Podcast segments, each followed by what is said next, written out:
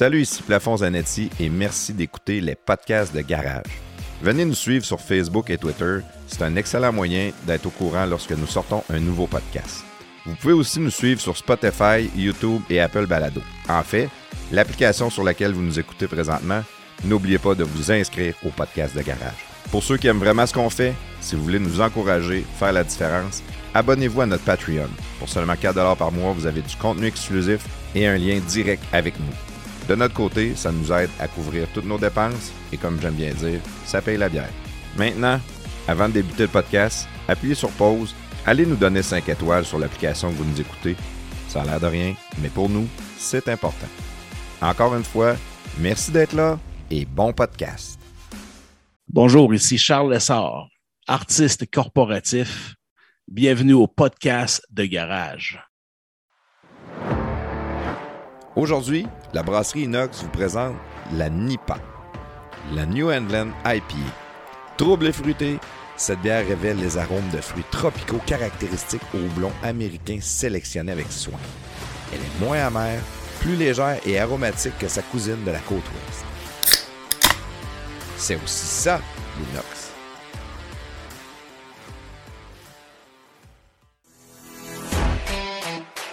Je veux vous parler de Béton Sanson et de leur service de levage de béton.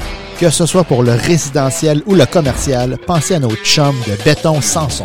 Solution rapide et abordable. En moins d'une journée, les travaux sont faits. Ça, ça veut dire qu'il n'y a pas de retard dans votre échéancier les travaux sont même faits en hiver. Béton Sanson couvre toute la province de Québec et de l'Ontario. Soumission en ligne au bétonsanson.com. Béton Sanson, le spécialiste dans le levage de béton.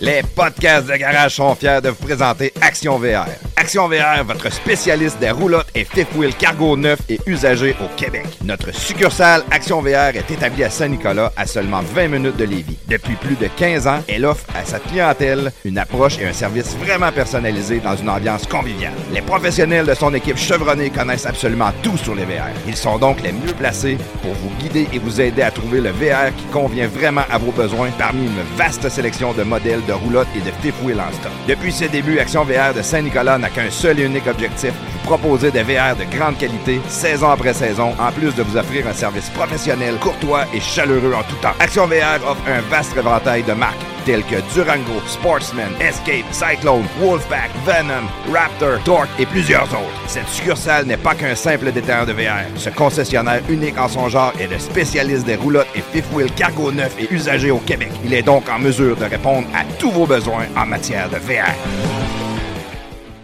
Salut et bienvenue dans les podcasts de garage. Ici Plafond Zanetti avec le plus laid des producteurs de podcasts de garage, prestateur chronique. Salut, prestateur. Tu imagines comment que les deux autres étaient avant moi, si moi je suis le plus laid, fait que ça devait être des méchants pétards. C'était des pétards. C'était vraiment des Finalement, pétards. vous, euh, euh, je suis pas là parce que pour ma beauté, là, je suis là pour mes compétences. Ton talent, ouais, exactement, exactement. Je, suis, euh, je suis du type de personne qui sait vraiment bien s'entourer, donc euh, je suis content de t'avoir dans mon entourage malgré ta laideur extrême. Merci. C'est très, très apprécié, le venant d'un homme euh, beau comme toi. Là. Bon, quoi de neuf, euh, prestateur? Quoi de neuf? Ben là, on est. Mis à à- part la Camaro, là, puis le, le- Ben ça, la Camaro, c'est là que je m'en allais parce que c'est la première fois que j'en parle dans le podcast. là. OK, C'est bon. Tu sais, toi, t'es, tu l'as l'affaire pour se couper des affaires. Là? Bon, ben, j'ai rien de neuf. J'ai rien de neuf. J'ai rien de neuf à dire. Tu t'es acheté une, une- une, euh, Camaro. Je voulais dire qu'il me reste environ deux fins de semaine d'en profiter. C'est ça que je voulais dire. OK. Ah, t'as la serre, on- euh, ouais, t'as serre de bonheur pareil. ça. Puis où je la sers, c'est. euh, je, euh, je la sers dans, dans, dans un genre de grand. Pas une grange, c'est un genre de bâtiment abandonné, là, euh, industriel. là. Puis il faut faire ça en octobre. Là, fait que euh, il me reste euh, jusqu'au troisième samedi d'octobre pour la mettre. Après ça, c'est terminé. Puis l'italienne, elle, elle reste dans ton garage chez vous? Au chaud. Au chaud ici, ouais. OK. Puis t'avais pas envie de mettre les deux dans ton garage à la maison? Oui, ben oui, c'est sûr, j'aurais voulu faire ça, sauf que ma blonde, euh, elle, elle veut pas. Ah, parce qu'elle rentre son char dans le garage. Ouais, ben son bureau est comme un peu dans le... Ben pas son bureau, mais elle a fait quand même beaucoup de choses là, ici là, pour sa business. Fait qu'elle a besoin d'un espace de travail dans le garage qu'elle utilise. Fait que là, ça fait genre deux semaines qu'elle qu'à la haute que je reçoive ma, ma, ba- ma bâche là, protectrice, ma caméra pour le mettre dehors. là. J'ai acheté une genre de toile là, euh, qui fit vraiment pour le modèle, là, pour la mettre dehors, pour pas qu'il mouille dessus. Mais là, j'attends d'avoir ça avant de la sortir.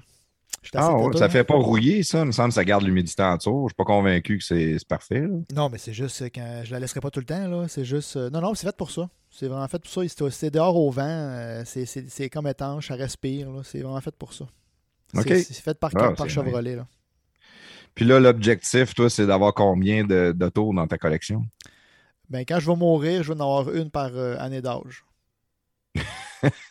Mais J'espère que tu vas mourir jeune parce que ça va faire beaucoup d'autos. Hein? Ouais, le- je te Non, souhaite non, tellement de mourir jeune. J'ai euh, pas, de- j'ai pas de limite là. Ça va être plus une limite d'espace, ça, je te dirais. là.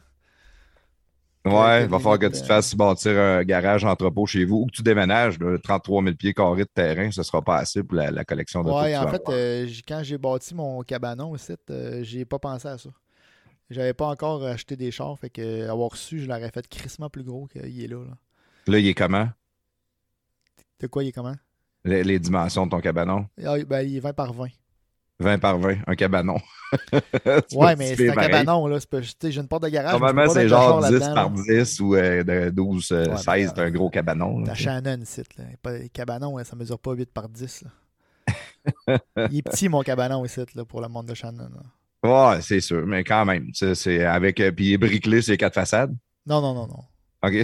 non. tant qu'à faire des affaires qui. juste, euh, la, juste la moitié de la première façade. La de- juste la moitié de la première façade. T'avais pas assez d'argent pour faire la façade au complet. Ouais, c'est ça. À un moment donné, là, euh, faut, euh, ça prend de l'argent, mettre du gaz dans le char.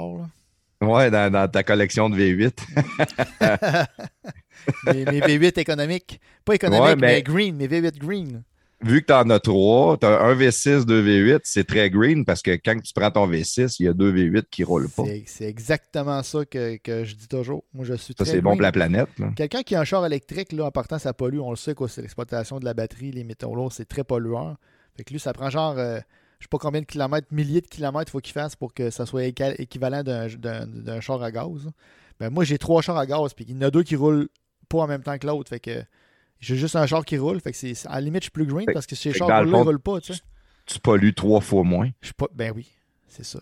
C'est. c'est- Fait que t'as pas besoin de t'acheter crédit carbone puis de planter des arbres, toi, pour euh, ta Non. conscience écologique est, est assouvie.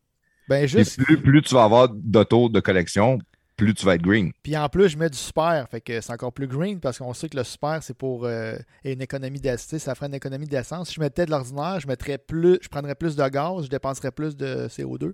Fait qu'en mettant du super, je suis green aussi. Là. OK, OK. Tout est pensé là, dans mon affaire. Là. Je pas rien à la- je laisse pas rien aller à la légère, là, moi. là. C'est rempli de logique. On invite euh, les gens à faire pareil comme Oui, toi. oui, oui, non. Si vous voulez sauver la planète, achetez des, achetez des V8. Ouais. C'est ça le message, finalement. Achetez-en plusieurs. Ben, juste un, ça, ça pollue. Oui, mais oui, parce que quand tu prends ton V8, tu pollues 100% du temps. Sais? exactement, exactement. Tandis que si tu veux diminuer ta pollution, ben, quand tu en as plusieurs, tu- ça se divise. Qu'est-ce que t'es vite, maintenant, soir? Oui, c'est vrai. Je des fois, je m'impressionne. Puis, tu sais, euh, le- le- notre invité à soir, il va être impressionné comment que je suis fort en maths aussi, tu sais, parce que c'est un, un entrepreneur, euh, c'est un. Il se, il se définit comme étant un artiste corporatif. Tantôt d'en- que- d'entendre sa, sa description de, de qu'est-ce Ouais. qu'un artiste, cos- un artiste corporatif. Ouais, c'est un, exercice de diction en soi, mon ami Ouais, prestataire. ouais, ouais, ouais. Alors, dis-le donc, ouais. Artiste corporatif. Ah, ça, t'es bon, t'es bon. Good. Non, mais euh, notre invité ce soir, c'est Charles Lessard. On a reçu son frère. euh, ça fait combien de temps? Quelques mois, je te Euh, dirais. je peux te donner la date, Jean-Pierre. Euh, on a reçu Jean-Pierre. Euh, Lessard, le, le- ben oui, ça fait quelques mois, le 23 février. En février, ouais, c'est ça. Fait que ça fait euh, 10 mois, quand même plusieurs mois. Puis euh, est en octobre. Fait que ça, ça- c'est facile. à- presque 10 mois. Ouais. Presque dix mois quand même. hein. Euh, Jean-Pierre, qui a eu un- une histoire extraordinaire, puis il nous a parlé beaucoup de son frère aussi dans le podcast, parce que son frère, c'était son, son défenseur ou son ange gardien d'une certaine manière quand il était adolescent. Yes. Euh, puis euh, il nous disait faut que vous ayez mon frère, puis ma soeur aussi, elle, qui est la chef des leaders, qui disait. Fait qu'on verra un jour si on réussit à avoir ces Claudia. le trio. Le trio, ça Le serait trio bon, ça serait la première fois. Il nous resterait juste à faire les parents, puis on aurait la famille au complet. Mais non, c'est ça. Puis Charles, c'est un, un entrepreneur. C'est quelqu'un que je connais depuis toujours. Euh, je l'ai tout le temps regardé aller du coin de l'œil du bon, là, de celui-là que je Ouais, vois. celui que tu vois, parce que tu vas regarder l'autre, tu vas pas Parce que l'autre, c'est, ça, c'est plus tannant. tu sais. Mais euh, je L'autre, regardé compliment. aller. Quand, tu le regardes de l'autre œil, ça, ça, ça, c'est le monde que tu veux pas lui donner un compliment. Toi, je te regardais aller depuis le début, je te voyais ce que tu faisais. mais- du côté gauche, ouais, c'est ça. Mais euh, puis, tu sais, il m'a toujours impressionné parce qu'il a fait euh, beaucoup de- de- d'efforts, beaucoup de sacrifices quand même. Mais c'est le côté euh, visionnaire, c'est le côté de- d'avoir des idées d'entrepreneur, puis de- d'avoir le guts de, de les Ouais, développer. le, le gars, c'est surtout. euh, je te dirais que c'est. Je sais pas c'est quoi, là, mais ça doit être 90% euh, de, de, de, d'avoir du succès en entrepreneuriat, c'est d'avoir le guts de faire de quoi ou de, de faire avancer quelque chose. hein, de bouger, Ouais, de faire le premier de se mot. décider à le faire, Ouais. hein. Des idées. Moi, j'en ai plein d'idées, puis euh, j'en fais pas, j'ai fait pas toutes. Là. Tu vois, moi, j'ai zéro idée. Ça, ça, fait, ça fait des années que je me cherche une bonne idée pour réussir à me partir ou faire quelque chose. Mais le guts, le, le défaut de ça, c'est plus que je vieillis, plus que dans les jobs que j'ai, je fais des bons salaires, plus j'ai de la misère à retrouver le guts. Ça ne me tente pas de me repartir une business puis d'être pauvre pendant cinq ans. J'aimerais ça réussir à avoir de quoi qui me donnerait un bon stream de revenus quand même. Euh, je serais prêt à faire moins que ce que je fais là, mais, mais pas. euh, tu sais, à un moment donné, tu as, des paiements, tu as un minimum à aller chercher quand même. OnlyFans. OnlyFans, ben, j'ai le physique de l'emploi, Ben ça oui. c'est sûr. Puis euh, je pourrais faire OnlyFans de juste mes pieds. J'ai vraiment des beaux pieds. Je pense que le monde aimerait ça. Il regarderait mes pieds. Ah, des pieds à plaf. là, tu sais. Il y a toujours quelque chose à aller chercher pareil là-dedans. là. Il y a Fait que tu évoluer vers les gummy bears, puis plein d'affaires de même. Gummy bear, oui, c'est bon ça. Je pourrais... je pourrais chier sur mon ordinateur, ça serait malade. Ouais. Mais euh, mis à part de ça, on ne scrapera pas euh, tout euh, son podcast, Charles, parce que c'est quand même un homme d'affaires respectable. Fait qu'on va faire attention aux niaiseries qu'on va dire. C'était seulement des blagues, mis à part que c'est vrai que j'ai des beaux pieds. Bon. OK, bon. Donc, je ne sais pas si tu as d'autres choses à dire. Moi, j'irai tout de suite avec euh, Charles. Je pense que c'est on, a, on en a long à jaser, puis ça va être vraiment intéressant. Donc, euh, si tu es prêt, prestateur, pars-nous le jingle.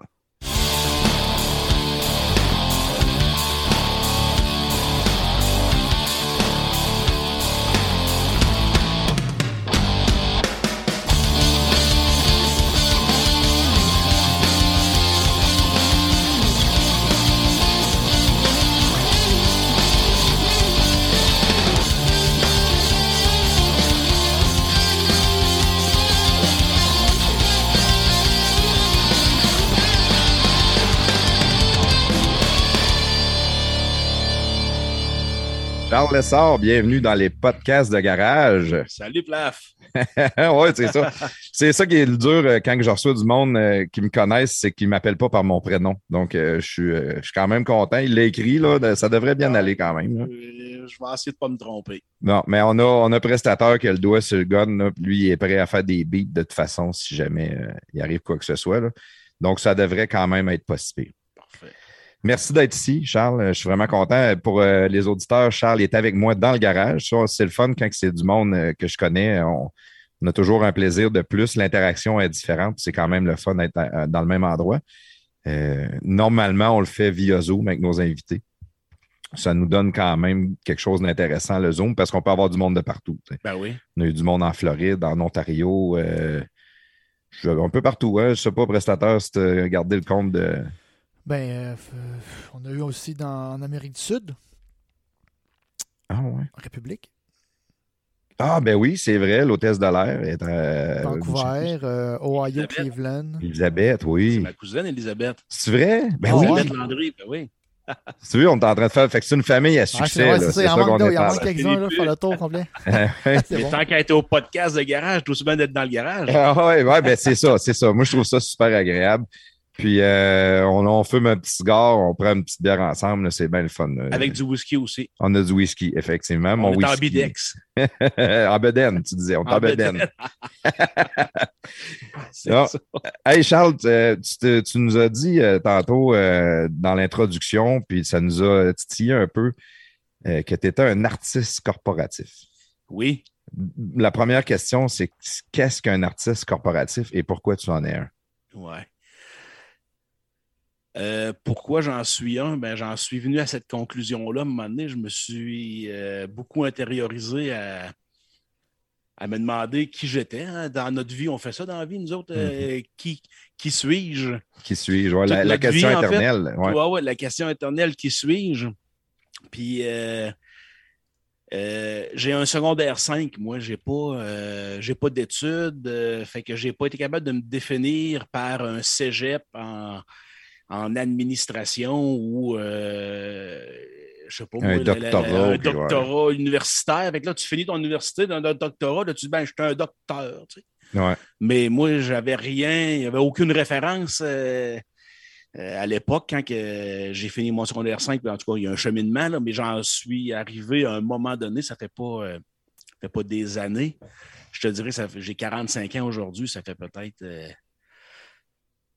peut-être 5-6 ans. Mettons que je me suis finalement défini comme un artiste corporatif, parce que, bon, on va en parler peut-être tantôt avec euh, mon, euh, mon parcours de vie, mais euh, j'ai évolué beaucoup dans le monde des communications, marketing. Fait que c'est un volet qui est quand même assez artistique. C'est un monde d'idées, c'est un monde d'images, c'est un monde de mots. Le marketing et la communication. Fait que j'avais ce volet-là un peu artiste en moi, puis j'avais le volet entrepreneur, de vouloir réaliser des choses, vouloir construire, vouloir créer, justement. Ça fait que. La création, c'est le côté création, artistique. ouais, ouais. c'est ça. Fait que, bon, à un moment donné, les deux se sont comme jumelés. Corporatif puis artiste, ça va comme pas trop ensemble dans la vie, mais moi, ben, c'est comme les deux grands côtés de moi qui se jumellent bien, là, sais. Ouais, ouais. C'est intéressant. C'est la première fois que j'entends euh, j'entends ce titre-là. euh, c'est autoproclamé d'une certaine manière. C'est- C'est c'est ça qui est excellent. Mais, mais tu sais, le- le- J'ai créé mon titre, genre. même, euh, dans le fond, ça, ça prend un homme d'affaires pour avoir du succès. Puis même dans les artistes, que ce soit un peintre, un acteur, un chanteur, c'est ceux-là qui sont des artistes, qui, qui sont des, des entrepreneurs, puis des, des gens d'affaires qui réussissent le plus. Euh, c'est sûr qu'un chanteur peut avoir un agent qui s'occupe tout du volet business, mais on a discuté, nous autres, dans les podcasts de garage, beaucoup avec des artistes, puis plusieurs se sont fait fourrer énormément dans leur carrière. là. Ouais. Ça leur a coûté très cher de signer n'importe quel contrat. T'es juste content d'en signer un, mais dans le fond, ils se faisaient voler ou se faisaient avoir. ouais. Puis ceux-là qui sont vraiment des, des gens d'affaires, des entrepreneurs, c'est eux autres qui ont un succès phénoménal. Puis ça- à peu près dans n'importe quoi. C'est euh, c'est ça qui est fascinant un peu dans le monde des affaires. hein. Si tu t'occupes de tes choses, puis que tu es, le meilleur, mettons, dans qu'est-ce que tu fais, ben tu vas avoir du succès. là. Ça peut être un. Peu importe. euh, Je dis, à un peintre, si tu aimes faire des peintures, puis tu réussis à bien vendre tes peintures, c'est sûr qu'il faut qu'elles soient belles, là, mais. Ben, tu le peintre, euh, ses peintures, c'est son produit. le peintre, ses peintures, c'est son produit, c'est ce que lui vend. Un entrepreneur, euh, je ne sais pas s'il y en a plusieurs qui ont eu ces réflexions-là, mais il y a un grand côté artistique dans ça parce qu'un entrepreneur, mettons, euh, la Beauce, Mhm. les manufacturiers, là. Mais les propriétaires de ces manufactures-là, on appelle ça des usines, mais admettons les manufactures, ils ont imaginé un produit. Ils ont dessiné un produit. Ils ont trouvé un- des clients à ce produit-là. Ils l'ont mis en marché, ils ont donné une image, ils ont créé une âme à ce produit-là. Puis là, à un moment donné, ben, whoop, il y a des preneurs, ça se vend, il y a un réseau de distribution, il y a du détail qui se crée. Puis ce produit-là qui a été créé, c'est de la création. Ouais. Ben, après ça, ben, la business à part. Fait que des entrepreneurs, il y a un gros, gros, gros côté euh, créatif. Je, je le joins à l'artistique, moi, là, là, mais Ben, c'est ça, c'est de la création, oui. c'est de la création. Fait que euh, c'est ça. Ça fait Ben- drôle ce que tu dis là, comme les escaliers Gilles Grenier à Saint-Euséard. Oui. Lui, Gilles Grenier, je pense qu'il posait des escaliers. Il s'est fabriqué un tour à bois. Et, il ne l'a même pas acheté. là. Puis il a commencé par faire des barreaux d'escalier. Il a Puis là, il créé un tour à bois qui créait des barreaux. Qui créait des barreaux, qui s'est mis à vendre ses barreaux. C'est ça. Puis il s'est mis à faire des escaliers, puis ça l'a jamais arrêté de grossir. Puis c'est des super escaliers de luxe euh, qui sont vendus partout. Ils l'ont Ouais. ils l'ont mis dans la maison à Céline Dion. C'est pour dire, euh, Ben, c'est ça. Ça peut aller loin. Ben oui. ça part d'un petit gars à Saint-Euséard en Beauce qui taponne ses affaires, puis qu'à un moment donné, ça, Mais le côté entrepreneur, il faut que tu sois un homme d'affaires ou que tu sois vraiment bien entouré. Ben oui, vraiment bien entouré. Les entrepreneurs n'ont pas tous le même profil. Moi, je viens du monde beaucoup, comme je disais tantôt, les communications, le marketing, la création.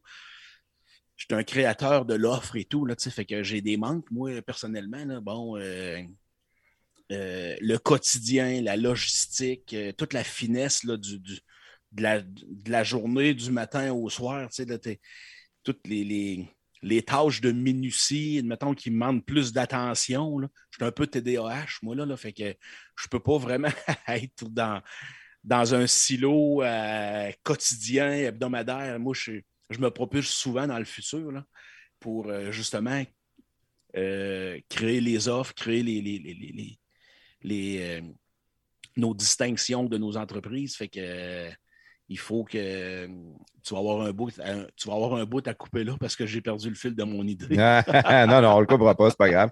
Non, non, mais tu disais, tu as, le côté TDAH, justement. Fait, que d'embarquer sur ton quotidien, d'être en avant de ton ordinateur. Ah, de, ça partait en fait du fait que d'être bien entouré. Oui, c'est ça. Ça fait que j'ai toujours été très conscient de, des traits de de, mon caractère ou bon, euh, mes faiblesses, on va le dire, on peut mettre les mots là-dessus, ouais, mes faiblesses, puis de me chercher des gens autour de moi qui comptent ça, là, vraiment. Là. Ouais. Puis euh, de les mettre en lumière quand il y a des gens autour de moi qui, euh, qui se réalisent dans les, les segments de, de, mon profil qui n'est pas présent dans, dans ta personnalité dans ou dans ton et tout, pour, pour pour mes entreprises. Ben, qu'eux autres doivent prendre la relève, eux autres doivent s'assurer de ce côté-là. Mais ça, c'est bon, c'est un côté qui est intéressant que tu me racontes là. Parce que j'ai vu beaucoup d'entrepreneurs qui sont des, euh, micro, micro, managers, qui des one-man shows qui essayent de gérer tout, ne sont pas capables de déléguer rien. Puis ceux-là que je connais qui ont le plus de succès, c'est ceux qui savent déléguer le mieux. Tu as un côté délégation, mais tu as aussi un côté prise de décision. Puis ça, c'est encore un autre côté qu'il y en a qui ne sont pas capables, d'un, de laisser leur employé prendre des décisions. Ils ne sont pas capables de laisser leur employé faire des erreurs, puis les, laisser corriger leurs erreurs. Parce qu'un employé qui fait une erreur puis qui la corrige, il ne refait plus. Les guider dans leurs erreurs, oui. Les guider, oui. Ben, c'est ça, des fois, juste, juste en posant des questions. As-tu fait ça? As-tu essayé ça? Es-tu sûr de telle, telle affaire?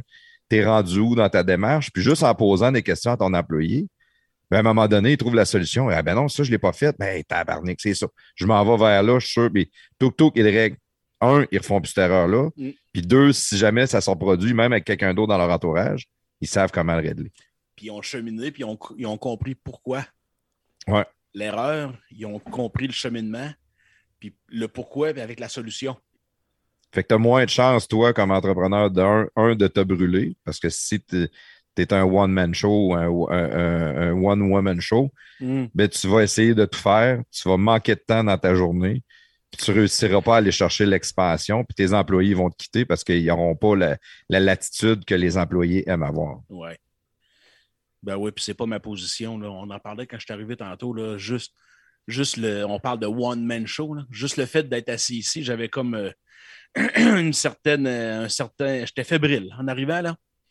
Euh, les entrevues, euh, j'évite ça. Euh, les médias, les commenter nos acquisitions d'entreprises ou quoi.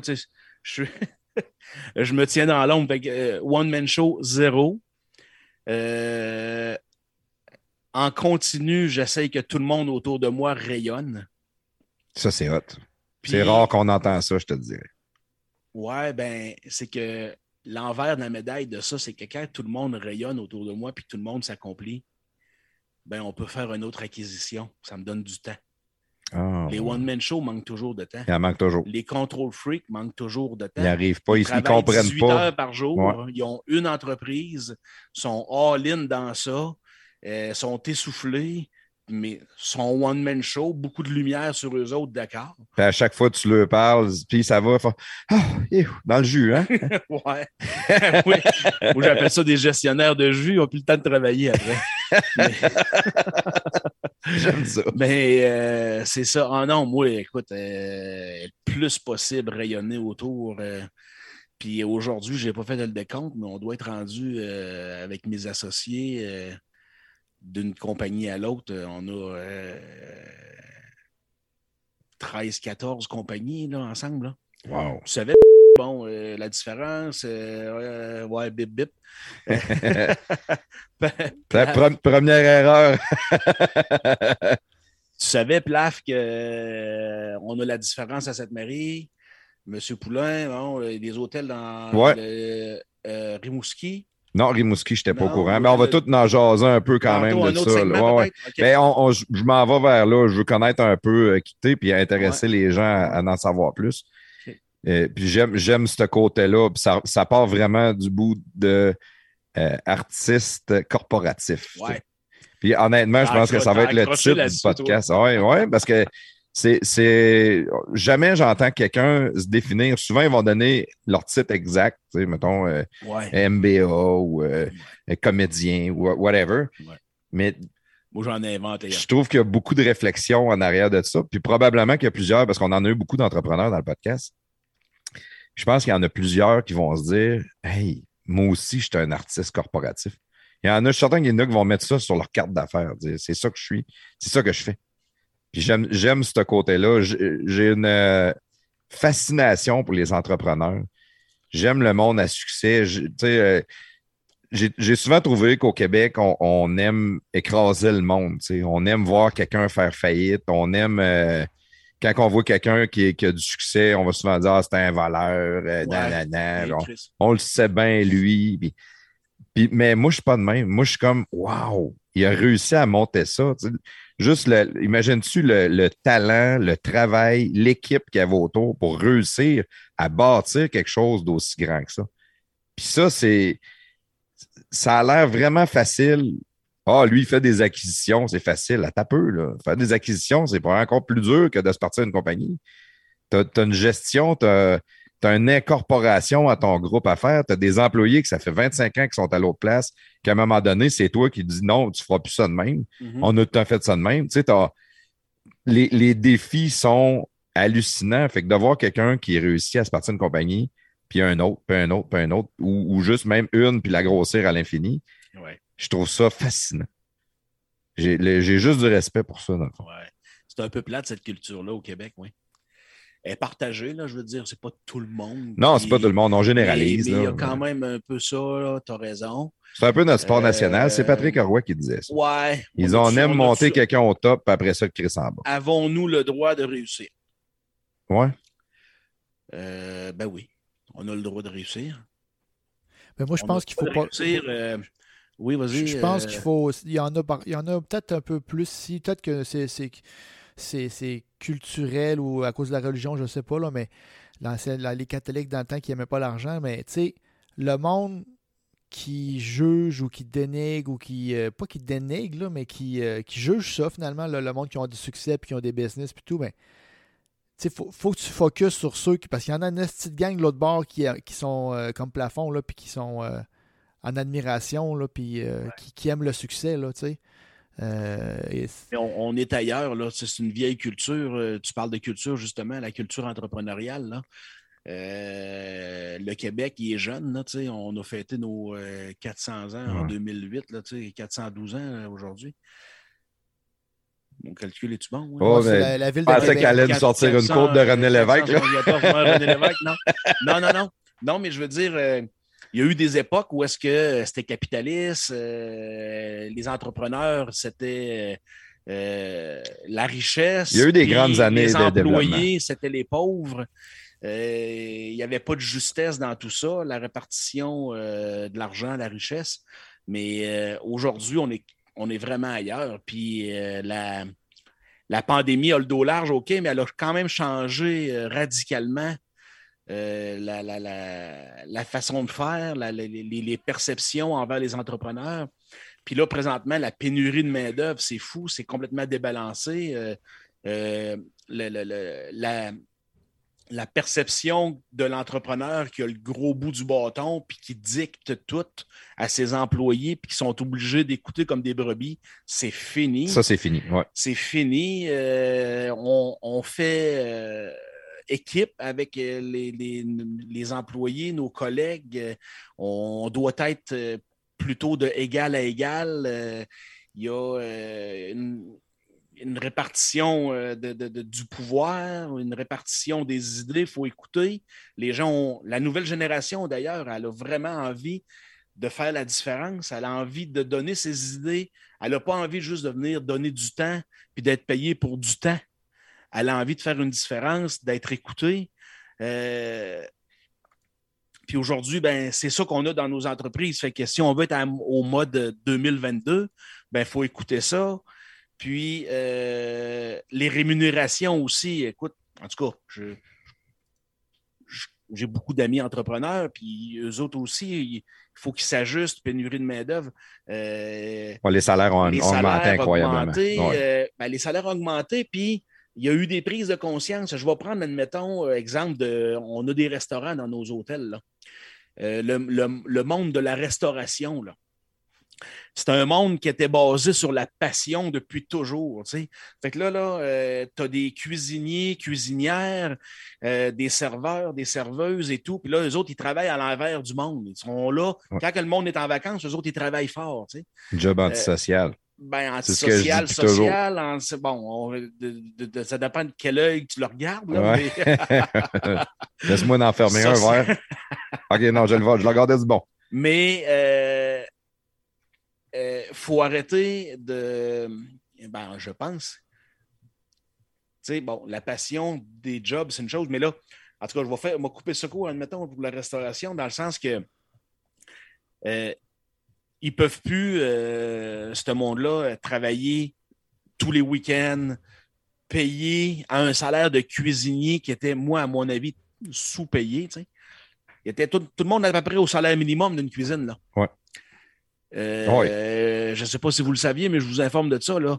Tout le monde était autour du 14, 15, 16 piastres de l'heure euh, en cuisine euh, à bien faire leur job, d'être passionné, puis de fermer la cuisine à 11 heures le soir, puis de passer à mop jusqu'à minuit pour que l'équipe du matin du déjeuner arrive, puis que ça soit sa coche.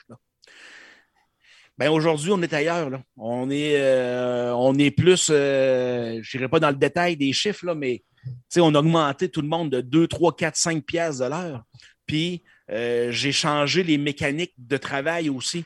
Là, on fait des on essaye tant bien que mal de remonter nos équipes pour en arriver à avoir des effectifs que euh, ils peuvent avoir une fin de semaine sur trois de congé, pas travailler tous les week-ends. Puis euh, quand tu as besoin d'avoir ton vendredi, ben, tu l'as. la, culture entrepreneuriale change là, vraiment présentement. Là. Ben, en tout cas, je vais parler pour l'hôtellerie de mon côté, là, parce que des domaines, il y en a. dans, en, Beauce, il y a beaucoup d'entreprises, il y a beaucoup d'entrepreneuriat en Beauce. Puis il y a des entreprises qui cherchent toujours du monde, puis il y a des entreprises qui n'en cherchent jamais.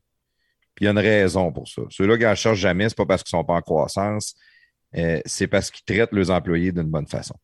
On, on, va souvent avoir tendance à dire la pénurie de main-d'œuvre fait que tu es pogné avec du bois mort. si tu as des employés qui sont vraiment pas bons, tu es obligé de les garder pareil parce que s'ils s'en vont, tu es dans la merde. Puis là, souvent, eux autres, ils le savent, fait qu'ils font encore moins d'efforts parce que c'est exactement il, ça. il est obligé de me garder. Par contre, ça, ça vient avec un côté de leadership. Quand tu as un bon leader en avant, il va les élever, ces employés-là. Au lieu de dire Ah, ce qui est mauvais. Ah, lui, il n'est pas bon, il n'y a rien à faire, méchant colon puis toujours penser ça de lui. Cet employé-là va le sentir que son leader en avant de lui, il pense ça de lui. Si à la place, tu prends le temps de le féliciter une fois de temps en temps, Hey, c'est bon, ça, je suis content que tu aies fait ça. Hein, tu t'es occupé de ça, merci. Mais ben, juste des petites, des petites pensées de même, juste de passer en arrière, puis de, de, ou de prendre le temps de lui montrer Hey, tu as fait ça de même, essaye comme ça, ça c'est super bon, ça va aller plus vite, ça va être plus facile pour toi. Là, tu vas élever tes employés, puis même ton bois mort va devenir des, bons employés. J'ai rarement vu un mauvais employé être mauvais partout. Non.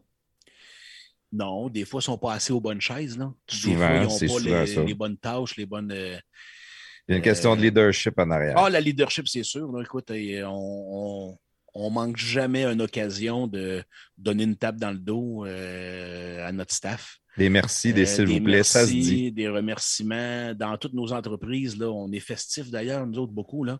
Des parties staff, des 5 à 7, euh, des. euh, Ouais, ça prend de la reconnaissance, c'est certain. Ouais, quand, il y en a de la reconnaissance,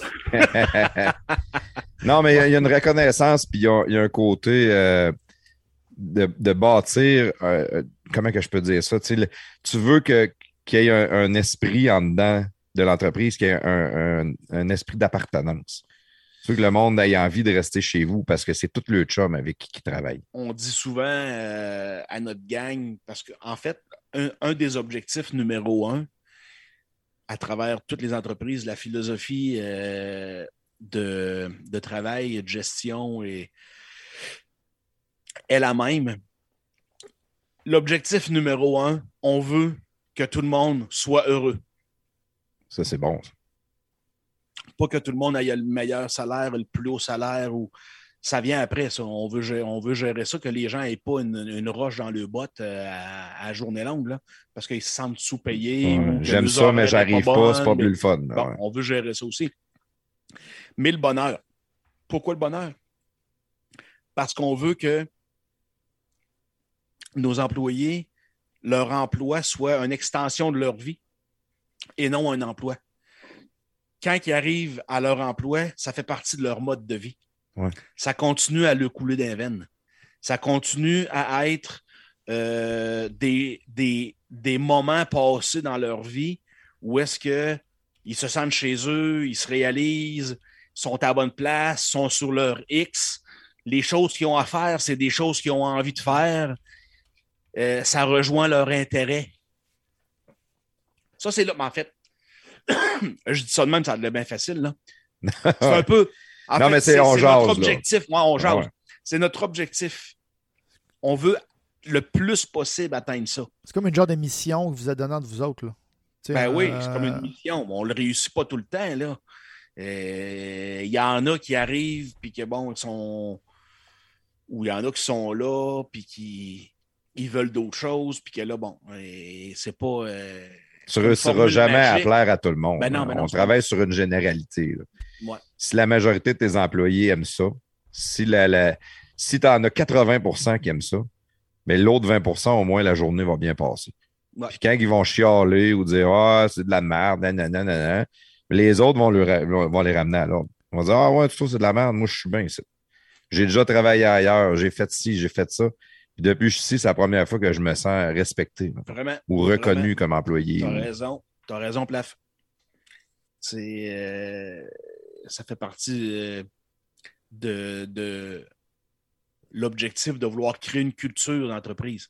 Ouais. C'est ça, là, dans le fond. Ouais. Sentiment d'appartenance. Sentiment d'appartenance, puis euh, de Ben, solidarité. ben, le sentiment d'appartenance puis la culture d'entreprise, moi, je pense que c'est pas la même chose. là. Mais tu veux avoir les deux, par exemple.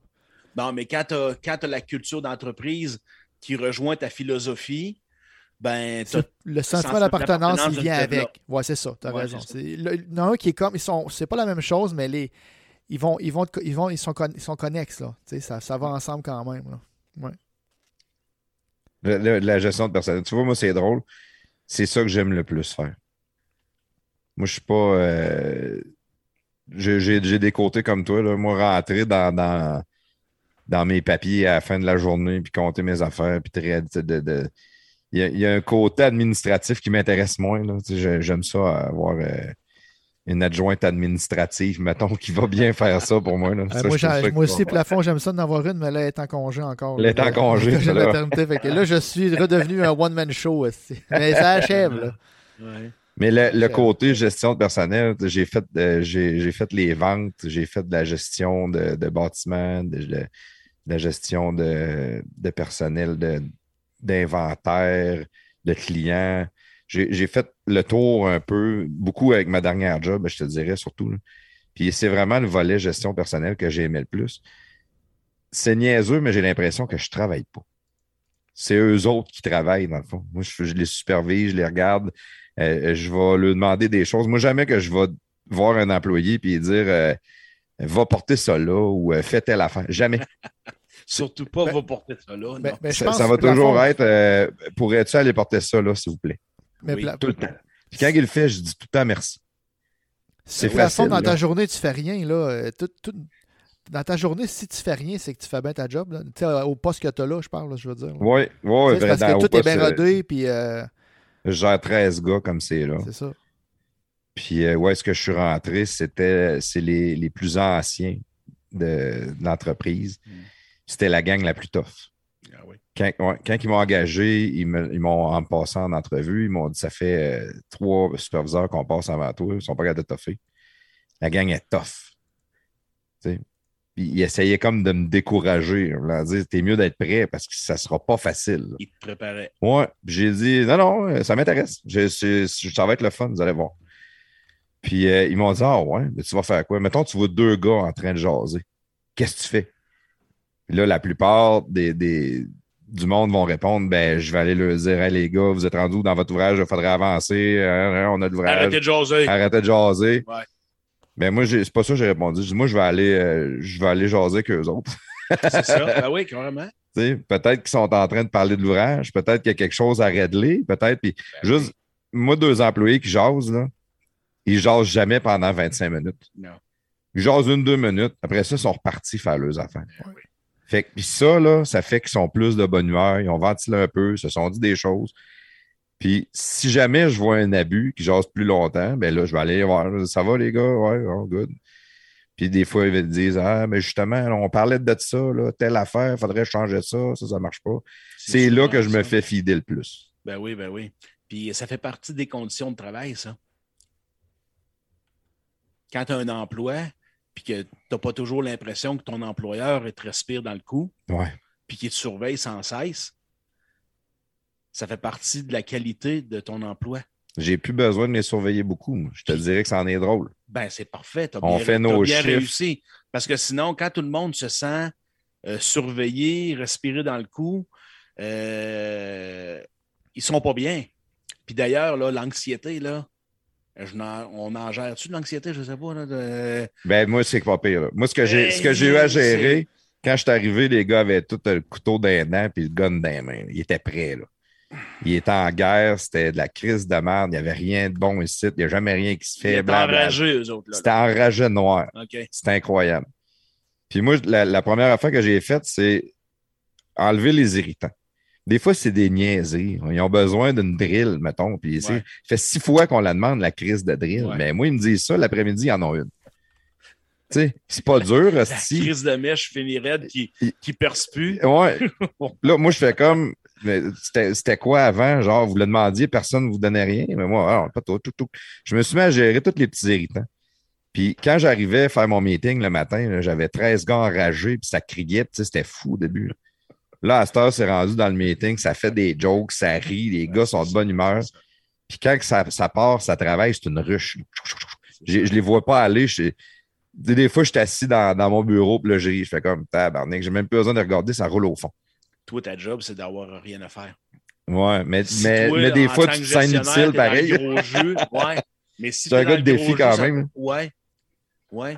Mais bon, la journée que tu n'auras plus rien à faire, demande à ton boss de te donner d'autres défis. Mais quand un gestionnaire est dans le jus, ça veut dire qu'il échappe les balles de son équipe sans cesse. Sans cesse. C'est pas supposé, ça. C'est supposé d'être huilé, ça. C'est supposé d'avoir plein d'huile dans l'engrenage.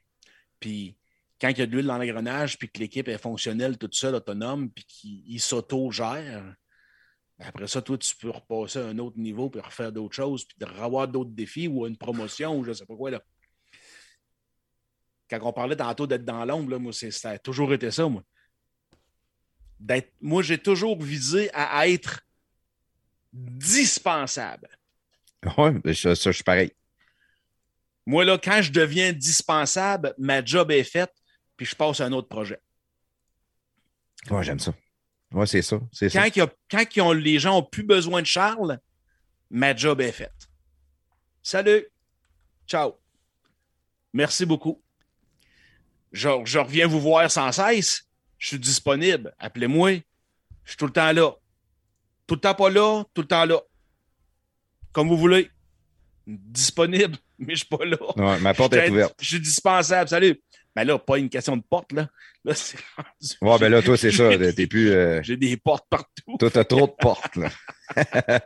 Les portes Ça sont pas toutes ouvertes, là. Ça cogne, ouais, ça. Appelez-moi, appelez-moi, ça va être plus facile. des fois, ça cogne job à, vie, dispensable. des fois, ça cogne à, à trois portes en même temps, mais il n'est pas là de- derrière aucune. Mais- Ça cogne dans le vide.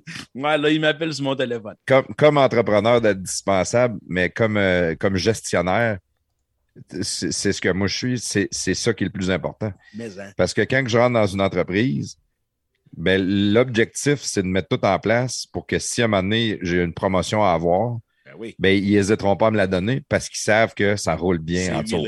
C'est facile. Les contrôles freaks, ils veulent toujours être indispensables. C'est souvent l'erreur qui se passe dans leur tête. Hey, je vais être indispensable. Ils n'ont pas le choix de me garder. hein, Je suis indispensable. Puis tout le monde est remplaçable.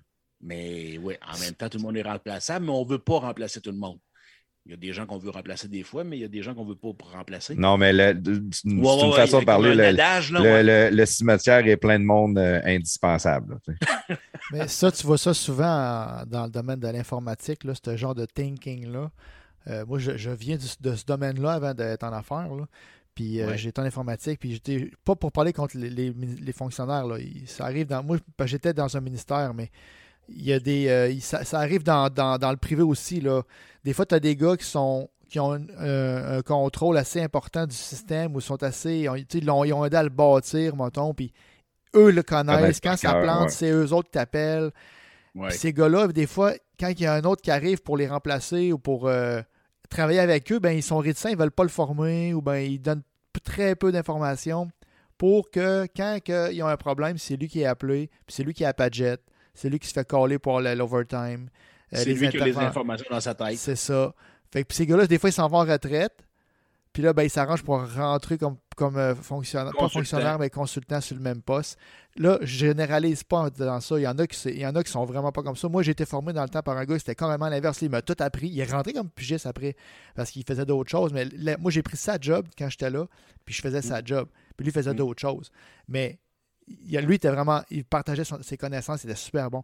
Mais il y en a qui le font pas. Mais l'informatique, c'est pr- très propice à ça parce que c'est très spécialisé. là. Tu sais, comme des, des gars qui font des, des mécaniciens, des machinistes, ben, tu sais, je veux dire ça, c'est fait que tu apprends sur le tas, puis ça, pas sur le tas, tu es quand même formé pour ça. Mais tu peux apprendre un machiniste, tu le changes dans une autre usine, il va être machiniste quand même. là. Tu sais, Il n'y a pas besoin de réinventer euh, un système informatique. là. À mon, à mon ancien job, on avait, il y avait 25 000 employés dans la compagnie. Euh, dans, d'indispensable. nouvelle, dans Nouvelle, on est moins, mais c'est c'est un consortium américain qui a acheté, puis là, ça, ça grossit tout le temps de plus en plus. Euh, du roulement de personnel, j'en ai vu beaucoup.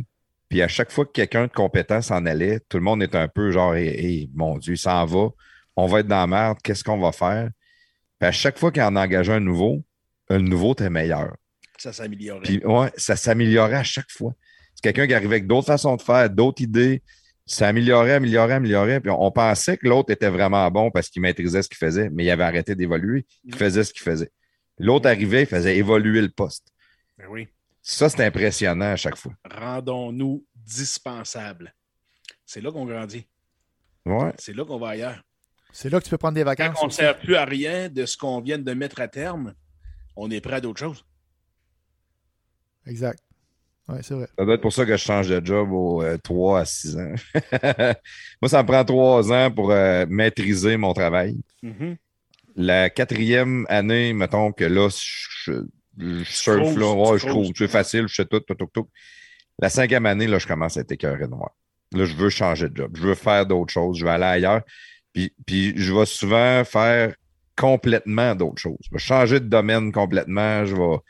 Là, parce que, tu sais, je trouve ça drôle parce que je me bâtis, j'ai un crise de CV. Et quand je, je le regarde mon CV, même la dernière job que j'ai décidé de changer, j'ai fait affaire avec une agence de placement.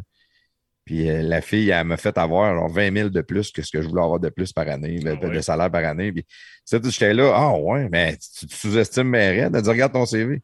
5-6 ans, partout ce que tu as été, ça, les entreprises cherchent ça. 5-6 ans, c'est bon.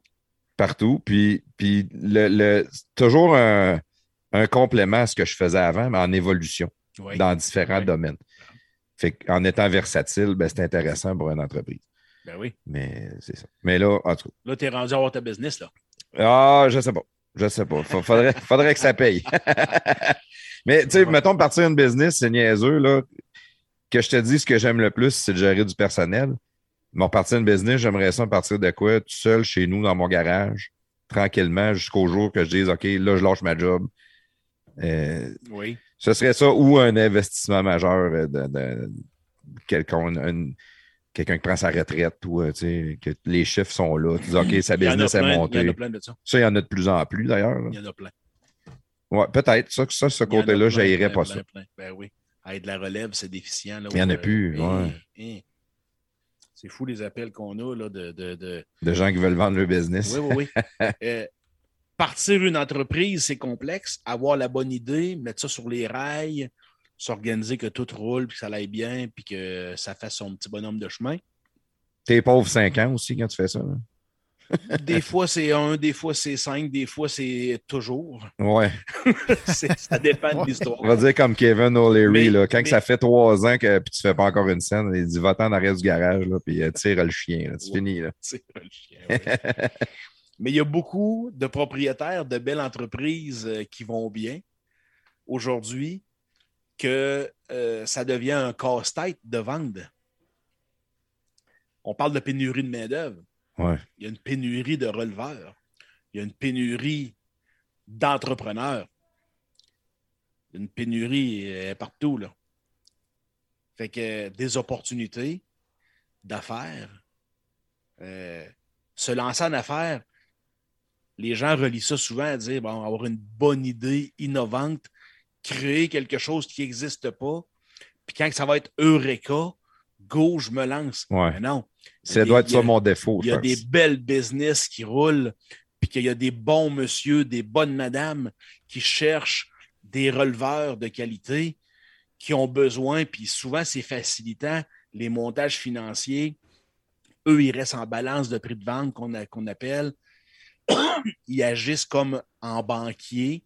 Puis là, tu as la banque ou ben, tu as Desjardins qui est euh, une institution financière, en fait, qui va faire des prêts euh, conventionnels. Tu as le propriétaire qui prête aussi pour la vente de sa compagnie. Il y a un accompagnement sur six mois, un an, deux ans, trois ans, tout dépendamment des ententes, euh, puis des connaissances du releveur. Non, il y a des belles opportunités, là, euh, plaf. c'est pas juste. tu m'allumes quasiment. Non, non, mais c'est vrai. c'est pas juste d'avoir une bonne idée innovante d'inventer quelque chose pour se lancer en affaires. Des opportunités, il y en a partout, partout, partout, partout. Mais moi, j'ai jamais eu d'idée. C'est ce qui m'a toujours fait le plus de peine. J'aimerais ça m'en partir à mon compte. J'ai pas d'idée. Ben, c'est pas ça. Ben, justement. c'est pas ça. Dans le fond, l'idée, plaf, c'est ce que Charles veut dire. L'idée, c'est pas d'avoir une idée. L'idée, c'est de trouver la bonne idée qui existe déjà. Oui. Ben oui moi, Charles va m'appeler cette semaine. il plaffe. Euh. Oui, il va t'appeler, c'est sûr. C'est sûr, je ne savais pas que tu avais ce côté-là, entrepreneur en dedans de toi. Puis je parle avec euh, vous autres, la gang, du, euh, les auditeurs du podcast. S'il y en a qui ont cette fibre-là, là, appelez vos chambres de commerce.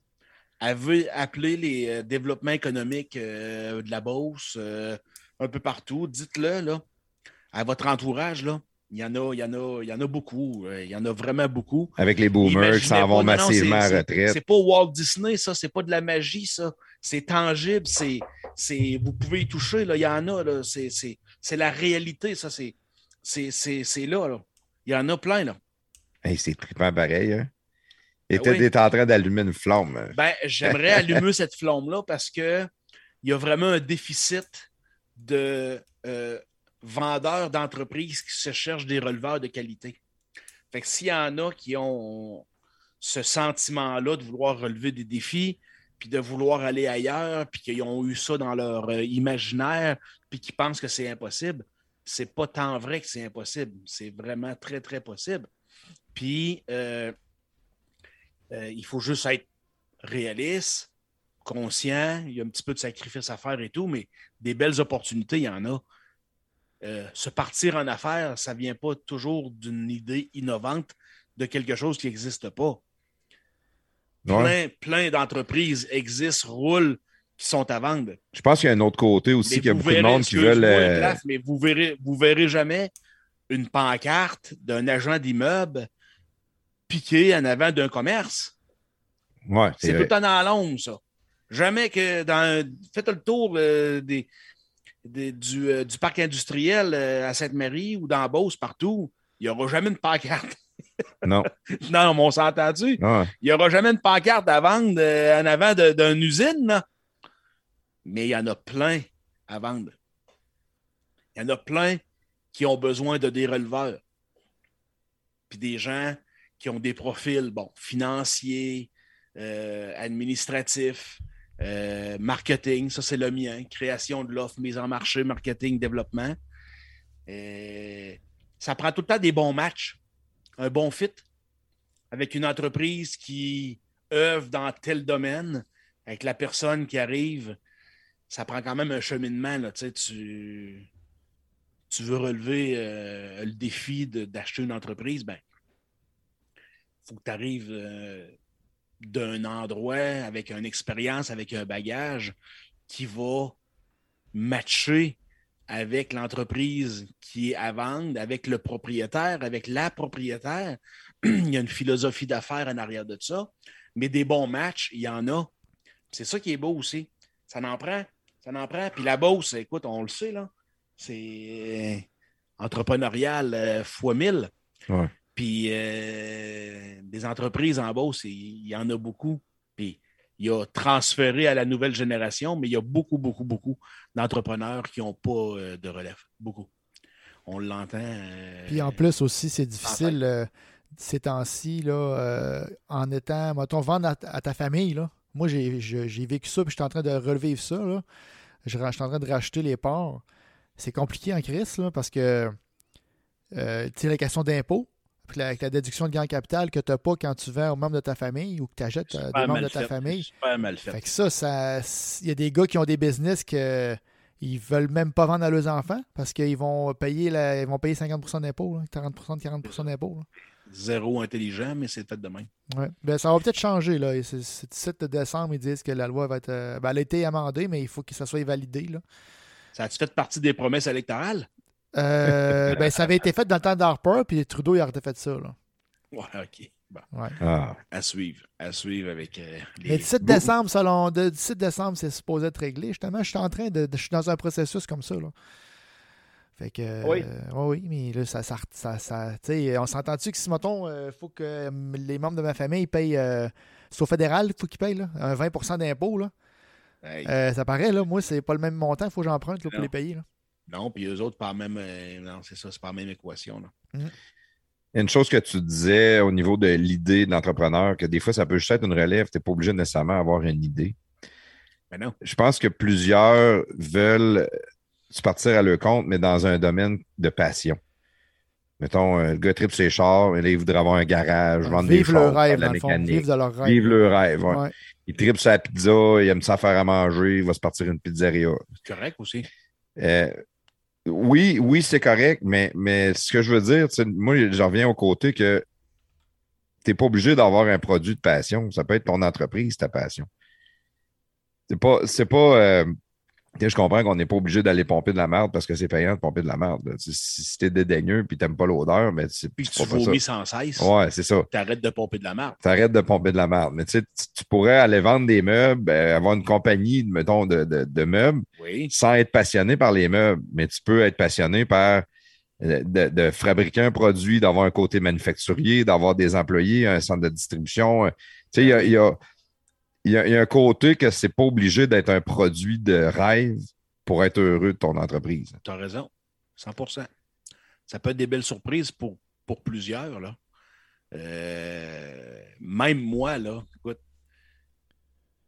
que je me souviens quand j'étais jeune, je me posais la question souvent bon, si je veux me lancer en affaires, qu'est-ce qui manque d'embauche que je pourrais créer pour ajouter un service qu'est-ce que je pourrais inventer comme nouveau service? Tu sais, es dans ta tête, là, là, tu te dis, bon, mais comment je pourrais avoir mon entreprise en, en mettant quelque chose de nouveau en place? Oui, ce volet-là, innovation, ça en est une axe de développement pour avoir ton entreprise, mais ce n'est pas juste ça. Comme tu dis, les meubles. C'est moins à mode un peu là, avec la Chine et tout ça, la fabrication de meubles, euh, on a de la misère un peu à y arriver. Là. Ça te prend des collections. Il y en a quand même des, manufacturiers québécois qui réussissent avec les meubles. Mais prenons, prenons-le comme exemple. Ben, les meubles, c'est quoi? C'est de meubler une maison. Tu peux développer un peu ta passion de le design de la maison, le confort, la relation client euh, je ne sais pas si tu parlais de manufacturier ou de. Ah peu, importe, euh, peu, importe. Je parlais juste de se partir à son compte. Euh, on a dit les mêmes, ça pourrait être les motos. Le gars trip, c'est les motos, j'aime ça, j'aime ça. Bon, j'aime ça, les motos. Ah j'ai une moto direct à côté de moi dans le garage. Un beau FLH noir, parfait. Oui, oui, oui, ben c'est ça. Fait que tu dis, bon, mais moi, je tripe ces motos, je vais, je vais, me partir à un garage, on va modifier moto. Tu sais, là. Mais si tu es passionné par ça, c'est cool, mais mais c'est pas obligé d'être parce que tu es passionné de ça qu'il faut que tu t'en aies à partir de ce business-là. Si le marché le permet, ou est-ce que tu es d'accord, mais sinon, c'est pas, euh, pas obligatoire, non. Non. Sauf que là, ça, ça, relève un autre, euh, un autre sujet. Les gens qui veulent se réaliser, ils ont de la misère des fois à s'écouter, mettons, leur, leur intérêt. Tu sais, comme tu parles de mécanique moto. Ben, les intérêts qu'on a dans notre vie, on, cherche tout le temps, mettons, à l'adolescence, le secondaire, puis on rencontre un orienteur, Serge Tanguay. C'était lui, notre, notre orienteur à Polyvalente à Sainte-Marie. quand j'ai fait mes tests euh, psychologiques, psychométriques, je ne sais pas trop quoi. Ça allait pas bien. Avec Serge Tanguay, le résultat, c'est que Serge, il m'a conseillé de devenir plombier. C'est vrai? Ouais. moi, moi, il m'a envoyé représentant. Ça a été long, mais je, je suis devenu un moment donné. Ouais. Ça, ça a de l'allure. Moi, plombier. Anyway.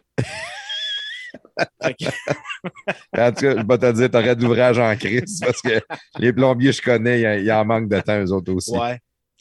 Mais bon, pour se réaliser, c'est sûr qu'une une, une, des façons le plus simples de se réaliser pour avoir une entreprise, c'est de suivre notre passion, nos intérêts, puis c'est un fil conducteur naturel. Tu sais. Mais c'est pas juste ça. C'est un petit ouais, mais je m'en allais plus sur le produit, je pense. C'est peut-être ça que je voulais dire. Ah, okay, ouais. C'est pas obligé d'être un produit qui te passionne pour, pour avoir une entreprise ou pour te partir une entreprise. Tu as raison. Tous les rouages autour peuvent être passionnants. C'est le reste qu'il faut que tu regardes. Vraiment, oui. Euh, le, le, le, bâtiment, le, le, personnel, la proximité. Euh, les ventes, la gestion d'inventaire. Il, y a beaucoup de choses en lien avec une entreprise. Puis ça peut être des balayeuses que tu vends, puis tu vas triper pareil sans triper sur les balayeuses. Oui. puis un des liens qui est fort entre toutes les entreprises, c'est la gestion humaine. Ça s'appelle la gestion des ressources humaines, mais j'aime moins euh, le mot ressources un peu. J'aime mieux la gestion humaine dans toutes les entreprises, c'est ça. Le lien humain de tout le monde qui travaille dans un même sens pour que quelque chose s'accomplisse, puis quelque chose se réalise, puis que quelque chose existe avec un but commun, puis qu'à l'autre bout de cette histoire-là, ben, les livraisons sont là, puis euh, les paiements des clients sont là, puis on paye les employés, puis il y a comme une équation qui fonctionne.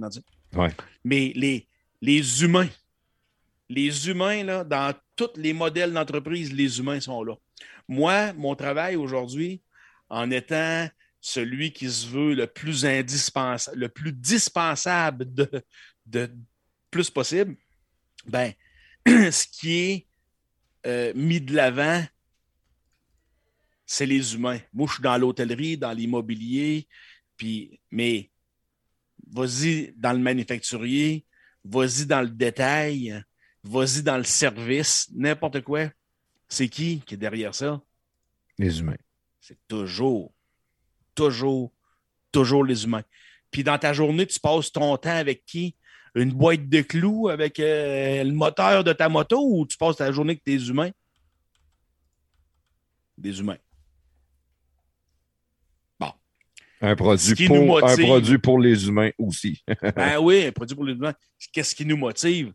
C'est sûr, le produit, le service, euh, ça, ça, vient en bout de ligne là, avec nos intérêts, de ce qu'on aime dans la vie. Mais euh, il y a euh, un gros, gros morceau de cette histoire-là, c'est la relation humaine. Ah, c'est hot. Toi, Plaf, t'es bon, bon relations humaines, Plaf, en plus, avec tes, ta job. Là, t'es un gars de. Un, un gars d'humain. Ouais. C'est un gars de relations humaines, puis d'un autre côté, il y a toujours le département RH d'une entreprise, puis c'est la job que je voudrais la moins faire. Non, mais c'est pas différent, ça. Là. Il faut, faut pas mélanger les deux. Les deux là. RH puis relations humaines. Euh, RH, c'est quoi? RH, c'est. Les ressources humaines, c'est le- le- ouais, l'engagé, le disciplinaire, les vacances. le- C'est ça. C'est plus administ- volet administratif. Là. On n'est pas dans l'humain dans, la- dans les RH. là. C'est l'administration de l'humain, pareil. Ouais. Oui, mais c'est pas des relations, c'est de l'administration. Ça le dit. L'administration humaine, puis euh, quand t'es- ben, tu sais, tu le fais, là, euh, plaf, euh, quand tu as de la gestion euh, d'employés ou quoi, là, ben, c'est, c'est- ça devient de la psychologie. là. Oui, à 100% Ça devient de la psychologie, c'est plus de la gestion de, de vacances. Là. Je parle pas de la gestion de vacances. C'est c'est très. En fait, je vais spécifier ça. Là. C'est, moi, ce que je parle plus de mon quotidien, moi, c'est de la psychologie, c'est cerveau à cerveau. C'est de la psychologie, mais euh, très primaire. C'est c'est de la. C'est c'est la, la psychologie de base sur l'instinct. euh, Je ne veux pas dire animal, là, mais sais, des- Primitif. primitif, primitif, c'est ça, oui, je veux ben dire. Oui, ben, carrément. parce que c'est c'est juste la gestion d'émotions que tu vas faire en bout de ligne. Euh, Des fois, des fois, ton employé peut être en avant de toi, il agit, puis il agit comme s'il avait 12 ans, dans sa façon de non, je veux pas, non, je le ferai pas. Puis là, tu te dis, ben voyons, si tu as 55 ans, tu peux pas agir de même, tu sais. Puis, mais c'est pas en le chicanant, parce que, tu sais, chicaner l'enfant de 12 ans, Ouais. tu réussiras pas à atteindre le résultat que tu veux. Non, non. Fait que c'est pas en le chicanant que le gars de Discussion 55 ans va changer non plus. C'est une discussion ouverte. Qu'est-ce qu'on peut faire pour améliorer ça? Que- Tu sais, ça, c'est vraiment important. On, on peut jaser. Nous autres, il y a un syndicat, il y a un comité de santé-sécurité. On va les faire venir, on va regarder. Tu veux pas le faire, mais est-ce que la tâche qu'on te demande de faire là, c'est sécuritaire?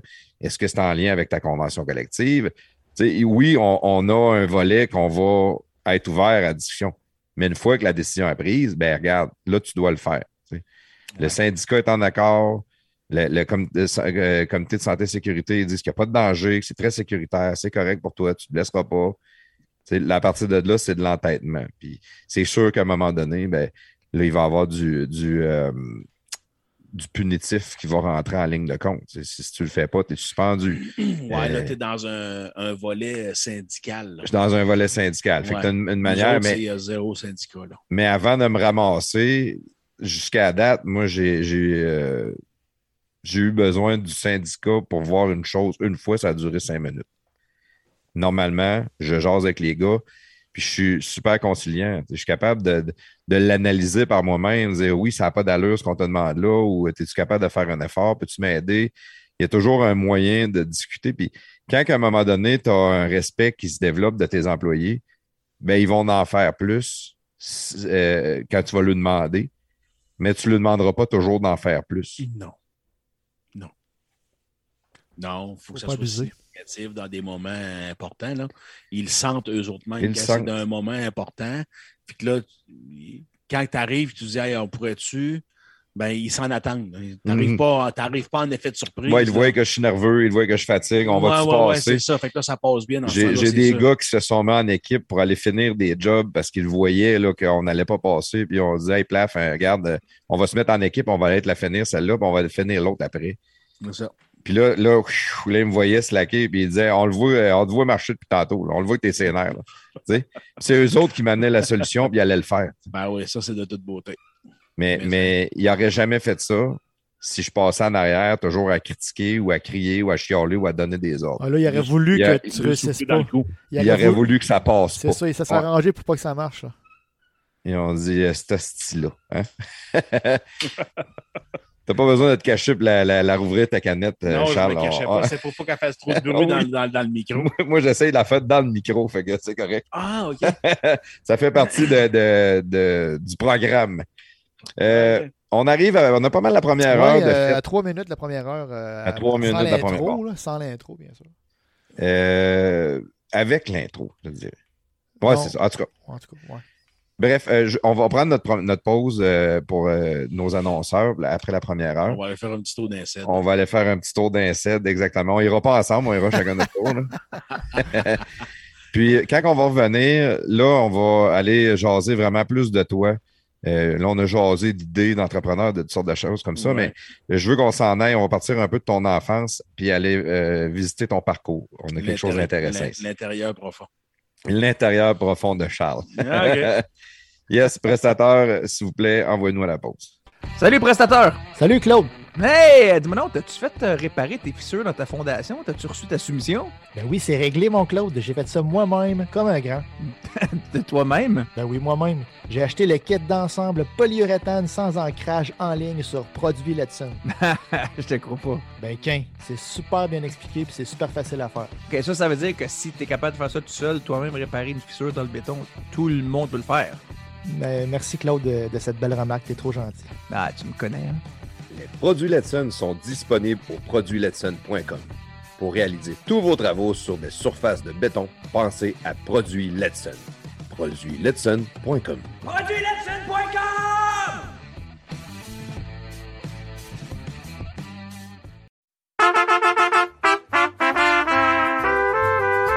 Hey les gars, j'aimerais assez ça gagner de l'argent puis faire ce que je veux.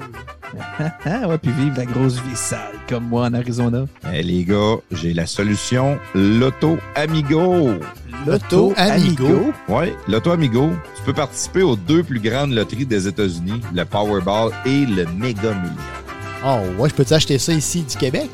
Ou de Scottsdale? C'est légal ça. Oui, c'est légal. C'est dans l'État de la Floride. Ceux qui te vendent le billet, c'est un courtier du style Uber. Ils vont le chercher le billet pour toi. Dans leur système, il est à ton nom avec une photo du billet, puis ton nom est écrit dessus. En tout cas, moi, c'est sûr que je suis pas encore assez riche. Fait que je m'en achète un à drette là. Mais si tu t'en vas t'en acheter un drette là, utilise le code PDG, puis tu vas avoir 5% de rabais sur ta commande sur lotoamigo.com. L-O-T-T-O amigo.com.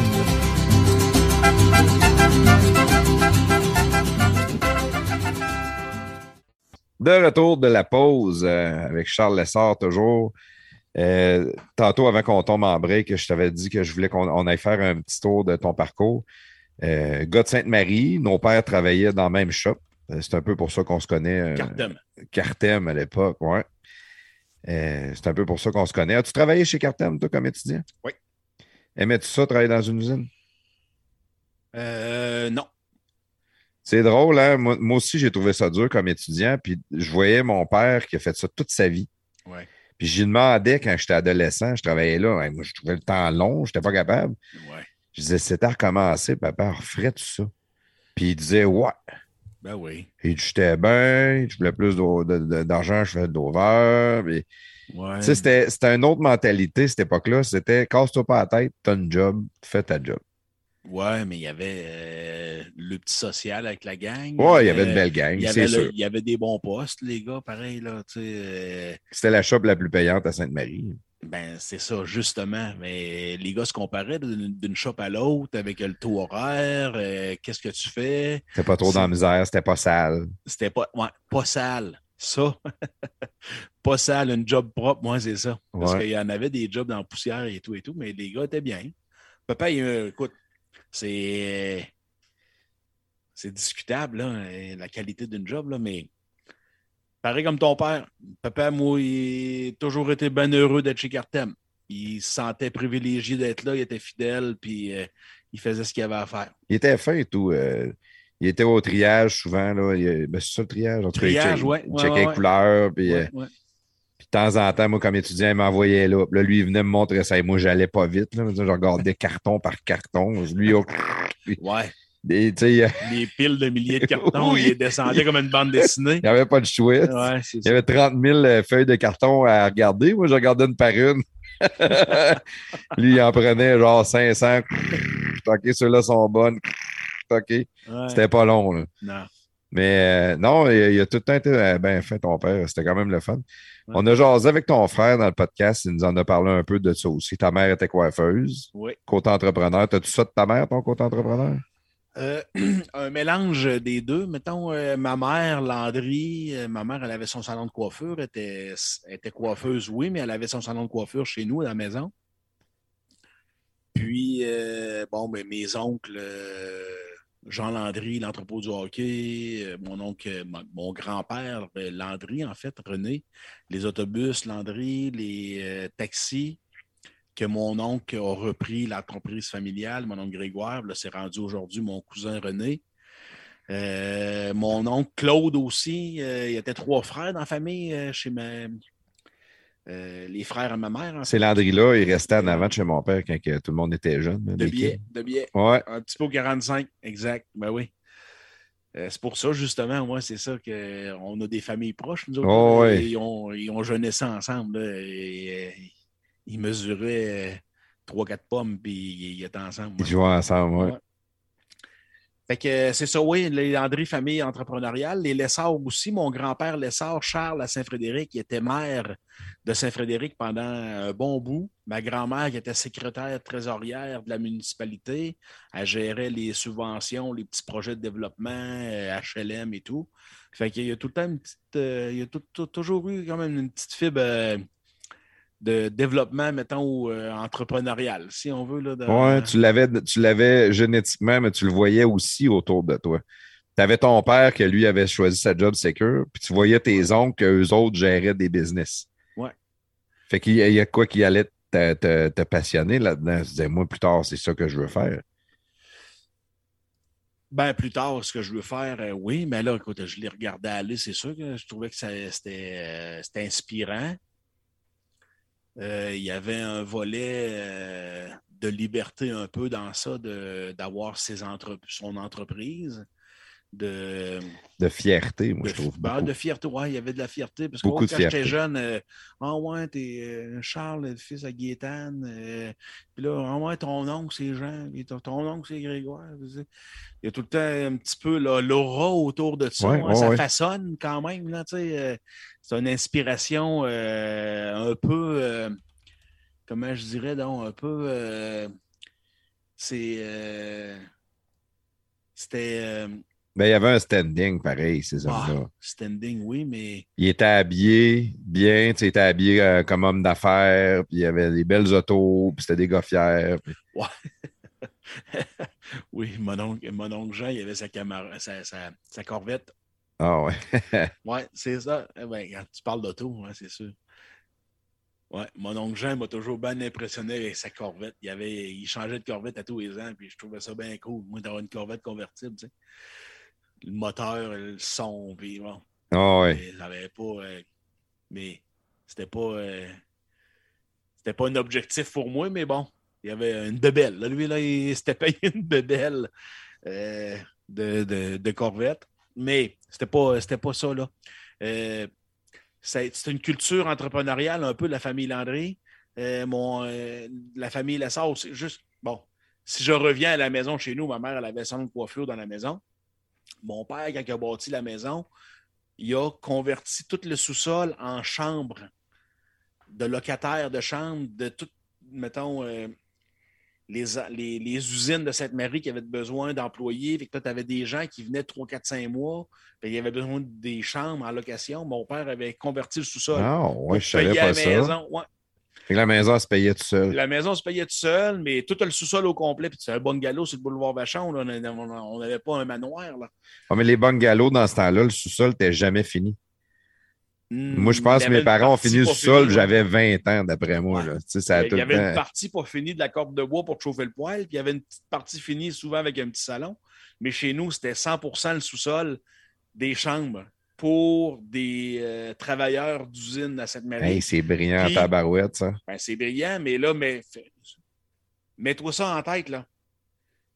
Le sous-sol au complet d'un petit bungalow là, des années 80, 70, le sous-sol au complet, c'est des chambres. Puis le rez-de-chaussée, le tiers du rez-de-chaussée, c'est le salon de coiffure à ma mère. Ah, fait que vous en restez pas grand, vous autres, là. là. Non, non, non. Papa, maman, moi, Jean-Pierre, mon frère, puis Claudia, ma soeur, on habitait dans le restant de ça. Là. Fait que Dans les deux tiers du, du rez-de-chaussée. d'un deux tiers du rez-de-chaussée, puis en avant de la maison chez mes parents, c'est pas un grand euh, euh, terrain gazonné avec des fleurs. là. C'est un C'est parking. de l'asphalte avec un parking. Encore aujourd'hui, d'ailleurs. Oui, c'est vrai. Ça fait que chez nous, c'était comme un centre d'achat. là. Moi, j'habitais chez nous, mais c'était du va-et-vient sans cesse. les chambreurs, il y avait sept ou huit chambres dans le sous-sol. Si, Fait que là, c'était du va-et-vient sans cesse. Puis là, les, les mamans, elle avait son salon de coiffure. Elle avait comme deux, trois coiffeuses à son emploi. Puis là, tu avais comme tout le temps 5, 6, 7 clientes qui venaient se faire coiffer. Puis en plus, dans la maison, la porte du salon qui menait dans la maison, elle menait dans la cuisine.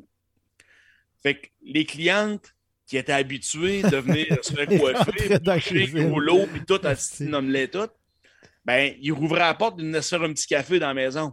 Ah. Non, non, non, c'était l'envahissement total. euh, Ta mère de- faire de- avec toi, tu sortais pas en bobette, là. Ah ben, bon, bon, ben, mais hein, que je sortais en bobette, à un moment donné, on se dit, fuck, euh, Chez on nous. est nous. Ah euh, moi, je suis en bobette, c'est- ton problème, toi, madame la cliente, si tu me vois en bobette, là. Mais là, écoute, j'avais 7, 8. là. Oh, non, t'es sûr? Euh, C'est 6 ans, là. Bon. Mais à on a- 16 ans, tu savais, été- à, a se- été à- à élevés 16 ans, tu savais quelle cliente que tu faisais exprès pour te promener en bobette. Ouais. ouais, ouais. À 16 ans, euh, à 16 ans, je n'étais plus, plus là, en fait. Mm. Mais euh, tout ça pour dire qu'on a été élevé dans un, environnement du public. À côté, il n'y avait pas d'intimité. C'était un environnement de, des clientes du, salon de coiffure, les, les chambreurs, on les appelait de même, les chambreurs du sous-sol. Le parking bien plein en avant, du va-et-vient 7 sur 7. Fait que, euh, on a été euh, plongé très, très rapidement dans. euh, je sais pas comment dire ça. Là. T'aimais-tu ça? Bof, ben, dans ce temps-là, c'était comme ça. C'était comme ça. J'aimais tout ça? Tu savais pas. J'aimais ouais. j'aimais pas, pas ça. J'aimais pas ça. C'était comme ça. C'était juste la vie. C'était la vie. Ça faisait de l'action, en tout cas, c'est certain. là. Euh, sans cesse. Pour un, cesse. pour un jeune, ça fait voir du monde. Ça, ça te fait euh, côté Ben oui, social, ben oui. ça te fait développer un côté forgé. social. C'est sûr. Ben oui, ça nous a forgé euh, au public euh, à côté. Puis euh, de l'action. C'était dynamique, c'était. Ouais. Ça bougeait. Puis comme kid, t'étais-tu un petit jeune énervé? T'étais-tu un sportif? T'étais-tu. euh, tu t'as dit que t'étais TDAH un peu au début de, de podcast. ça? Ouais. Euh, non, j'étais. euh, si je reprends les dires à ma mère, j'étais euh, euh, comme un peu effacé.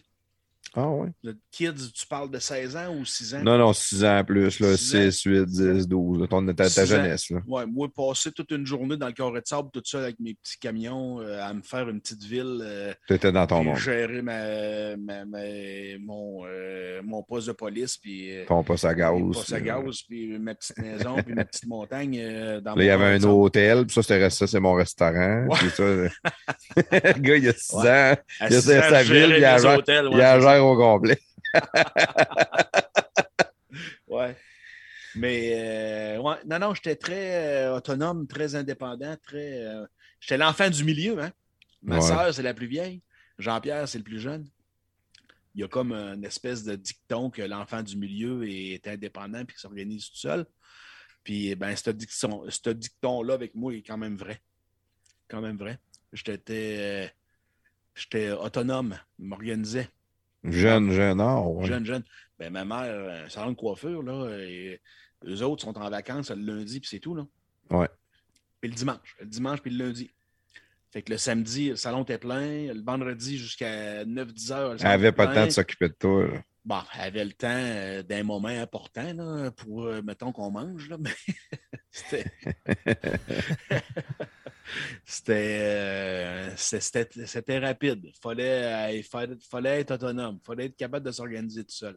Ta mère a-tu tout fait au micro-ondes? Moi, quand le micro-ondes est apparu chez nous, on a mangé des steaks dans le micro-ondes, on a mangé. euh, Tout au micro-ondes. tout, tout, tout s'est fait au micro-ondes. tout au micro-ondes. Puis quand il met, hey, c'est drôle, parce que je m'en parlais dernièrement, je me rappelle plus avec qui, mais euh, je me faisais des, euh, des riz au poivre avec du riz minute rice. Ouais. Puis ma mère, elle avait des espèces de petits bols euh, euh, en porcelaine avec un petit couvert. là. Puis là, il y avait une quantité là-dedans stratégique à mettre de riz, d'eau, puis du poivre, puis du beurre.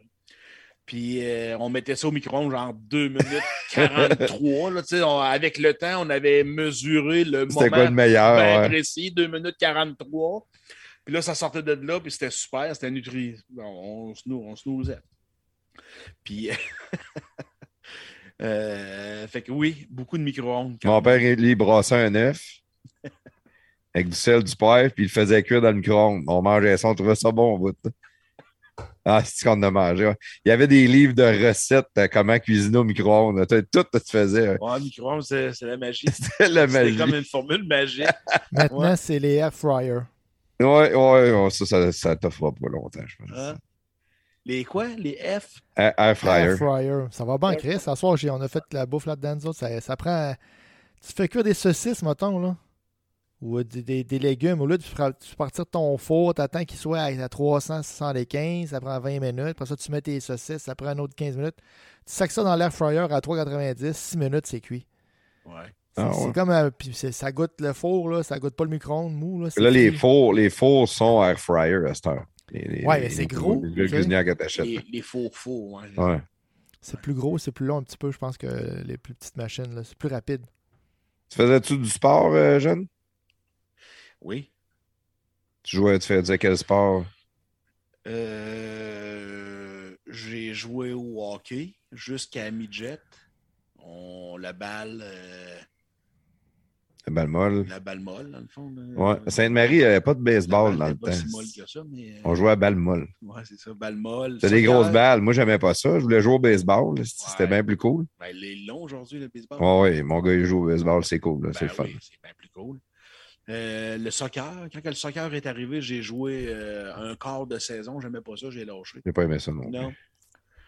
Euh, le tennis, j'ai joué au tennis un peu. La grosse mode tennis dans les Ouais. années 90. Mes parents m'ont inscrit, m'ont inscrit à natation. J'ai ma blanche. Ça, je sais pas. Si t'es en train de te noyer, mettons, je peux te sauver. Tu peux me sauver? Moi, je peux te sauver. Ouais, c'est Ah. pas obligé, hein, c'est plaf, là. Je Tu suis qualifié pour ça. Tu veux pas que je me noie? tu peux le laisser. euh, Hein? Ah non, que lui, prestataire, il dit T'es pas obligé de me sauver.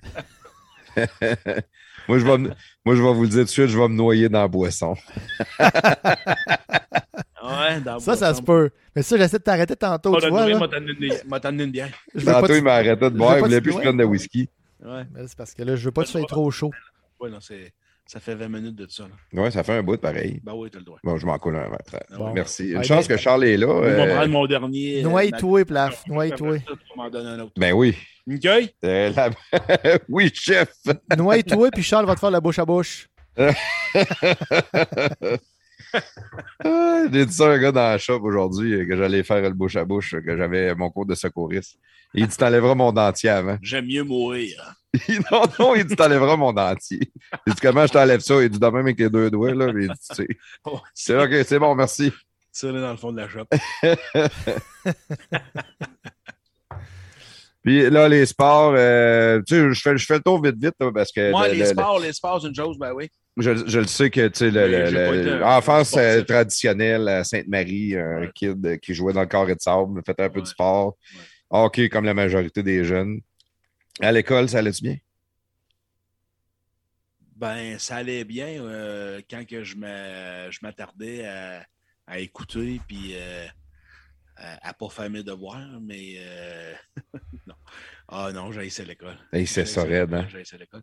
Mais euh, j'avais quand même au moins le- le- la finesse d'étudier juste ben juste à la limite. Moi, mon objectif, c'était 58,5. Moi, tout. À, Faites 50 passer. à 58,5, il t'arrondissait à 59. Puis à 59, il te mettait 60. Ouais. Fait que là, tu passais. Fait que mon objectif, c'était ça. J'avais des matières où j'avais 72. Il y avait des matières que j'avais 58,5. Je m'en vais là-dessus parce que c'est- de quoi que je trouve fascinant. Il y a beaucoup de, il y a beaucoup de jeunes qui. Je, peux, je généraliserais plus avec les gars. Je vois souvent ça plus. Les gars détestent l'école viscéralement. sais, c'était- Moi, j'haïssais ça pour mourir. Je l'offais mes cours. J'étais chanceux, j'étais assez intelligent pour passer sans étudier, sans faire d'efforts. Mm. Mais à un moment donné ou à un autre, tu as besoin de le faire. tu c'est pour ça que j'ai pas fait de haute, de haute étude. Ben, j'étais conscient que ça prenait le secondaire 5. Là. Ouais, ouais, ça, ça tu le peux prend. pas finir en secondaire 2. mon C'est- là, là, la, vie va pas bien. Surtout dans ces années-là, si on voulait travailler à la shop, c'était, mettons, le minimum, un secondaire 5. Secondaire 5, ouais. Fait que j'avais, j'avais cette conscience-là. Mais euh, ce qui me tenait à l'école, c'était mes amis. C'était pas d'apprendre. Euh, plein de monde autour de moi m'ont dit Hey, J'aime ça l'école, j'apprends. Moi, euh, c'était pas. euh, ma motivation, c'était pas d'apprendre. là. Ça doit être encore plus dur aujourd'hui d'être motivé d'aller apprendre à l'école quand tu as le savoir au bout des mains avec un téléphone, un ordinateur, une tablette. Ouais, si tu veux savoir de quoi. Ça tu le sais là, là, il est sur le Ouais. téléphone. Pourquoi je le saurais? Hmm. Ça dépend des gens, ça dépend des personnalités. J'ai quatre filles, moi, là. là. Ben, je prends mes exemples de mes filles, mettons. Là. Ils aiment ça, apprendre. Ils sont Ouais, ma fille aussi, elle trippe. Puis, euh, bon, ils sont à bas âge, là, quand même. Là, 6 ans euh, jusqu'à 13, jusqu'à 13 ans. Mais, oh, mais elle de 13, non, elle, elle aime un petit peu moins ça. Elle commence à, à aimer moins un peu. Ah, ouais. Bah. 14 ans, moi, elle adore ça. Tu vois, ça, il y a une de ses ouais. amies, il a demandé des réponses l'autre fois de- euh, sur des choses qu'elle ne comprenait pas. Elle m'a dit, à part rapport, elle dit, voyons, ça ne comprend pas, c'est pas de se faire donner des réponses qu'elle a besoin, c'est de comprendre la question. J'étais là, wow, t'as une belle ben façon ouais. de, penser pareil. Parce que moi, j'aurais été plus genre à demander la réponse à un Ouais. autre, me débarrasser de mon travail. là. Ben, t'as raison, ben, elle, continue, elle va continuer à pas connaître. euh, à Elle, pas elle le comprendre saura pas plus, ouais. Elle dit, tu sais, ça sert à quoi que je donne la réponse? Mm. Mais j'ai un gars de 11 ans, il va avoir 12 ans là, dans, dans une dizaine de jours. Lui, il a ça raide, l'école. Lui, c'est de la merde. Il nous a dit la semaine passée, dit, sais-tu jusqu'à 16 ans, on peut euh, lâcher l'école, puis que le gouvernement nos parents n'ont pas rien à dire? J'ai dit, tes parents ont encore de quoi dire pour un bout. tu vois que tu vas finir ton secondaire 5. Ouais. Finir à secondaire 5.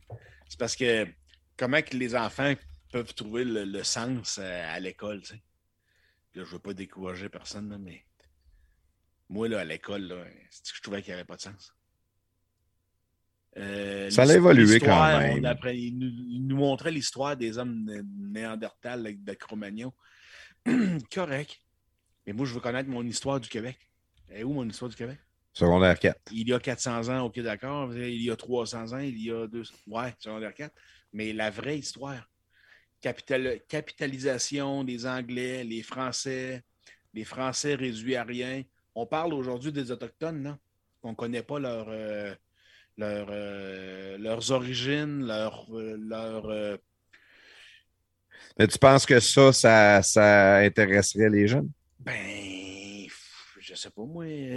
Moi, je pense On- plus, c'est parle- d'être. On parle aujourd'hui de, de la francisation, euh, protéger notre langue française, protéger notre culture. Mais c'est quoi notre culture? Parce qu'ils l'apprennent pas à l'école. Ouais, est-ce, mais est-ce que les gens connaissent qui est un Québécois?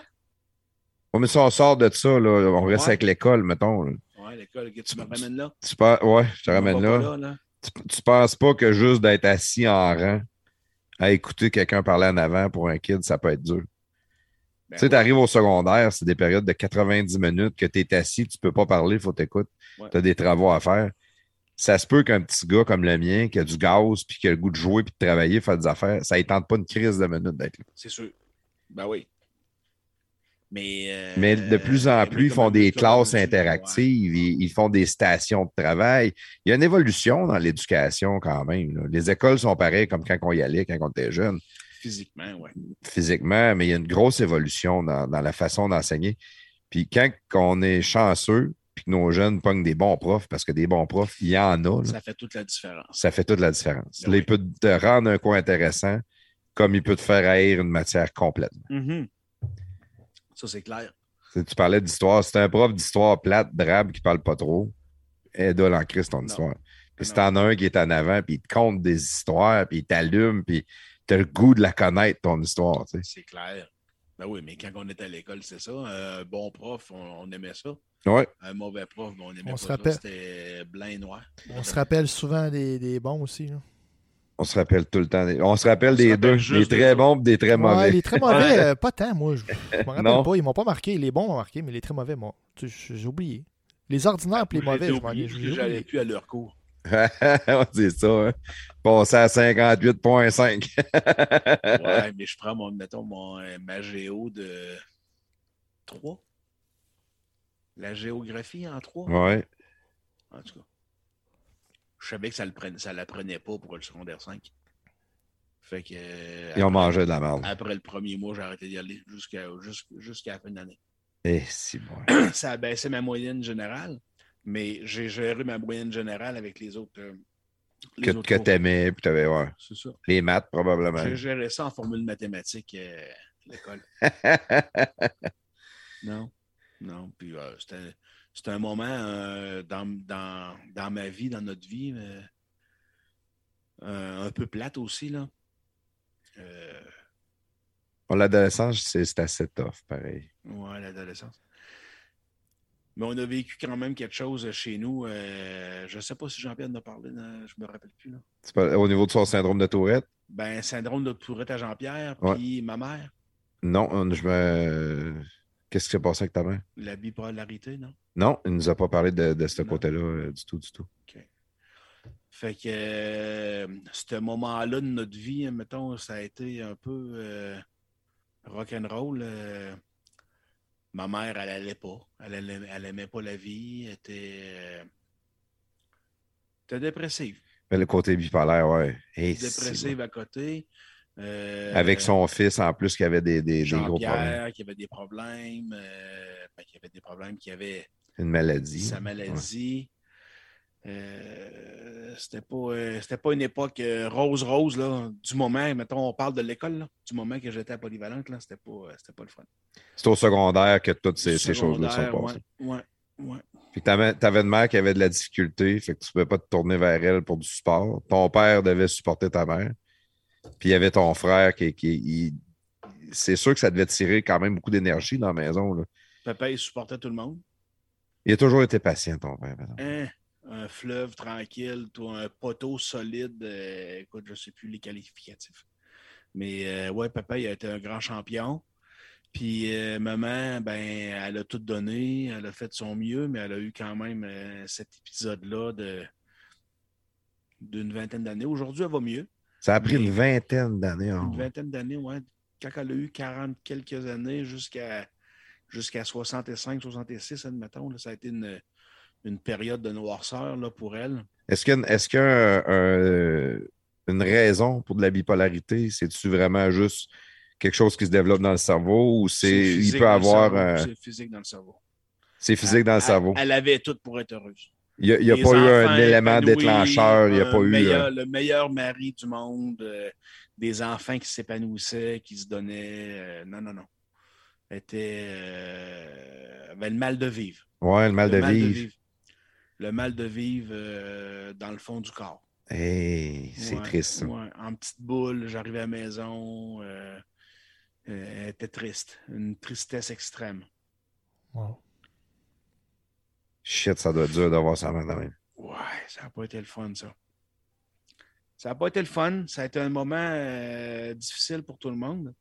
On a tous euh, cheminé dans ça, appris. Ma mère euh, aussi. Jean-Pierre aussi, ma soeur, papa. Mais euh, c'est ça. Ouais. La maladie mentale. C'est le vrai mot qu'il faut donner, c'est ça. Ah ouais. Est-ce que, est-ce que le fait que ton frère avait, euh, avait une- une, euh, le syndrome de Tourette peut avoir euh, donné un, dé- un déclencheur à ta mère ou quelque chose comme ça? Ou? Non. non? Ça a été euh, non, ça a été quand même euh, plutôt une circonstance que ça l'arrive. non, maman, maman était, était déjà diagnostiquée avant que Jean-Pierre ça y arrive, cette maladie-là, mais euh, c'est sûr que ça a été euh, euh, un accélérateur un peu peut-être pour ma mère. hein. Peut-être, ouais. Tu sais, les, les- les gens bipolaires, ils ont tout le temps besoin d'avoir une raison d'être triste. Parce que c'est difficile d'être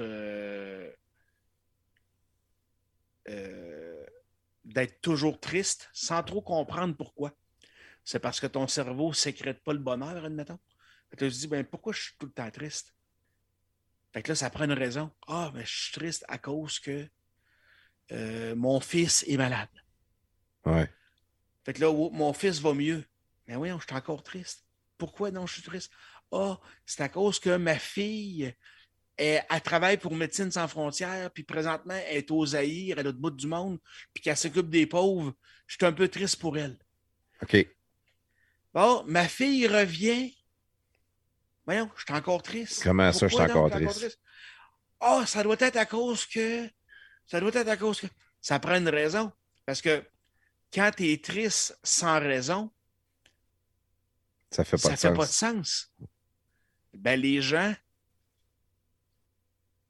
qui sont foncièrement dépressifs, avec un mal de vivre, ça lui prend une raison d'être triste. Eh, shit. C'est dur à Sinon, comprendre. hein? c'est envers eux. C'est c'est envers eux, puis la, la, la résultante de ça, c'est je suis malade. Mais tu ne peux pas en arriver à cette conclusion-là. Tu n'as pas le goût. Tu veux pas te l'avouer. Ben non, tu ne veux pas te l'avouer. Fait que d'ici à ce que ces gens-là se l'avouent, ben ça prend une raison extérieure autre. Fait que bon, ma mère, c'était ça. Toi, t'es le petit gars du milieu au secondaire, impuissant face à tout ça. Impuissant, oui. Tu cherches-tu à pas être à la maison? Ben oui, d'être pas à la maison, euh, le plus possible pas à la maison. Puis quand j'étais à la maison, ben j'essaie de sauver ma mère. Puis là, j'ai posé plein de questions. Pourquoi, maman? Pourquoi? Mais pourquoi tu pleures, maman? Pourquoi tu es en boule, maman? Puis pourquoi tu n'es pas heureuse? Il me semble que tout est. Non, OK. Ben, tu n'es pas heureuse à cause de. Bon, tu sais. Que tu te sens quasiment coupable. Ben, tu te sens coupable. Là, tu viens de ta mère dans la vie, tu sais. Tu viens de ton père et de ta mère. Ouais. là, tu dis, bon, y a-tu y a-tu de ça qui me coule dans les veines? Je vais-tu être de même, aussi? Ah ouais, t'as eu peur de ça. As-tu été bipolaire? As-tu eu des, des épisodes, toi? Ou... Hmm. Ben, écoute, tout le monde a ses moments de la vie, là, que ça Ouais. va bien, que ça va mal.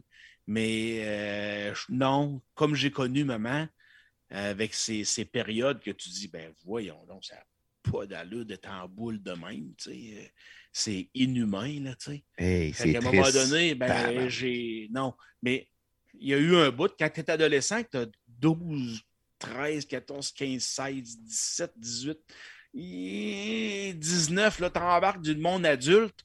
Fait que là, tu es tout le temps en questionnement, tu sais. On a tout été de même, là. Toi, euh, Plaf, euh, le promoteur, euh, tout le monde. Le promoteur. Ouais. Fait que tu n'as pas les réponses tout le temps à tes questions euh, dans ces moments-là. C'est des zones un peu plus grises euh, de nos vies quand on se forge comme L'adolescence, on se cherche adulte, là. énormément. Ben oui, ben ben oui.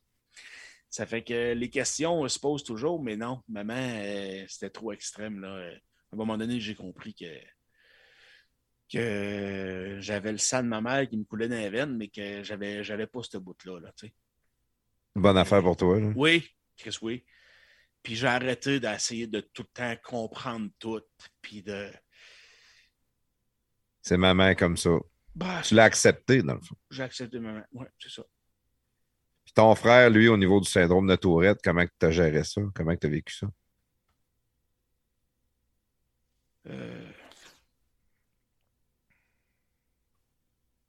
Ben, au début, on comprenait rien. Qu'est-ce qui se passe avec mon frère?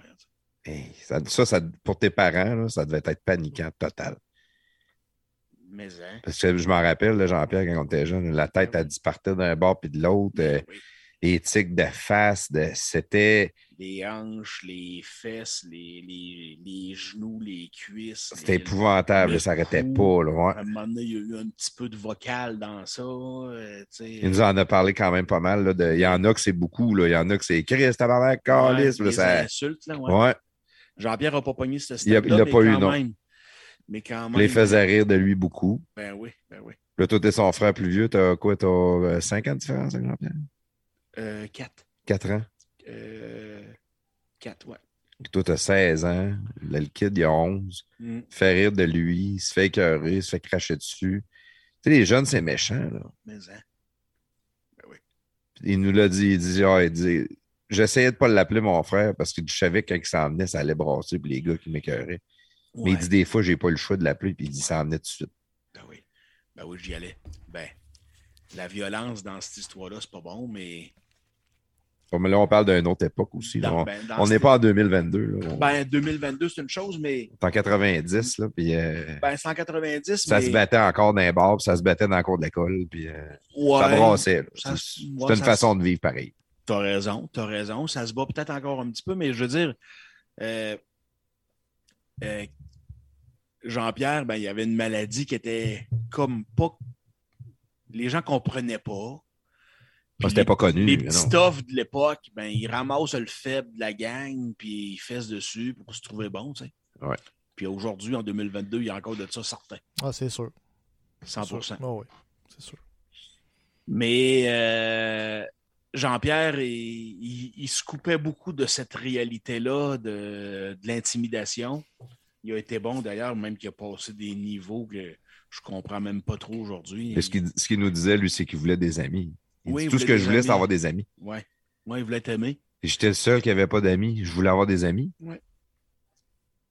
Dans sa, dans sa conférence, Jean-Pierre, il donne des conférences, Jean-Pierre, Ouais. aujourd'hui. Il y a un segment de, ses con- de sa conférence qui dit J'étais le rejet des rejets. si, bon, d'accord. C'est quand même les rejets ne veulent plus. C'est parce que t'es rejet en esti. là. quand elle rejet des rejets, là. Aïe aïe. Bon. Mais euh, euh, je comprends que ce que Jean-Pierre disait, c'est je ne pouvais pas appeler Jean-Pierre, euh, je ne pouvais pas appeler, Charles tout le temps, tout le temps, là. Parce que, écoute, Jean-Pierre se faisait écœurer en continu, là. Mais quand JP m'appelait pour que je fasse des interventions, de un, je faisais des grandes interventions. Tu avais dit, s'il y a de quoi, tu m'appelles, je vais y Tu aller. m'appelles, ben, mais hein, puis je faisais ça spectaculaire. Ouais, ouais. Donne un show. Pour que tout le monde Un le show. voie et puis euh, qu'il s'en rappelle. là. Ouais. Oui, Il est fou, l'imaginaire, faire attention. un hostie de fou. Puis je ne suis pas un one-man show. On en parlait tantôt en début euh, du podcast. Là. Je ne suis pas un one-man show, mais dans ces moments-là, là, ben, je donnais un crise de show. C'était ton petit frère, c'est sûr. J'aurais fait pareil. Puis euh, à un moment donné, il y a eu des escalades dans ça. Là. Parce que les frères des autres aussi devaient peut-être bien dire, tu vas Ah, lâcher mon frère. Les autres. Ah, mais ouais, non, pas tant. Pas tant, il Pas tant. comprenait. Quand euh, il comprenait qu'est-ce qui s'était passé, il n'allait pas plus loin. Non. non. C'est bon, mais, Mais, mais c'est parce qu'à un moment donné, bon, ben, Jean-Pierre m'appelait quand ça allait pas, mais la dernière fois, la dernière fois que Jean-Pierre m'a appelé, parce qu'il se faisait écœurer, c'était à Beauce Carnaval, dans le cours de l'Arena à Sainte-Marie, dans le centre-ville. Ouais. La vieille Arena, euh, blanche et orange, là, Ouais. comme on l'a dans notre tête. Là. Elle n'existe plus aujourd'hui, elle est démolie. Là, Jean... c'est même pas Jean-Pierre qui m'a appelé. C'est mon cousin Mathieu Roy. Mathieu m'appelle puis il dit Charles, il dit Jean-Pierre se fait écœurer par une gang de Saint-Joseph. Ça a comme pas d'allure, ça en devient ridicule. Viens donc, viens donc, fais ton tour. J'arrivais justement de chez Cartem, de travailler. J'avais mes bottes à cap d'un pied. J'avais ma petite euh, grande dame rouge, rou- rouge vin, deux portes à clutch, 1984. J'ai dit, Mathieu, je m'en viens. C'est l'adrénaline à côté. Ouais. Hein? Là, j'arrive par Giovannina de l'autre bord. J'arrive à côté de Family Prix. Je me parque là. Puis il y avait les clôtures entre l'Arena puis le Family Prix. Les grosses clôtures jaunes. là. les grosses clôtures jaunes avec le gros, gros, la grosse, grosse érable à côté du terrain de tennis. Oui, Tu l'as-tu dans la tête? oui, oui, je sais exactement où ce que t'es. Oui. Désolé pour les auditeurs, il fallait être là.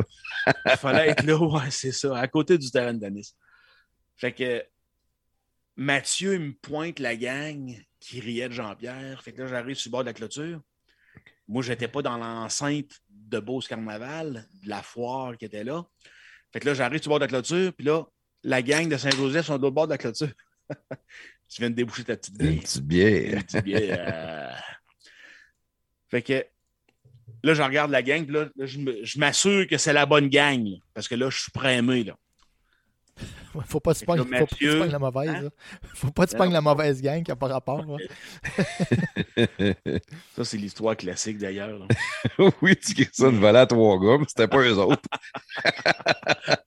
Fait que tout le monde me pointe que c'est la bonne gang. Fait que là, je dis Est-ce que c'est vous autres qui sont en train de rire de mon frère Jean-Pierre? Le Samuel a dit J'ai la tourette. Ben non, non, c'est pas nous autres, c'est lui là-bas. là. Puis là, je regarde encore mes, euh, mon cousin puis mon frère, puis là, ils disent Non, non, non, c'est lui, c'est lui. Fait que là, je me dis dans ma tête, moi, je vais leur poser la question. Est-ce que Puis je leur pose une dernière Est-ce fois. que Je c'est toi? une dernière fois. là. qui est en train d'écœurer mon frère Jean-Pierre? Ouais. Il me répond Non, non, non, c'est pas moi ici. Avec un air fanfaron, puis là, il pointe tout le monde, la planète euh, autour de lui. Alors, il fait son spectacle et tout. Là. Ouais. Fait que là, je l'ai ramassé par le collet. Je l'ai sorti de l'enceinte. Il a ratterri de l'autre côté, puis il était beaucoup plus petit que moi. Fait que j'avais pas envie d'avoir de l'air, de trop avoir de l'air, d'avoir l'air du dessus. Ouais, tu voulais lui. faire peur. Ouais. Fait que là, je l'ai pogné par le collet et le fond de culotte, puis j'y ai pété la tête dans l'arbre. le gros arabe à côté La du terrain de tennis. Entre l'arena et le Family Prix. Ouais. boum, boum, boum. Là, la gang de ils débarquent. Bing, bang, bing, bang, bing, bang. La police débarque. Tout ça. Ramasse au poste de police. Ce gars-là, il n'a jamais récœuré ton frère. là. Dossier criminel. Non. Ben oui, ben oui. Ben oui, le gars, il monte à l'hôpital, là, il était fendu là, euh, dans le crâne. Puis, euh, ouais. C'est plate, là. Le bonhomme, euh, ce gars-là, il a été. euh, il a pogné l'apogée de l'histoire, mettons. Mais après ça, ça s'est vraiment étendu pendant une couple d'années. Le monde, on dit, on n'écœurera pas son frère, a un dossier criminel. Ouais. Quand, quand le gars a compris l'histoire, parce qu'il faisait son fanfaron, là, mais quand il a compris l'histoire de. Quand il a, quand il a su de qui avait, il avait ri, puis c'était quoi l'histoire du gars qui avait ri, puis ce qu'il avait créé, puisque Jean-Pierre, à ce moment-là, il était comme au bout, là. C'était tout le temps une accumulation, hein? Non, c'est clair. comme une chaudière de- de- d'acceptation dans la vie que tu te fais niaiser, mettons. Là, Ouais. Puis là ouais, la chaudière elle se remplit, se remplit, se remplit. Puis là, ce soir-là, la chaudière était comme pleine, puis elle débordait. Puis Jean-Pierre était vraiment triste à son maximum. Fait que ça a été lui qui a pogné l'apogée de cette histoire-là, le gars de Saint-Joseph que je parle. Puis il avait déposé une plainte euh, criminelle contre moi. Mais les policiers de l'époque, ils, ils connaissaient Jean-Pierre, ils connaissaient Charles, ils connaissaient l'histoire. Puis, je dis pas qu'ils ont minimisé la patente ou quoi, là, ou qu'ils ont travaillé pour nous, mais ils ont quand même expliqué, ils ont exposé la situation. Puis le gars de Saint-Joseph qui avait porté plainte, il a enlevé sa plainte après avoir compris. Après avoir, après être revenu de l'hôpital aussi. il est revenu de l'hôpital. Il était rasé la moitié de la tête parce qu'il a fallu qu'il refasse une soudure dans le milieu de la tête. Il y avait une fracture du crâne. ferais, Ben, du crâne, non, mais mettons. OK, un- un- il avait ouvert, OK. Ouais, il n'y avait pas à servir à l'air, là. Il y avait il y a une Mais- belle cicatrice aujourd'hui. Quand, il, quand il se rase la tête, il pense à toi encore aujourd'hui. Assurément, assurément. L'as-tu déjà vu, ce gars? Non. Non. On le salue. Mais, On le salue. On le salue. On Allô, dit- C'est peut-être un auditeur. allô, monsieur Ben, Saint-Joseph. moi, je pense que quand il se rase la tête, il regrette d'avoir écœuré ton frère plus que toi qui crisse une volée. là. C'est sûr que oui. Ah, il a dû avoir peur en tabarnak. C'est sûr que oui. Ben, il a eu peur, oui, mais euh, ce que j'essaie de faire ressortir de ça, là, c'est, c'est plutôt la compréhension puis la, réflexion. Là. Ouais. Euh, il l'a regretté. Quand il a compris la patente, il a enlevé sa plainte criminelle envers moi. Moi, j'ai arrêté cinq ans sans être capable de sortir du Canada, genre. Ouais. Donc, c'est quoi un, un dossier criminel, là? Puis j'avais euh, quand même vargé dans l'arbre, là. Puis un dossier criminel pour violence, si jamais tu fais une demande de pardon, puis un jour, pour X raison, il se passe de quoi, c'est pire. Assurément. Oh oui, c'est pire. On t'a fait une demande de pardon, puis, puis on t'a pardonné pour ça, puis tu refais la même affaire. Ah, ben là, oui. Tu t'es jamais dompté, dans le fond. C'est ça. Tu comprends rien. Tu comprends rien. ouais, c'est ça. Si on, Let's go, ouais. si on sort un peu de la violence, parce que le- tu sais, je voulais, je voulais euh, faire le tour un peu de, de- de ton enfance, puis je voulais voir comment tu avais géré le, le- ton frère qui avait un syndrome de Gilles de la Tourette. On voit que tu l'as vraiment mal géré. Ouais. Ouais, ben là, on parle de. C'est, dans le micro, faut que tu parles dans le micro. Là. c'est du sensation. Du sensation. Sensation. Prends ton temps et fais une belle phrase. Sensationnalisme. 3, 2. Sensationnalisme.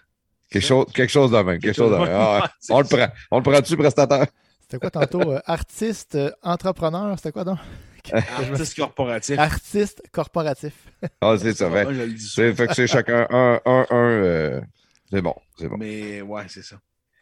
Euh, là, tu arrives fin, fin secondaire. Tu as travaillé un peu à Shop comme étudiant. Tu réussis à avoir ton secondaire 5. Tu as été voir Serge Tanguay pour t'orienter. Mm. Euh, Serge, l'orienteur de, de- de la polyvalente de Sainte-Marie, t'a dit Toi, Charles, tu es un plombier. Ouais, toi, là, t'as le caractère de plombier. T'as le physique de plombier, t'as le caractère de plombier, puis t'as tout, tout, tout, tout ce C'est qu'il quoi, faut. c'est quoi le caractère d'un plombier? Ben, c'est un gars qui solutionne l'eau. ouais. La gestion de l'eau. pas, pas, pas la gestion de ses émotions. Ouais.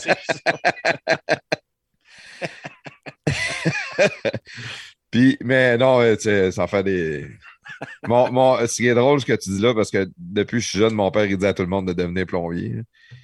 Il, dit- il Tu veux de l'ouvrage, des plombiers, là, les jeunes ne veulent pas aller étudier là-dedans. Il dit Va-t'en plombier, il y a de l'ouvrage, ils en manqueront Il y jamais. a tout le temps de l'eau qui coule. Il y en aura de l'eau, puis du monde qui chie, ça n'arrêtera pas. Là.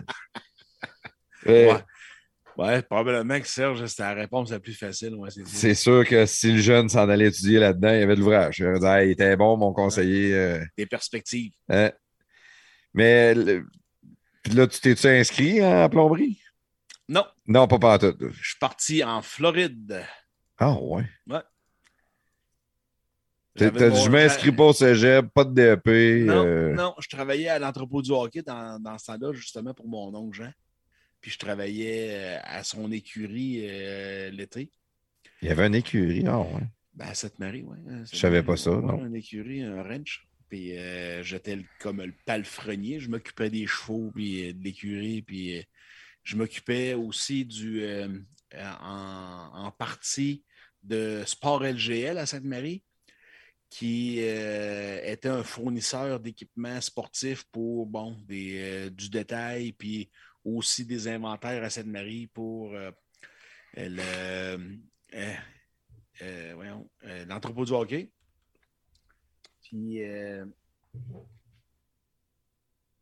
un moment donné, euh, ben c'est ça, ouais, ça a commencé là, de partir mon entreprise. J'ai dit à mon oncle, j'ai dit, j'aimerais ça partir mon entreprise. Il dit, t'aimerais-tu avoir un pro shop?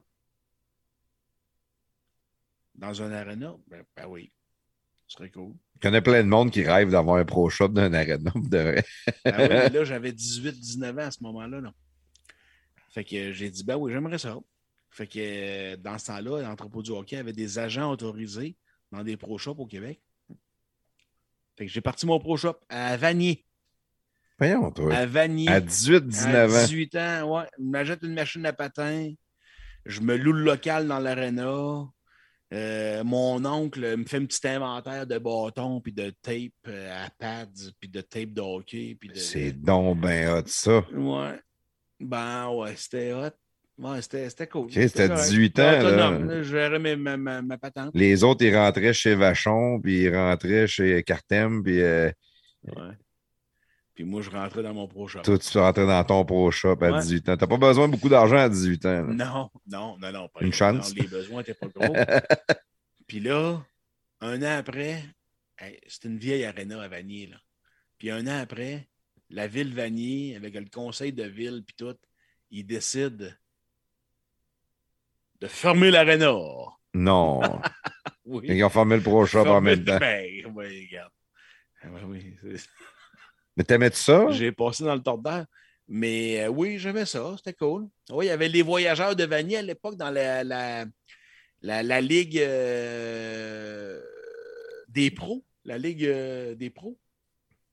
Ça me dit pas, non? Oh, je pas. En tout cas, non, mais ça se battait. C'était un peu comme les Hanson. Comme Ok. le semi-pro, là, le- comme Pont-Rouge. là, Comme le semi- le- Ouais, ok. C'est bon, c'est bon. Semi-pro, c'était qui donc qui était à val là?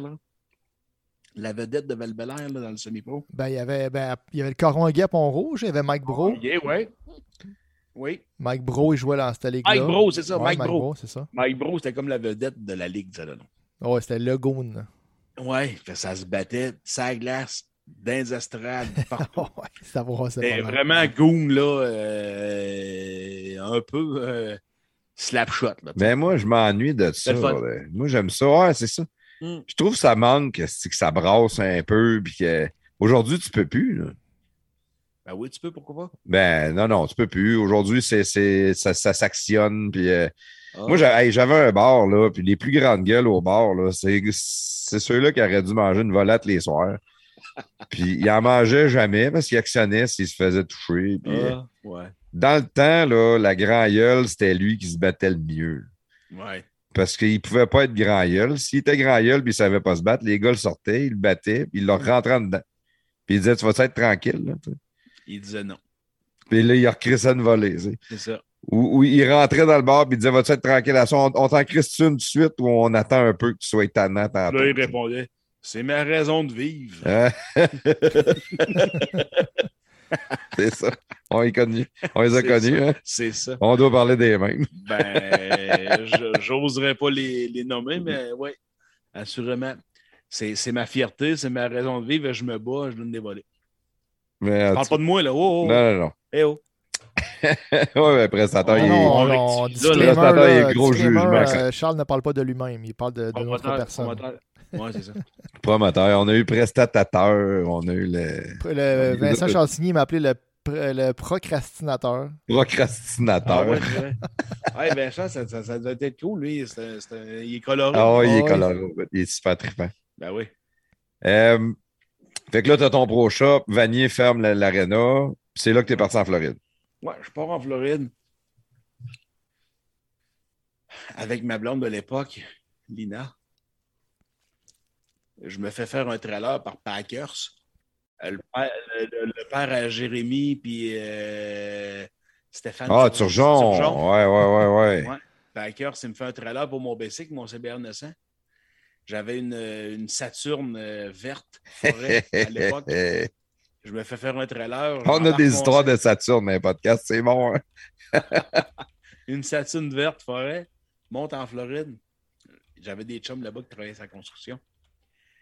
J'avais le goût de, de m'évader, j'avais envie de partir, en fait. J'avais envie de changer d'air du Québec, changer d'air de, de tout, en fait.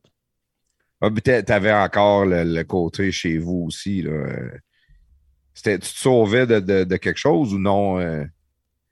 Euh, oui. Oui. Oui. Oui, j'avais envie de faire ma vie, j'avais envie de d'avoir l'esprit libre, euh, l'esprit tranquille, puis de, de- de m'évader. J'avais envie d'aller au soleil aussi. Ouais, ça, c'est la Floride, ça aide. Ouais, j'arrive en Floride. euh, mes amis travaillaient pour une compagnie de, de démolition.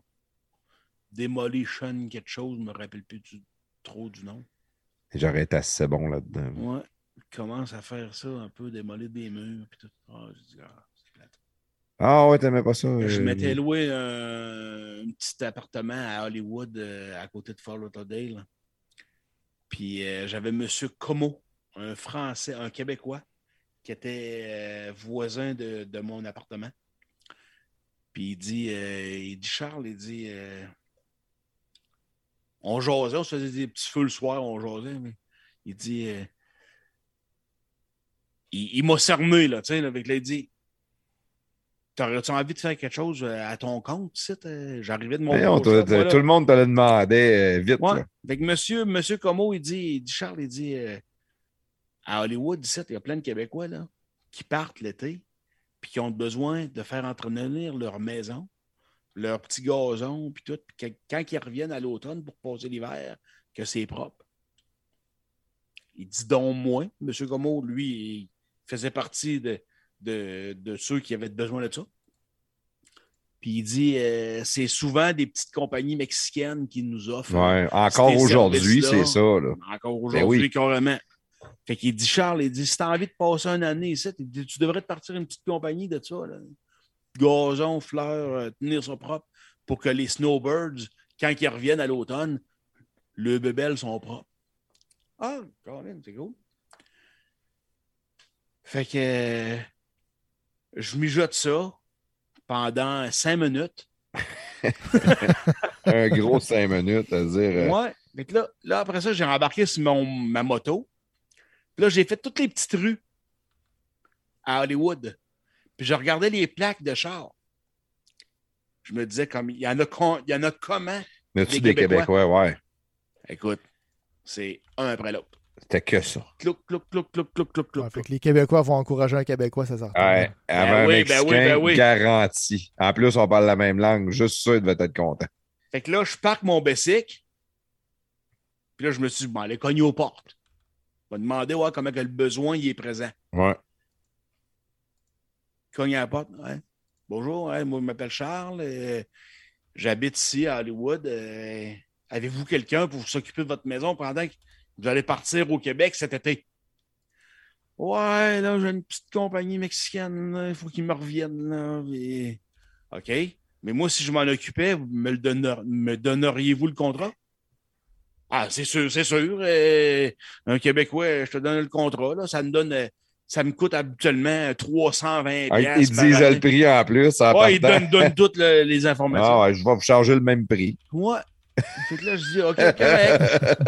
je, je continue ma marche, je recogne à l'autre porte, toc, toc, toc. Il me dit la même affaire. Continue ma marche, toc, toc, toc, même affaire, même affaire. Toc, toc, toc, toc, toc, toc, toc. Il me dit, Chris, il y a un marché ici. Ouais. J'ai euh, j'ai embarqué dans ma Saturne, ben, j'ai pris ma moto, retourne dans mon appartement, embarque dans ma Saturne, pigne le truck. T'es allé t'acheter une corvette. T'es du Christ ça, si je fais la passe en Floride. Fais- fais- Fais-moi financer ça, là. Il pas, pas financé, il a payé cash. hein, Non. ça, c'est ma il, journée pas- d'aujourd'hui. il commençait, là. Il commençait. il J'avais au- aucune euh, intention de corvette, mais je- j'ai reparti avec ma moto, retourné à mon appartement, j'ai pogné ma Saturne, j'ai piné mon trailer qui me servait de moto. Je suis allé dans un pawn shop, j'ai fait quelques pawn shops. Je me suis acheté un tracteur à gazon, une tondeuse, un fouet, des bidons d'essence, puis tout, avec mon, mon trailer à moto que j'avais amené mon, mon CBA 900 en Floride. Là, je me suis mis à faire le tour des petits quartiers, puis écoute, c'était des plaques du Québec partout, partout, partout, partout, partout. C'était comme une abeille qui butine dans une talle de rose. C'était un en arrière de l'autre. Je les ramassais toutes. Tout. Et Même il y en a qui devaient t'appeler au travers. T'as été Ben chez. oui, euh, ça allait appeler au travers aussi. C'était, c'était, pas forcé, là. aïe, Il y avait aïe. tout besoin. C'était tout Est-ce que même. tu veux que une petite compagnie mexicaine qui n'a rien ou ben donc un Québécois qui débarque avec sa Saturne? ben, c'est le Québécois qui débarque avec sa Saturne. Fait que j'ai passé tout mon été à avoir des petits contrats de même. T'as pogné comment de clients, tu t'en rappelles-tu? Ouais, euh, euh, Je me rappelle plus. Ouais, on s'entend qu'ils sont pas là, là. Ils sont pas là. 90 peut-être. Ils sont pas là de l'été, fait que t'es pas obligé d'y aller à tous les semaines. là. Tu, peux, tu, non. mets- tu tiens ça clean, mais tu vas pas Non. euh, sti, tout le temps. Là. Faut Le gazon peut être un peu là. long quand tu vas le tondre. C'est pas genre, faut que je passe tondre à toutes les semaines. Ben non, il était long quand je passais là. Ah, c'est ça, c'est ça. Mais ils sont pas là, eux autres, c'est pas. euh, Non, non, eux autres, ce qu'ils veulent, là, ce qu'ils voulaient, là, c'est quand ils reviennent Faut que ça soit à l'automne, Ouais. que ça soit sa coche. Ouais. Fait que. Fait que, bon, j'ai passé, une belle été à Hollywood avec ma Saturne. T'as une, gros- une grosse automne. Ouais, ça a été une grosse automne, surtout. ouais. Ça a commencé de même un peu. Bon, une soirée. Puis là, t'as fait ça juste en été? Mhm. Oui. Après ça, j'avais mûri l'idée. Avant de partir en Floride, j'avais mûri l'idée avec un de mes amis, Yvan Savoie, Ouais. de partir. euh, euh, Un genre d'auto hebdo, si je me rappelle Auto bien. Hebdo, hein, c'est ça. J'avais appelé ça une agence automobilière. Je me rappelle tellement de ça. Ouais. Fait avant que je parte en Floride, j'avais jasé de mon idée à Yvan. Puis Yvan, lui, de son côté, était parti apprendre l'anglais à Toronto. Puis moi, je suis allé apprendre l'anglais un peu avec ma tondeuse à Hollywood. Mais Yvan, l'idée, l'idée de l'agence automobilière, c'était de partir une revue d'auto à vendre, mais comme un courtier immobilier pour les maisons. Puis j'avais appelé ça une agence automobilière. Le mot n'existait même pas. Je pense qu'il n'existe même pas encore aujourd'hui dans le dictionnaire. C'est un peu le principe de, du proprio. Du proprio, mais pour les autos. Ouais. Tu aurais dû faire ça pour les maisons, parce que du proprio, ça, ça a marché. Ça a marché. Nicolas Bouchard, euh, Bouchard euh, le propriétaire de du proprio, il a fait une bonne affaire. Oui, oui, il a un beau succès. Oui. Euh, il, y avait un chalet au Chalambord, d'ailleurs. OK, OK, tu le connais. Ah, c'est bon. Je connais très bien, Nicolas. Ah, c'est un allumé, tout. Là. C'est pas, un, gentleman. Ouais, c'est ça. Un gentleman. Fait que, bon. Fait que là, j'arrive en Floride. Hein. Fait que là, Yvan, il me dit Hey Charles, il faut partir le projet. Puis bon. Fait qu'à la fin de l'automne, Yvan m'a convaincu de déménager à Toronto pour euh, aller travailler là puis démarrer notre projet d'agence automobilière ensemble avec la petite revue puis toute l'agence automobilière Accès, qu'on avait appelé ça à ce moment-là. Je l'ai fait. Moi, j'aurais appelé ça abcès. pas vrai. Abcès. Ouais. Une grosse abcès. Fait que, ouais. Déménager d'Hollywood à, à, Toronto. Travailler là pour euh, Riders, la compagnie de transport. Après ça, on est revenu euh, à Québec, partir à l'agence automobilière Accès, vendre des voitures. Dans le centre-ville à Sainte-Marie. Ouais, c'est ça dans le centre-ville. C'est à bâtisse à ton oncle, d'ailleurs. mon oncle Jean, de l'entrepôt du hockey, d'ailleurs. Oui, exact. Oh, je me rappelle de ça. Ça, ça n'a pas marché? Euh, ça a marché, ça a bien décollé, mais Auto Hebdo, qui est une multinationale gigantesque, qui appartient à trader.com, qui est une encore plus grosse multinationale. En tout cas, eux autres, ils étaient sur la rive nord à Québec, puis ils distribuaient la revue euh, Auto Hebdo, puis ils, débutaient leur site Internet à ce moment-là. Puis nous autres, on était sur la, rive sud, puis eux n'étaient pas sur la rive sud. Mais quand ils nous ont vus, parce que là, on a, on ramassé comme tous les, concessionnaires euh, de la rive sud pour publier dans notre revue.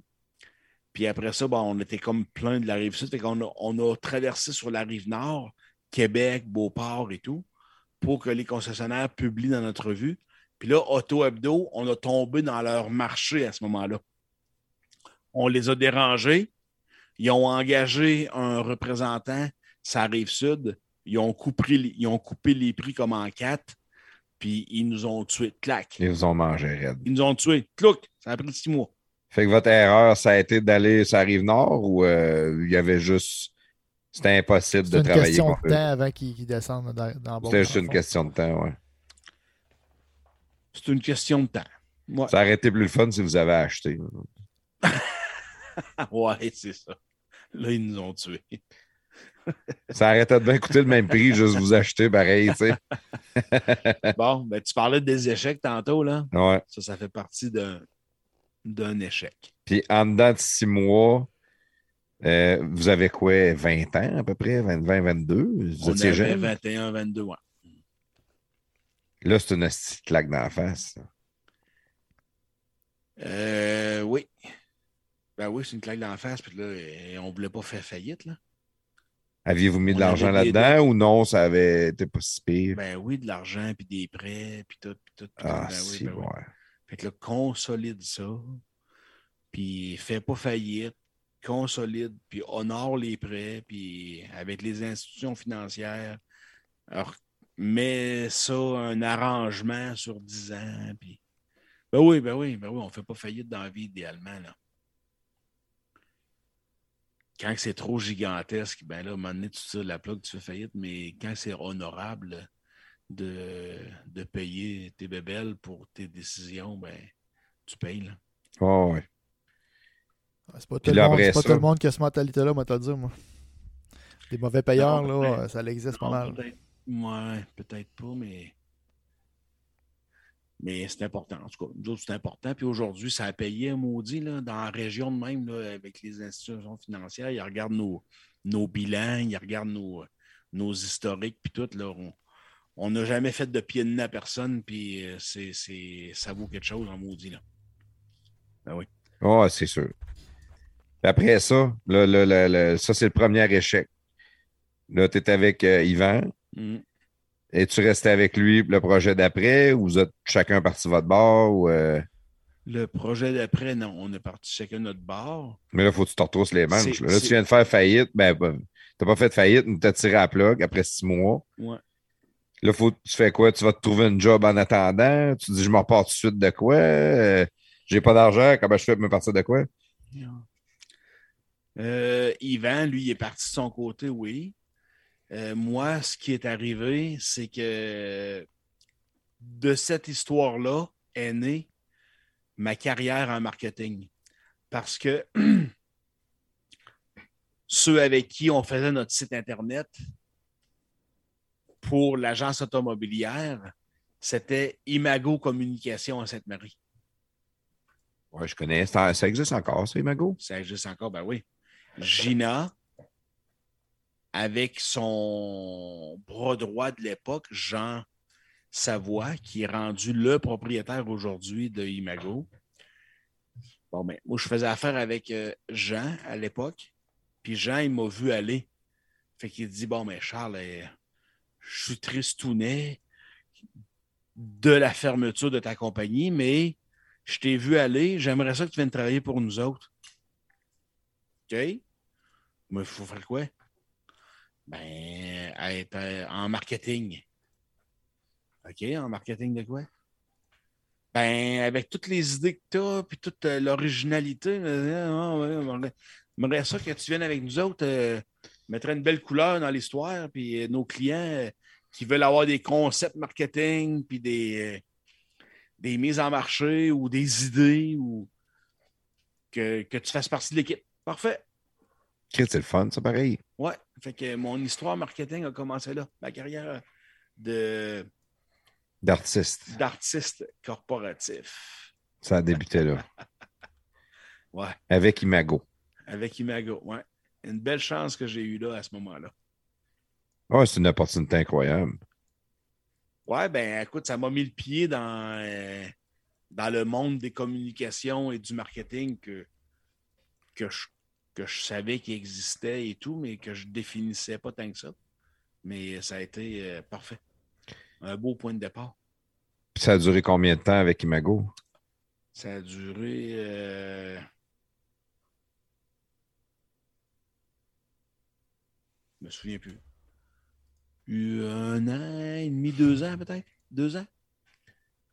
Ouais. Puis après ça, ben, ça a été une autre agence de communication. Ben, en fait, ouais, il y a eu. Je vais, je épargner cette histoire-là, mais de Imago, mais après ça, il y a une autre agence. C'est Usine Tactique.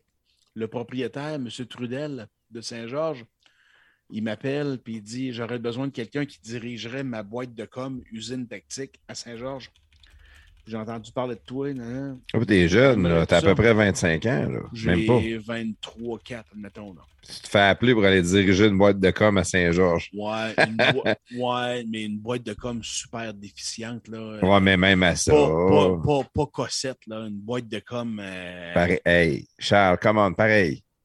t'as 24 ans, t'as un secondaire 5, passé sa fesse, tu avec 58,5 Ouais.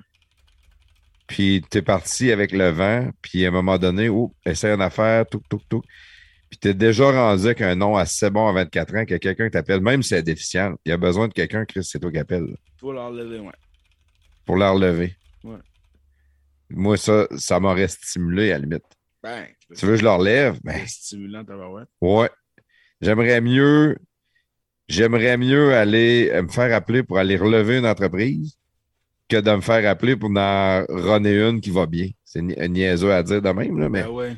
Une qui va bien, tu as plus de chances de te mettre les pieds dans les plats. Tout est rodé déjà. L'huile, il y a de l'huile dans l'engrenage, comme tu disais tantôt.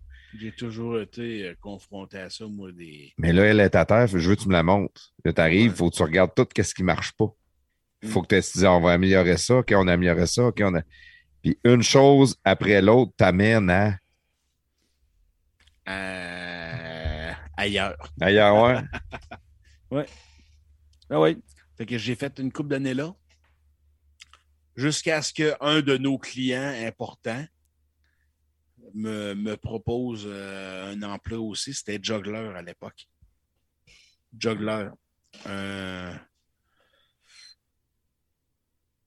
un, pro- un produit très innovateur euh, dans le domaine des vidanges de faux sceptiques. On parlait d'être dans la marde tantôt. là. Ouais. À parler de ça. Parle un petit peu plus proche de ton micro. euh. OK. Oh, pas, pas trop proche, pas trop proche. non, mais je, je viens de monter ton volume. Là, je pense que tu es plus Ah bas ouais? que moi, pas mal. Hey, ouais. Caroline, euh, je suis pas concentré avec ça, moi, là, là, avec euh, le micro sur le bord de la bouche. OK. T'es pas habitué d'avoir un micro sur le bord de la Non, bouche. non, non, jamais de micro. Jamais, jamais, jamais.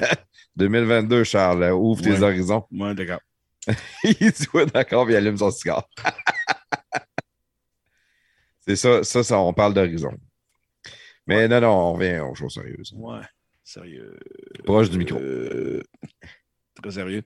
Fait que, ouais, c'est ça. Fait que à Saint-Georges, euh, l'usine Juggler qui faisait des, euh, des produits pour les camions vidanges de faux sceptiques. Écoute, hey, regarde, hey, ça, là, je pourrais partir un heure là-dessus.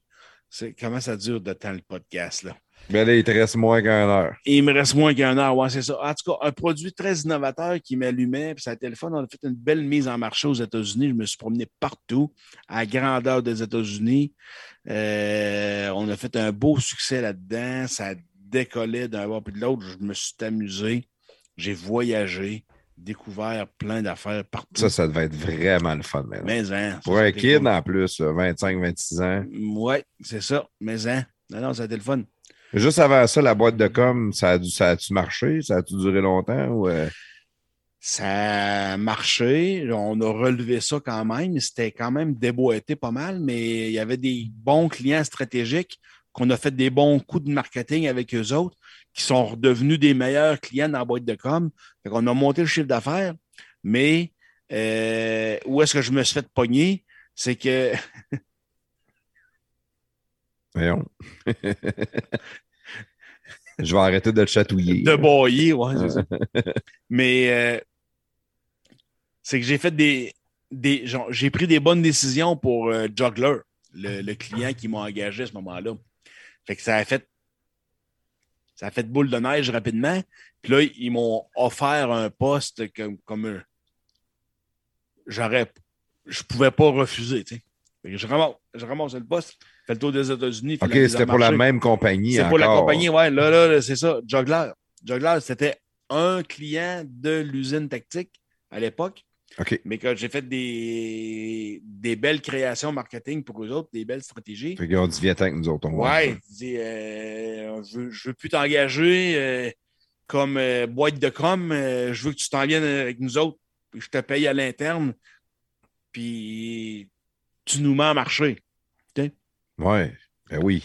C'est ça. Fait que j'ai relevé le défi. Je suis allé. Puis ça a fait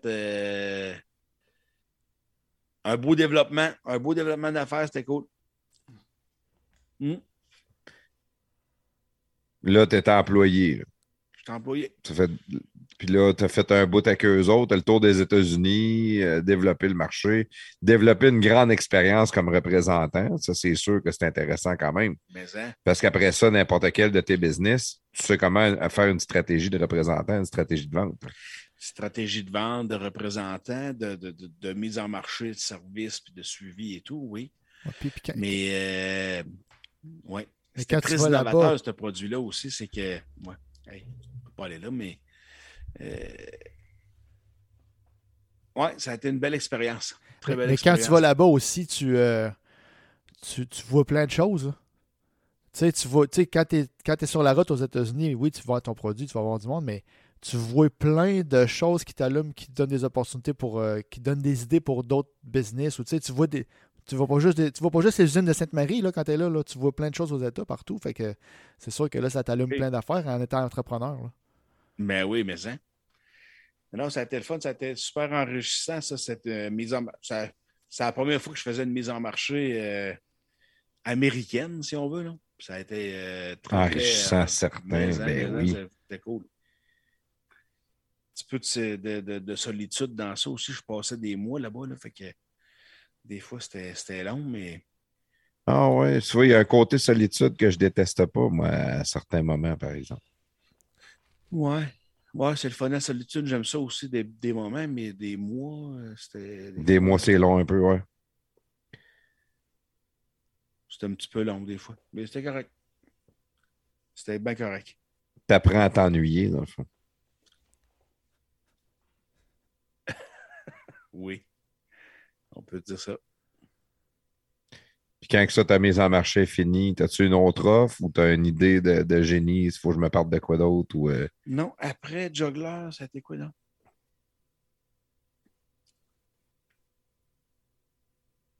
Ah, ça a été euh, Image de marque, euh, une agence de marketing de, de, de- Image de marque à Saint-Georges, non? non, ça me dit rien. non. Ça existe comme plus aujourd'hui. Ça a été vendu à. Ça a été vendu à qui, non? Je suis trop loin de mon micro, moi, encore. Mhm. Depuis le début. Ouais. ça a été vendu à, je me rappelle plus qui, en tout cas, c'était vraiment euh, des plans de marketing, de stratégie qu'il fallait composer. euh, C'était plate, ça. J'ai haï ce job-là. OK, Ben, fait, fait qu'on n'en parlera pas longtemps. Non, c'est ça. Fini ce job-là. Après ça. Ah, ah, ben Il oui. C'était plate, ça. J'aime Ouais. le bout, de genre, je faisais ça, c'était plate, ça. C'était plate, ça. C'était vraiment plate. Next. Ouais. Après ça, euh, Eux autres, devenu- avait un beau produit, ça, c'était plate. c'est devenu plus trépidant.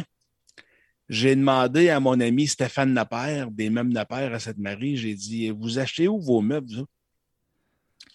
Ben, on achète ça de notre regroupement d'achat qui s'appelle PAS. OK?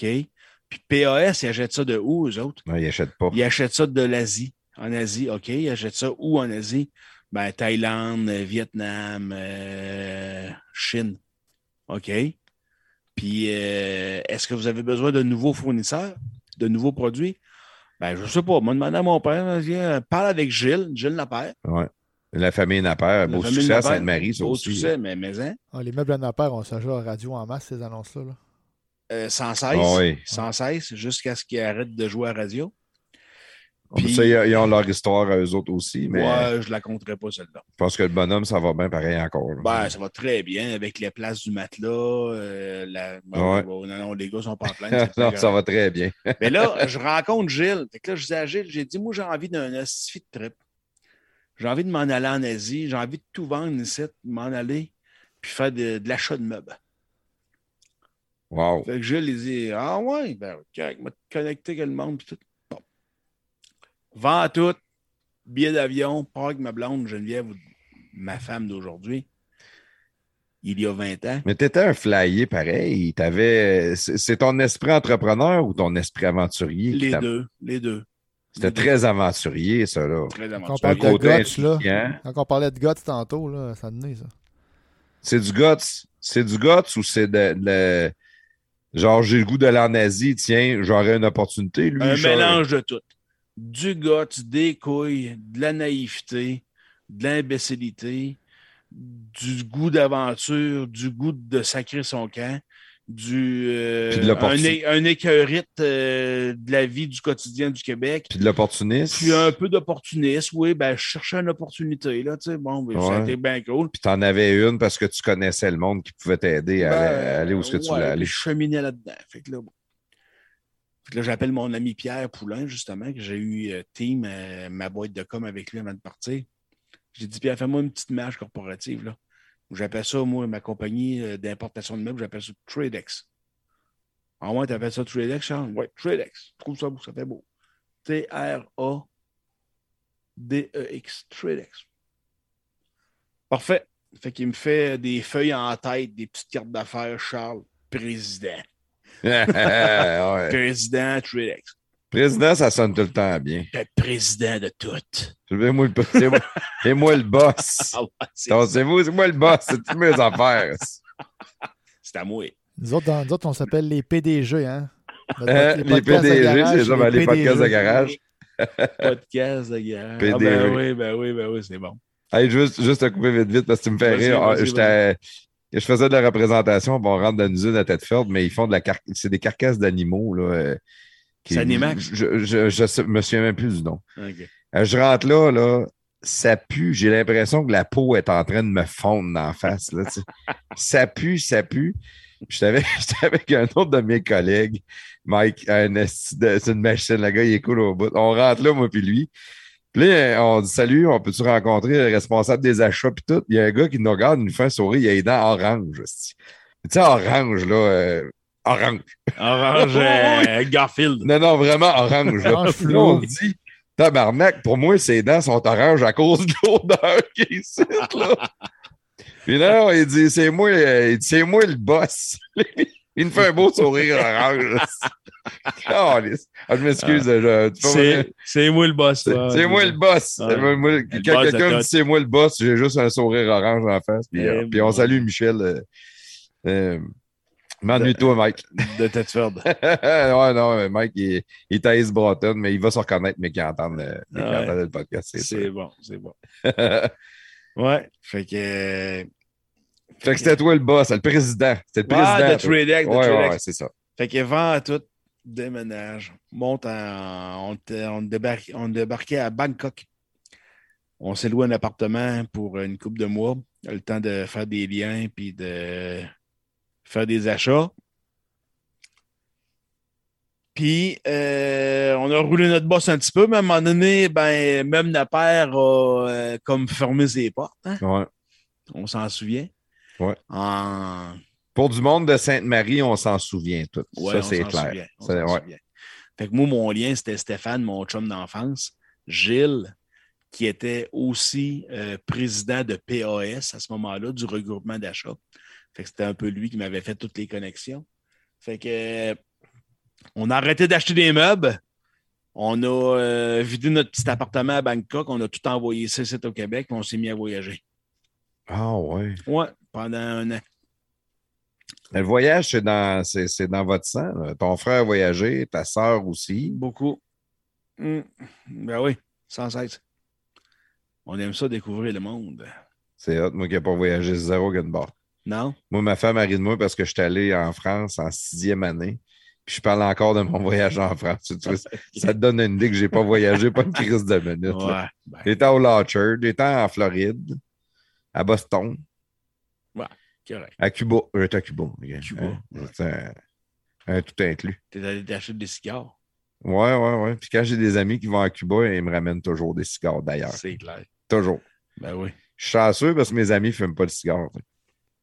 Tout ce qu'ils achètent, ils te le donnent. Euh, Ben non, c'est moi qui le dis. Je leur donne un papier. Je dis, amène ce papier-là, là, puis quand tu vas arriver à l'aéroport, en, en revenant, là, donne ça à la boutique, ils vont te donner les bons cigares. OK.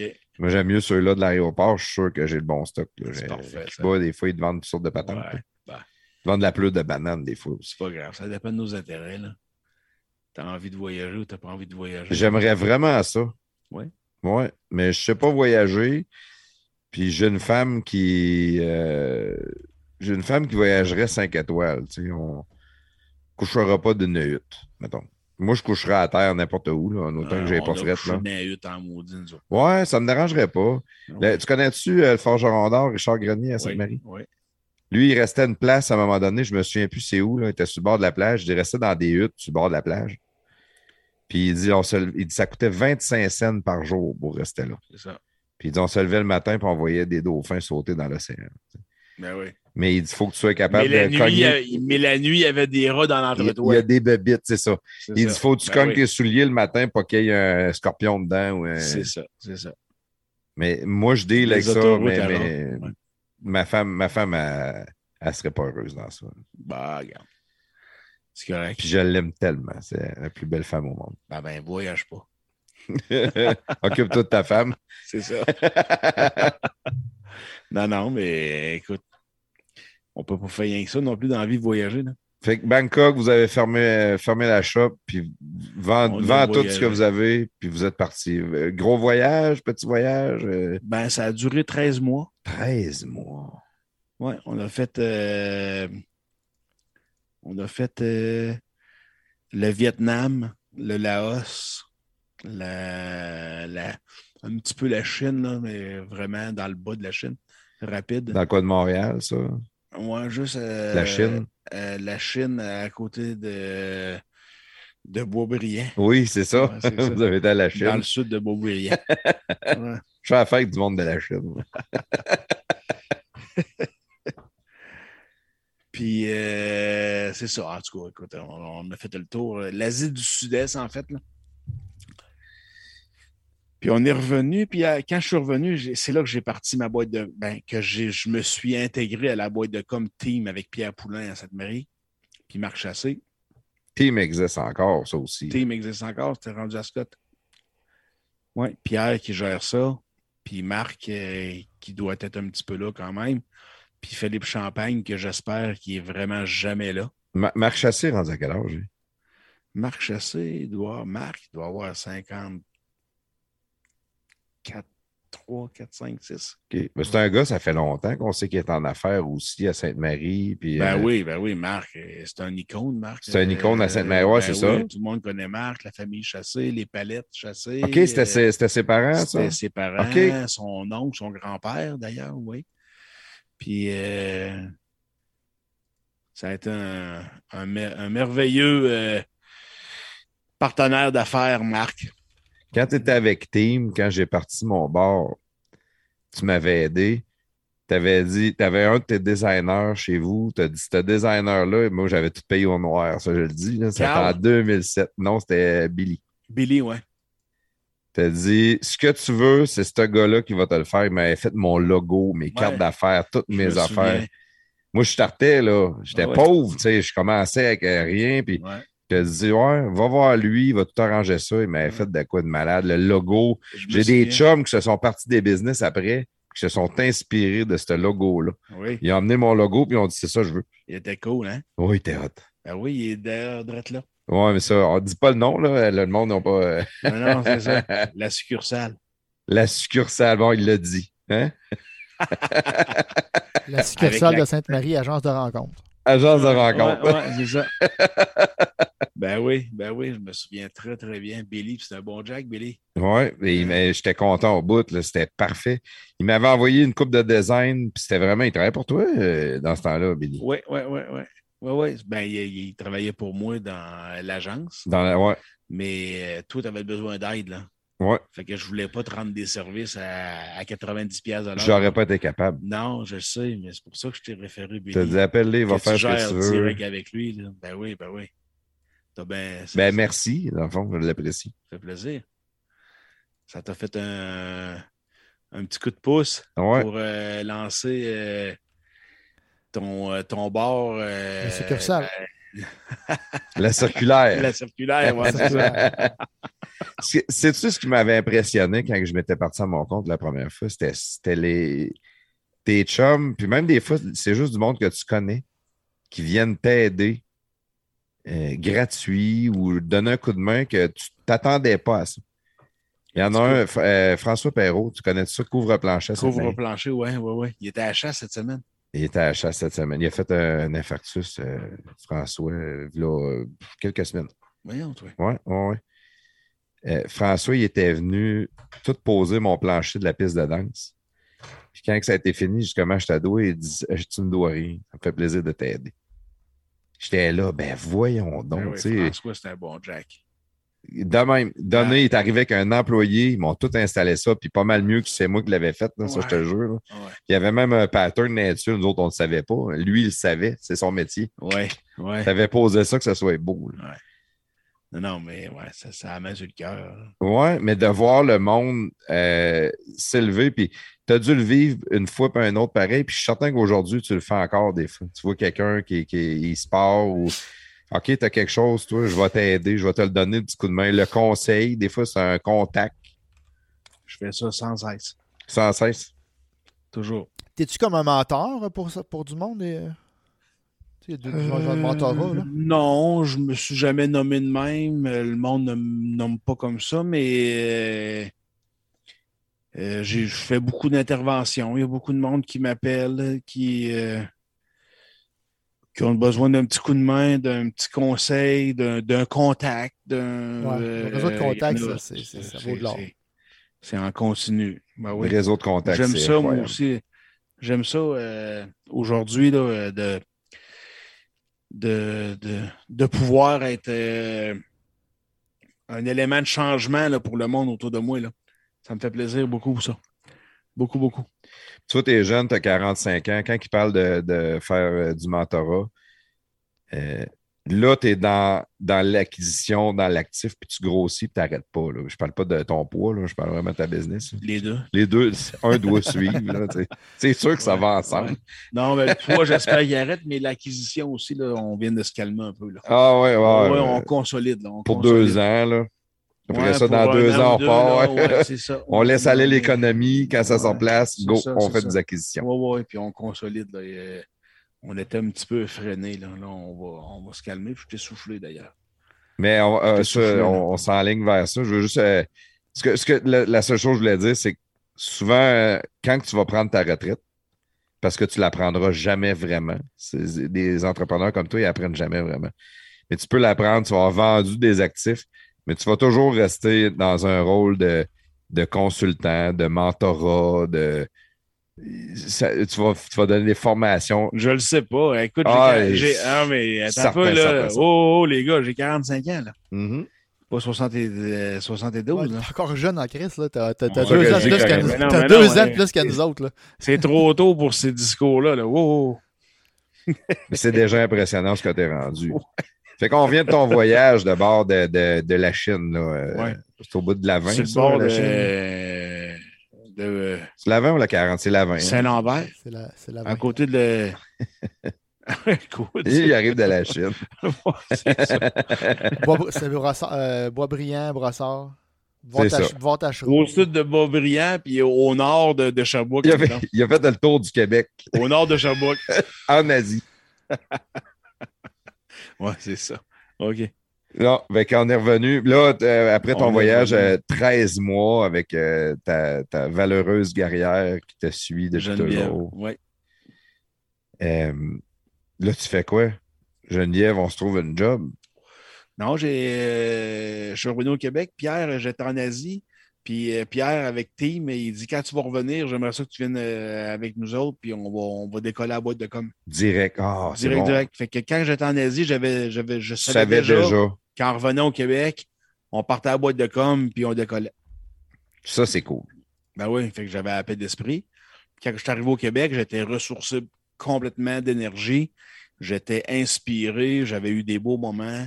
Je suis revenu, j'ai retombé dans la vie du- nord-américaine. Ouais.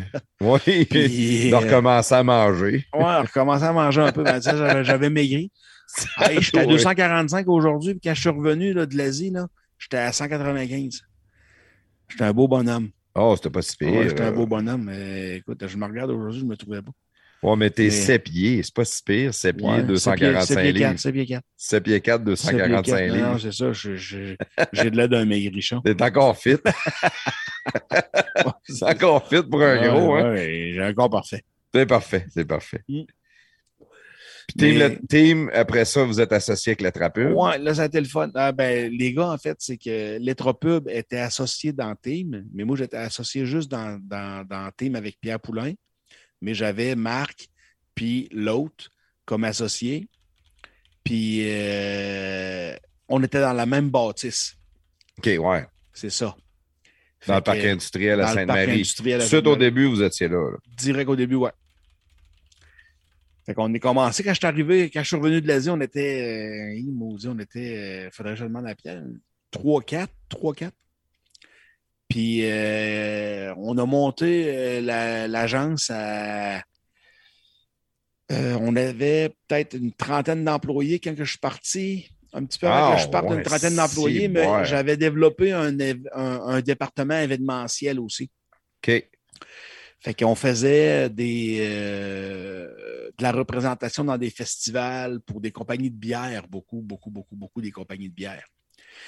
Euh, des kiosques, puis tout le monde. Puis l'image de marque, puis de, la stratégie euh, d'un autre côté. Puis c'est ça. Fait que, bon, toi, ton rôle à toi principal, parce que tu étais un des actionnaires, mais ton rôle à toi principal, c'était quoi? C'était la représentation? Le développement des affaires? Le... Oui, développement des affaires, mais par la force des choses, quand, je, rencontre, quand je rencontrais les clients, les clients avaient besoin, eux, de stratégie de.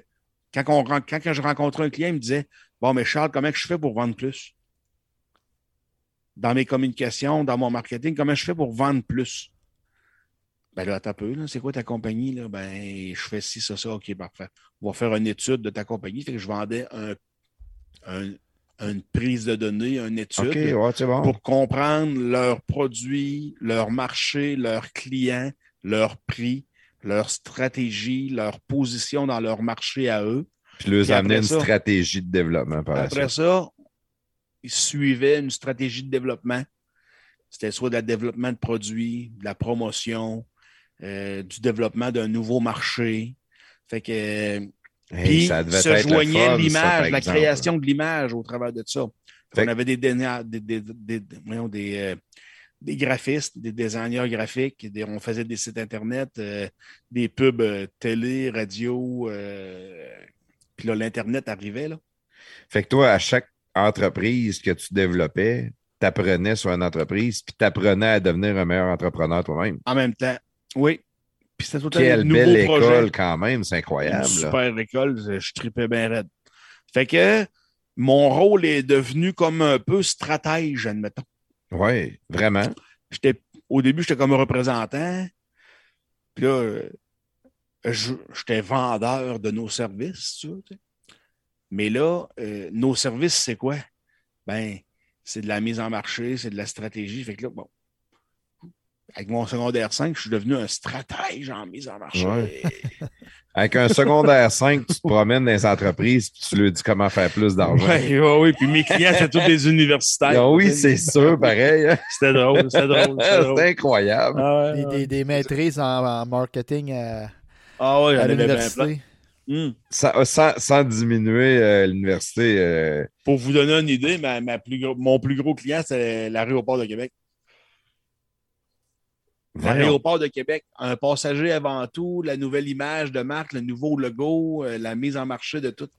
Euh, puis Martin, Martin, Martin, quelque chose, le président à l'époque, euh, c'était mon client. Puis c'est, on a, écoute, l'aéroport, il y, a un marché naturel. Les gens arrivent, les gens repartent. Mais du temps que c'était mes clients à l'aéroport, on a franchi le cap du million de voyageurs. Ben voyons. On salue Martin d'ailleurs. Martin, salut Martin. On l'excuse de l'avoir appelé Martin quelque chose. Il est tard. il est rendu tard. il est tard, il doit être couché. Les, les, les, idées ont, de la misère à suivre. Ouais. Martin, la, Martin la France, non? Il y a un Martin, la France à l'aéroport de Québec. Peu importe. Martin Dauphinet, c'est bon. Ça, va être, c'est pas, à, cause, de mes, pas à cause de mes idées qu'on a passé le, le, le, cap des millions. Là. Ça devait être y avait The Ultimate Warrior. Ouais. Ultimate Warrior, ouais, c'est ça. J'ai ramène ces niaiseries par la pause, je m'excuse. Hier, pour m'endormir, pour m'endormir, j'écoute tout le temps des émissions un peu abrutissantes. Puis euh, je dors souvent sur le divan, moi, dans la vie, parce que je, je, dors fun, pas, hein? je dors pas la nuit. Bien dormir sur le divan. J'ai la tête qui me spinne trop, fait que je me couche sur le divan puis je me mets une émission abrutissante. Puis hier, c'était l'émission de Ultimate Warrior. OK, c'est pour ça que tu me disais ça tantôt. Ouais, c'est ça. C'était frais dans mon esprit tantôt quand j'ai, quand j'ai sorti ça.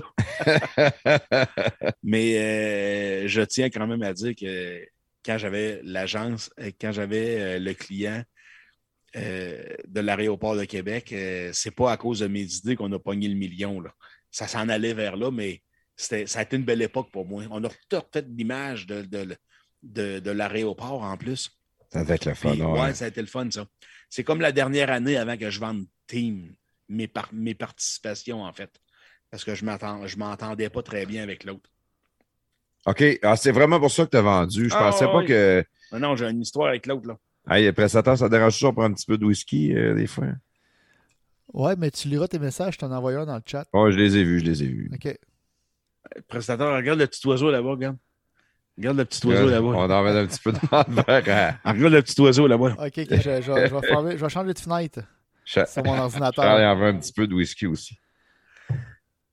C'est Quand je vais partir tantôt. euh, Il va déchausser, son Camaro. Quand je vais me retourner chez lui, je vais m'asseoir en arrière. Ouais. T'es-tu venu en Camaro? Il est seul dans le champ, il était seul derrière. Hey, Il va le déchausser pareil en partant, tu vas voir. Ça.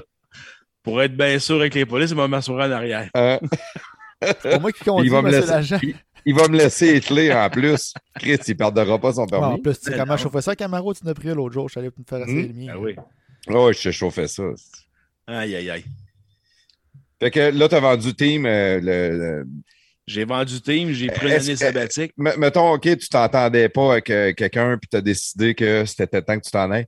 Est-ce qu'il y avait un côté brisqueur pareil à vendre tes parts à décider de hein, J'ai pleuré comme un enfant. Pour vrai? J'ai pleuré comme un enfant. Qu'est-ce qu'il fallait que tu sois écœuré pareil? Ah, j'étais écœuré, c'était euh, c'était oppressant, ça marchait pas. Mais le beau est arrivé à ce moment-là. C'est là que tout a changé, ouais. Ouais, là, à ce moment-là, j'habitais à Sainte-Marie, dans la route chassée. Euh, on venait de se bâtir notre maison. J'avais ma blonde. euh, le bonheur était dans la place. On avait eu notre première fille, Elia. La deuxième s'en venait. J'étais écœuré de l'autre. Vent. Au prix. Regarde. Peu importe, ouais. Peu À rabais. J'ai perdu ouais, à rabais. Appelons ça à rabais. Là, j'ai pris une année sabbatique. J'ai fait du skidoo cette année-là. Là. Eh. J'ai fait 10-12 000 km. C'est bon, une belle Ben hiver. ouais, j'avais Ah, rien que ça à ouais. faire. J'avais rien que ça à faire. C'est pas Puis- écologique, ça, par exemple. J'espère que c'est un skidoo électrique. Ben, euh, non, c'est un skidoo avec des pédales en dessous. OK, Comme euh, Flintstone. Toi, tu pédalais. ouais, c'est ça. Il a pédalé 12 000 Il allait, il, km. allait, il allait bien d'un côte. Il allait, il allait bien d'un côte en descendant. Ouais, c'est ça. Hein? Ouais. À, à la fin de l'hiver, je l'ai vendu, moi aussi. J'étais écœuré. J'étais écœuré, t'es capable. Ça m'a coûté 5 paires de, de bottes. T'es plus capable de pédaler. 10 petites jambes maintenant. C'est là d'ailleurs que j'ai. Et je suis passé de 2,45 à 195. Euh, ouais. Là, je t'ai rendu à 115. là. Ouais, ouais, non, c'est Ouais, ça. J'avais la peau pour les os, j'avais de la misère à respirer. Avec euh, mon skidoo Flintstone. Mais. Mais, euh, ouais, là, là, là, c'est là que j'ai dit à mon réseau de contacts. Puis là, les gens proches de moi, ils me connaissaient, ils savaient ce qui s'était passé. J'ai dit là, là, surveillez quelque chose d'intéressant pour moi. Je vais me relancer une nouvelle carrière, mais j'avais fini euh, mon, euh, ma léthargie. Le- c'est un côté. Comment je peux dire ça? J'étais en léthargie, là. 12 000 km de Flintstone, là. euh, il y avait un petit quelque chose en arrière de ça. Ouais, sais. non, non, mais euh, genre le, le, le, an, le 13 mois que tu as fait de- à voyager, après ça, l'année sabbatique que tu as pu prendre, ça, c'est un côté que je suis un peu jaloux. Parce que moi, je me suis brûlé à un moment donné, puis j'aurais aimé ça d'en prendre une année. Ouais. Puis je ne l'ai pas fait. Puis je le regrette, puis j'arrête pas de me dire, je me ferai pas ravoir de même. À un moment donné, je vais leur prendre le temps pour moi. Tu le feras. euh, écoute, tu as toujours le choix. Ouais, on dirait que non. Ben oui. Ben oui. On dirait que non. On Tu dirait qu'on on vient Tu le que. fais, puis euh, ciao. C'est sûr. Ouais, tu- on est J'ai pas. réfléchi encore aujourd'hui. Mettez ma coche. Partir un an, deux ans. Tu y réfléchis encore. Ben oui. Puis on a Le vent dans les voiles. Puis, paquet de compagnie. Puis des fois, tu te dis, Chris, je vais repartir. On va le faire, on va le faire encore. Tu vas le refaire. Ça. Ben oui. En temps et lieu. Ben oui. Je te dis pas que je ferai jamais. cette euh, vie, toi? T'es-tu un chat? Non, non, non, je, je- je suis pareil euh, là-dessus, je suis égal avec toi. Ouais. On a juste une vie, puis je ferai pas quelque chose que j'aille. J'aime ça, ce que je fais là. J'ai Ouais. du plaisir. Mais une petite Mais- pause, mais là. Ça quand besoin d'être 13 mois. Quand je me suis brûlé, j'étais en, en montée dans une entreprise, puis j'avais beaucoup d'ambition, puis je voulais m'en aller plus haut, plus haut, plus haut, plus haut, puis je me suis crissé à terre complètement. Euh, à quelque chose qui m'a rien donné parce que c'était pas à moi. Je faisais ça pour les autres. Puis avec aucune reconnaissance. Je suis plus là à cette heure. Non. Ça, ça, ça, ça m'a fait assez mal pour me dire, Chris, je me rendrai jamais là. J'étais même plus capable de tondre mon gazon chez nous. Je, Interdit. je regardais mon gazon, puis ça me, ça me serrait dans le chest, ça faisait mal. Je me disais, ah, il faut que je tonde mon gazon. Chris, tonde mon gazon, j'aime ça, tondre le gazon. Tu sais. J'étais même plus capable. Tout était gros, tout était lourd. J'ai tout donné ce que j'avais. Je rentrais les soirs, je rentrais fin de semaine, je, euh, Je poussais, je voulais, je poussais, je voulais. Puis, puis à la place de, de me dire, euh, je suis plus capable, je vais prendre un break, mais je voulais pas nuire à ma carrière. Puis c'est la seule chose que j'ai faite, c'est que j'ai nuit à ma carrière. Je suis même plus là. Mhm. Fait que j'aurais peut-être dû le prendre, le break. Ah ouais, mais il n'y a pas juste une chance dans la vie. Là. Non, non, plein, je- là. tu leur euh. Faut que tu prennes le temps. plaf. Prestateur, il écoutait plus.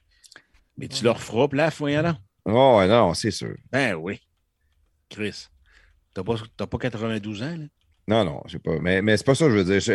Je, je trouve qu'il y a un côté. euh, probablement qu'à ce moment-là, quand tu as pris ton année sabbatique de, de, de motoneige, c'était pas le bonheur. Tu étais malheureux quand. J'étais malheureux. J'étais malheureux. J'avais besoin de mettre des choses en, en place dans ma tête, c'est sûr. Ben oui.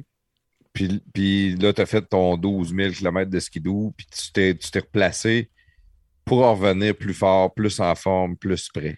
Ouais. Puis c'est là que au Chalamboiron est arrivé. Ouais, J'avais trouvé ça. euh, J'avais trouvé ça particulier quand tu t'étais parti là-dedans parce que c'est un, un aspect business que je connaissais pas, l'immobilier au niveau du chalet et ces choses-là. Ouais. Je me disais, OK, c'est- il me semble que dans ma tête, Charles, c'est un entrepreneur qui, qui- qui est capable de monter plein de business, faire plein d'affaires. Il s'achète un chalet pour louer. Tu sais. Je ne voyais pas le- le- le- qu'est-ce que c'était comme business. Non. C'était pas, c'était pas un chalet. c'était des chalets. Un domaine. Non, non, c'est l'entreprise des chalets au complet. C'est à 6 km carrés, là. OK. Ben oui, on a, on a cinq lacs. euh, on est riverain de la rivière Sainte-Anne. euh, on est rendu aujourd'hui avec 80 chalets qu'on gère, qu'on loue. On en a, j'en ai une trentaine de chalets. euh, on a un centre de location de motoneige. On a 50 chiens de chiens de traîneau. euh, L'hiver, c'est une patinoire de hockey, des sentiers. On a 7-8 km de sentiers pédestres, de fat bike, la pêche sur glace. euh, c'est un complexe, un complexe touristique, en fait. J'achetais pas un chalet à ce moment-là. là. Parce que ce que j'avais vu, moi, c'était ça. Il, il s'achète un chalet. Puis quand je l'ai jasé avec ton frère, il s'était acheté un chalet. Sais, J'étais là. Ah, ah, moi, je suis mon frère euh, au bout du monde. là. Et Ouais, Jean-Pierre, il y, a- il y a- il y a- il y en a un à lui. C'était le plus gros. Je sais a pas si c'est encore le plus gros, là. Non, le plus gros, c'est l'étin- l'étincelle. Ça, c'est c'est un des chalets qui m'appartient au chalet C'est un chalet de 40 places. 40 C'est places? Un gros, gros, gros chalet, ouais. Ça, c'est malade mental. Ben oui. Mais puis quand, quand tu as investi là-dedans au début, c'était quoi la business que tu t'es fait présenter? C'est achète ce domaine-là qui est à développer Qui était à ou il y avait déjà des chalets Il y, dessus? avait, il y avait 29 chalets. C'était une entreprise de location de chalets en Boiron. Il y avait 29 chalets. Quand Puis même. moi, j'achetais l'accueil, j'achetais le territoire au complet, les lacs, les sentiers, les chemins, les tout. Ça fait combien d'années de ça? En 2013, le 23 juillet 2013, ça va faire un 10, ça va faire 10 ans là, en juillet là, qui arrive. Là. Fait que c'était pas, c'était, ça devait pas être donné, là. ça devait être une grosse entreprise. C'était à peu près donné parce que c'était déficitaire, c'était déficitaire terrible. OK. Il ne faisait pas une scène. 29 chalets, puis ils faisaient pas une scène. Parce que c'était pas pas la scène. mode ou il y avait une mauvaise mise en marché? Euh, la mode était là, oui. Euh, la mise en marché était quand même pas si mal, mais il n'y avait pas assez de volume, il n'y avait pas assez de, de masse critique de beaucoup de chalets, puis il n'y avait pas d'offres Il touristiques. n'y a pas d'incitatif à aller là. là. Pas tant d'incitatifs, non. Ah, OK. Euh, puis euh, c'était mal géré. euh, c'était mal géré, une affaire épouvantable. C'était c'était géré euh, C'était géré par des propriétaires qui passaient huit mois par année en Floride. là. OK, OK. C'est bon. Ouais, c'est ça. Là. Les autres, ils, ils voulaient avoir des chalets parce qu'ils espéraient que ça se paye tout seul. C'était plus ça, là. Ouais, il y avait des chalets pour que ça se paye tout seul, puis euh, ils avaient fait leur argent dans le passé, fait qu'il y avait moins de. Il y avait, ils focusaient moins un peu, Il y matin. avait moins la flamme. Il y avait, il y avait plus de flamme du tout. Fait que, en tout cas, il y a eu cette opportunité-là. Fait qu'on a acheté ça au Chalet Boiron. Une entreprise avec beaucoup, beaucoup de potentiel, mais avec zéro, zéro euh, rentabilité. Faut que je te fasse parler dans le micro. Je viens Dans de le faire des micro, signes, là. dans le micro. Hey, j'ai une question là-dessus, moi, les chalands boiron, là, vu que j'étais avec Ouais. le, le boss. Là. J'en en ai parlé tantôt en, en intro. Là. Y a-tu des, des nouveaux développements? Y a-tu des chalets à vendre aussi? Les chalets à a vendre, c'est du monde qui veulent vendre le chalet. Dans le fond, il n'y a plus rien depuis ce bâti-là. là. Euh, il, y en a beaucoup qui se bâtissent, mais c'est moi qui ai bâti. OK, mais ils sont à toi, tu vends pas, ceux-là. Moi, je n'en vends plus. Ok. puis, euh, quand il y en a qui sont à vendre, euh, la plupart du temps, je les achète. C'est ça. Fait que, euh, on va posséder à un moment donné toute notre, notre, Quand tu dis on, c'est qui? C'est euh, c'est Madame au Boiron. Ta femme? Ma femme, oui. C'est Geneviève. Geneviève est avec toi. Ouais, oui. Fait que c'est toi et Geneviève qui avez acheté les boire.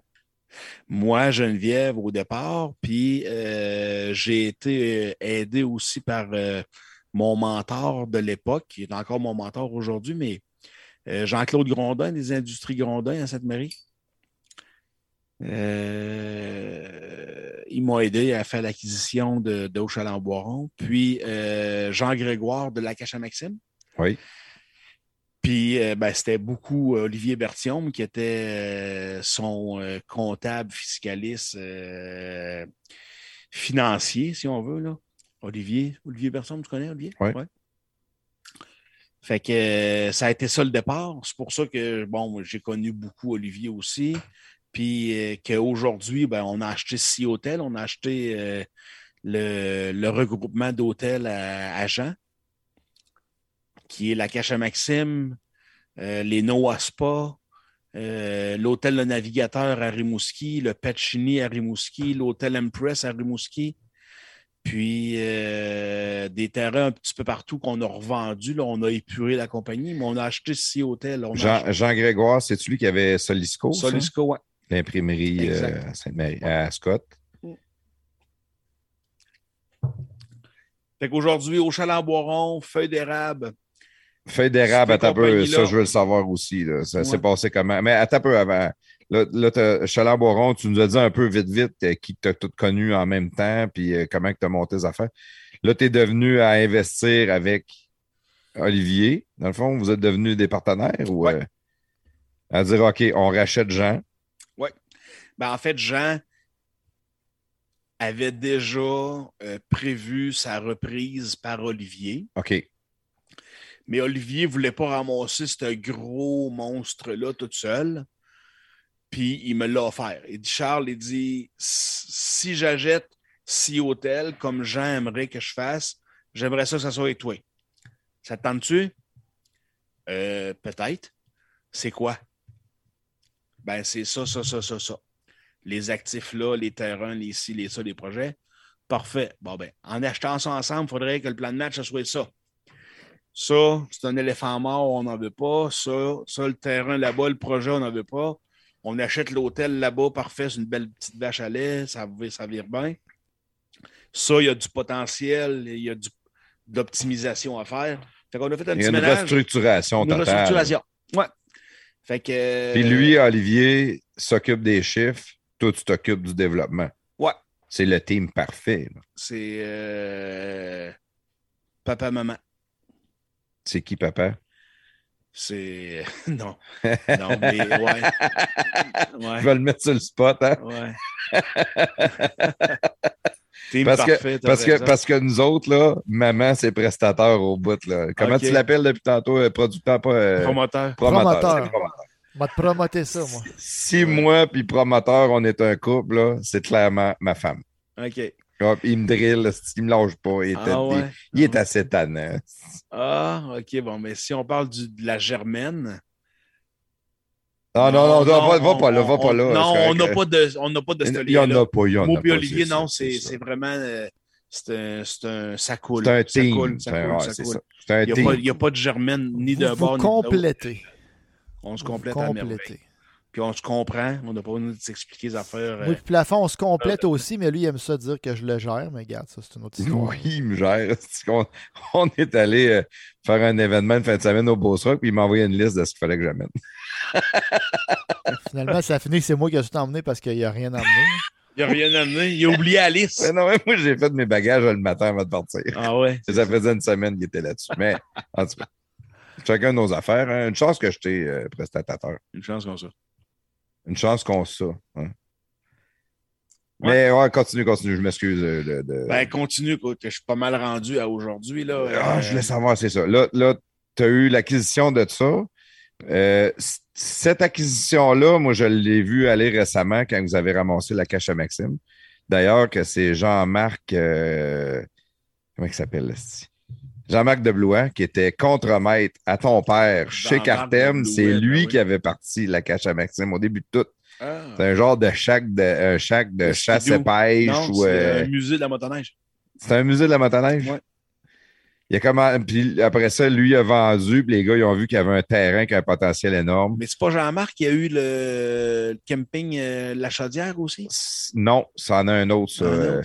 Euh, et Chris, je me Il travaillait chez. Cartem, lui aussi. Ouais, lui, il était contremaître, mais ses parents, ils sont morts dans l'accident des éboulements. Le- L'autobus de- des Oh. gens de Saint-Bernard Oh, qui, Ouais, ouais, ouais, ok, ok. qui avait. Ses deux parents sont morts, il avait hérité, puis là, il avait acheté le camping. Ah, ok. Euh, Il mais me semblait qu'il y avait. c'est une histoire triste un peu, là, mais. Non, non, non, mais Jean-Marc Deblois avait parti ça. Fait, que- fait que tu vois que ça part de ton père travaillait pour un gars. Qui s'est parti de couple. Aujourd'hui, c'est tout le propriétaire. Fait que tu serais comme le boss du boss à ton père. Ça, c'est fort. c'est- Putain, toi. Ah ouais? C'est Ah. pas que le cheminement. Hein? Ouais. Euh, La, la, la cache à Maxime, ça, c'était un- euh, dans le fond, c'était pas juste la cache à Maxime que vous avez acheté. C'était le- le- l'entreprise au complet qui avait plusieurs immobiliers, hôtels et whatever un peu partout. là. Ouais. Le, le charbon de bois Maple Leaf, Mhm. ça, c'était propriétaire de ça. Copropriétaire, ouais. Copropriétaire. Ben, ça, c'est à Sainte-Christine aussi, ça. Oui, à Sainte-Christine. Est-ce que ça faisait partie des, des choses que Jean-Grégoire était Non, non, propriétaire ou? Non, non, non, ça c'est complètement un autre. un autre- comment que ça s'est passé? Moi qui tripe sur le barbecue, il me semble que si j'avais eu une business à m'acheter, c'est elle que j'aurais voulu avoir. Ah ouais, ah ouais. Ben, en fait, euh, c'est un concours de circonstances. Euh, moi, j'ai acheté au Chaland-Boiron à Sainte-Christine, comme on parlait tantôt. Puis, euh, charbon de bois, feuille d'érable, c'est à Sainte-Christine aussi. Donc, au Chaland-Boiron et charbon de bois, feuille d'érable, un plus un, ça fait deux. Il y a deux compagnies à Sainte-Christine. Il y en a deux. Point. Que, Mais tu devrais venir maire de Sainte-Christine. Non, tout le monde me, tout le monde l'a dit. Tout le monde l'a dit, Je veux c'est- rien savoir. Je veux rien savoir. C'est zéro, zéro, non.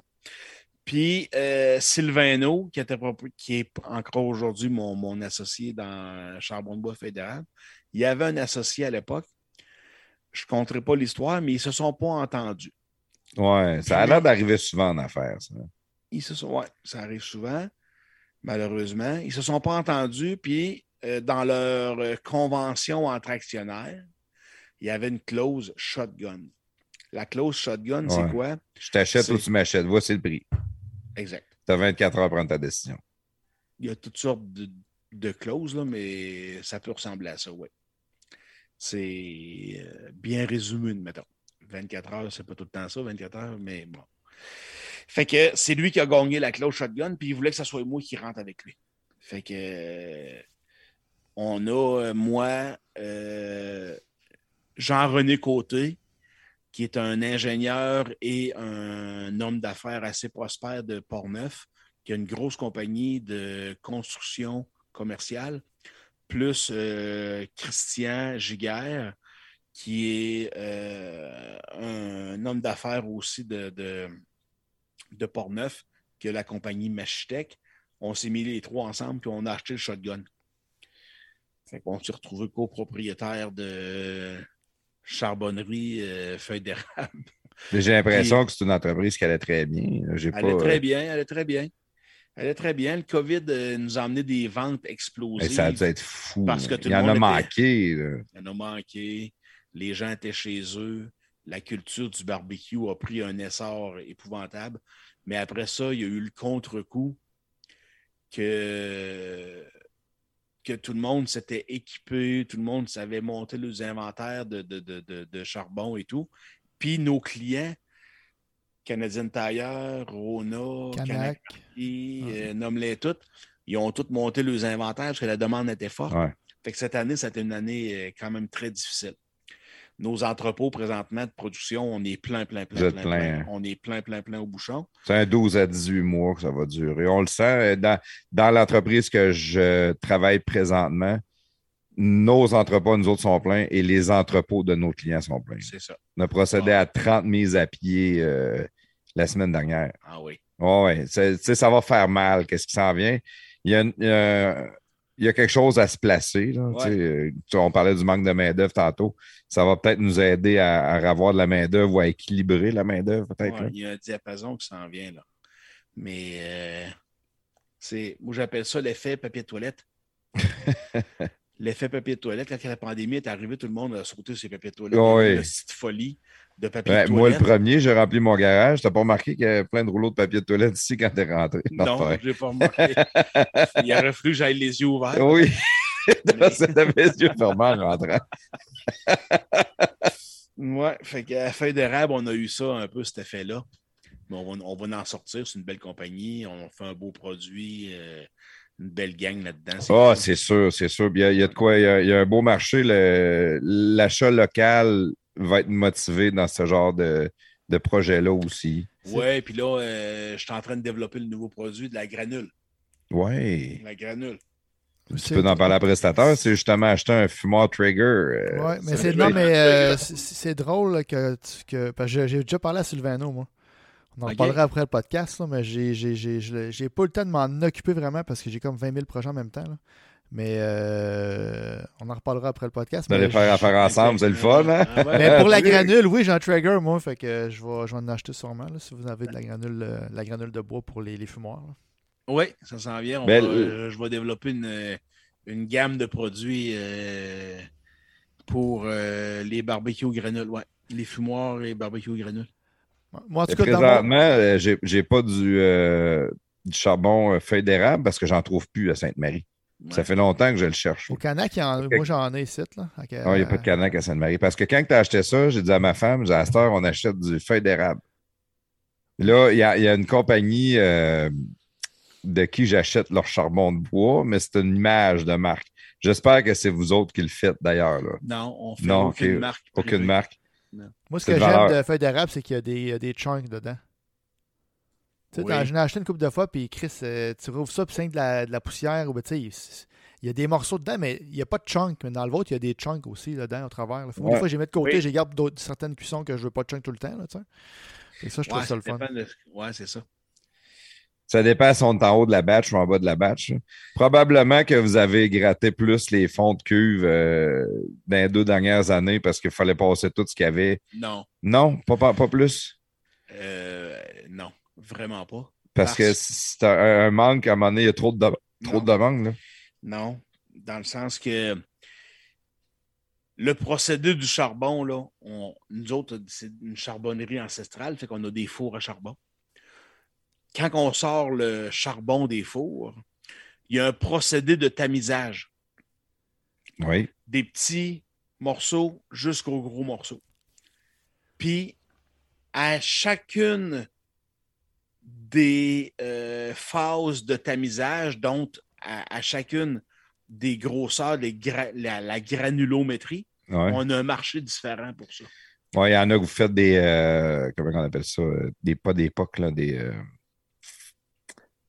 Qu'est-ce qu'il y en a que c'est le charbon pur, puis il y en a d'autres que c'est le charbon compressé. là. Charbon compressé des, euh, de la briquette. La briquette, ouais, c'est ça. Fait que tu as du charbon à cuisson, tu as de la briquette, puis après ça, on a du biochar pour l'agriculture. Ah. On a aussi, je vais te donner jusqu'à la plus fine granulométrie, c'est euh, de la pigmentation de carbone pour l'industrie automobile. Ah, on, vend, on vend notre poussière notre poussière de charbon vaut pas mal plus cher que, Que les chunks que les chunks alimentaires. Fait que l'histoire qu'on veut passer nos petits morceaux, là, c'est du n'importe quoi. Là. Ah, c'est parce que les ouais, gens J'aime le ça que tu pas. dises ça, pareil. C'est dommage Ben non, ça. ben non, c'est du n'importe quoi. Parce que plus que le morceau est petit, plus qu'il y a une valeur dans nos marchés. Plus qu'il vaut cher. Ouais. C'est comme de l'essence. Le pétrole brut vaut pas cher, puis l'essence très raffinée vaut très cher. C'est ça. Fait qu'on vend, nous autres, un de nos gros clients, ça s'appelle Woodbridge. Ils ont euh, des usines un peu partout aux États-Unis et au Canada. Puis euh, notre poussière de carbone, de charbon, Ouais. Euh, ils produisent les foams pour les sièges, mettons, des F-150. Je sais que toutes les F-150 de la planète, le noir de carbone dans les sièges est utilisé dans les F-150 pour ne pas avoir de senteur. Ah ouais, parce que ça fait son, c'est son effet d'absorption qui, euh, qui est. L'absorption, de- c'est comme un peu un filtre à l'eau. Ouais, un- ouais, ouais. mettons que tu as de l'eau sulfureuse dans ta maison, tu as un filtre au charbon pour Ouais. enlever l'odeur de pète. Bon, ben, le charbon, il a cet effet-là. Hey.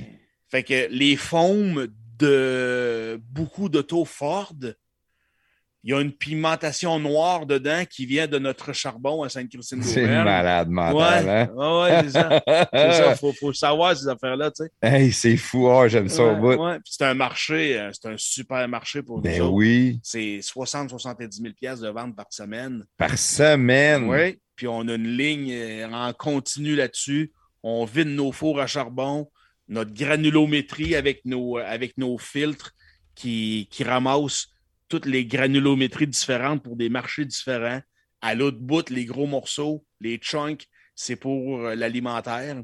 Puis la petite poudre du début, c'est pour les pigmentations des, des, des, sièges y a zéro perte Il a en zéro plus. perte. Zéro perte. Zéro perte. Puis le charbon belle a business. plusieurs pri- propriétés. Ben oui, Fait qu'on exploite toutes les propriétés dans des, filtres au charbon, puis des... euh, tout ça. Ouais.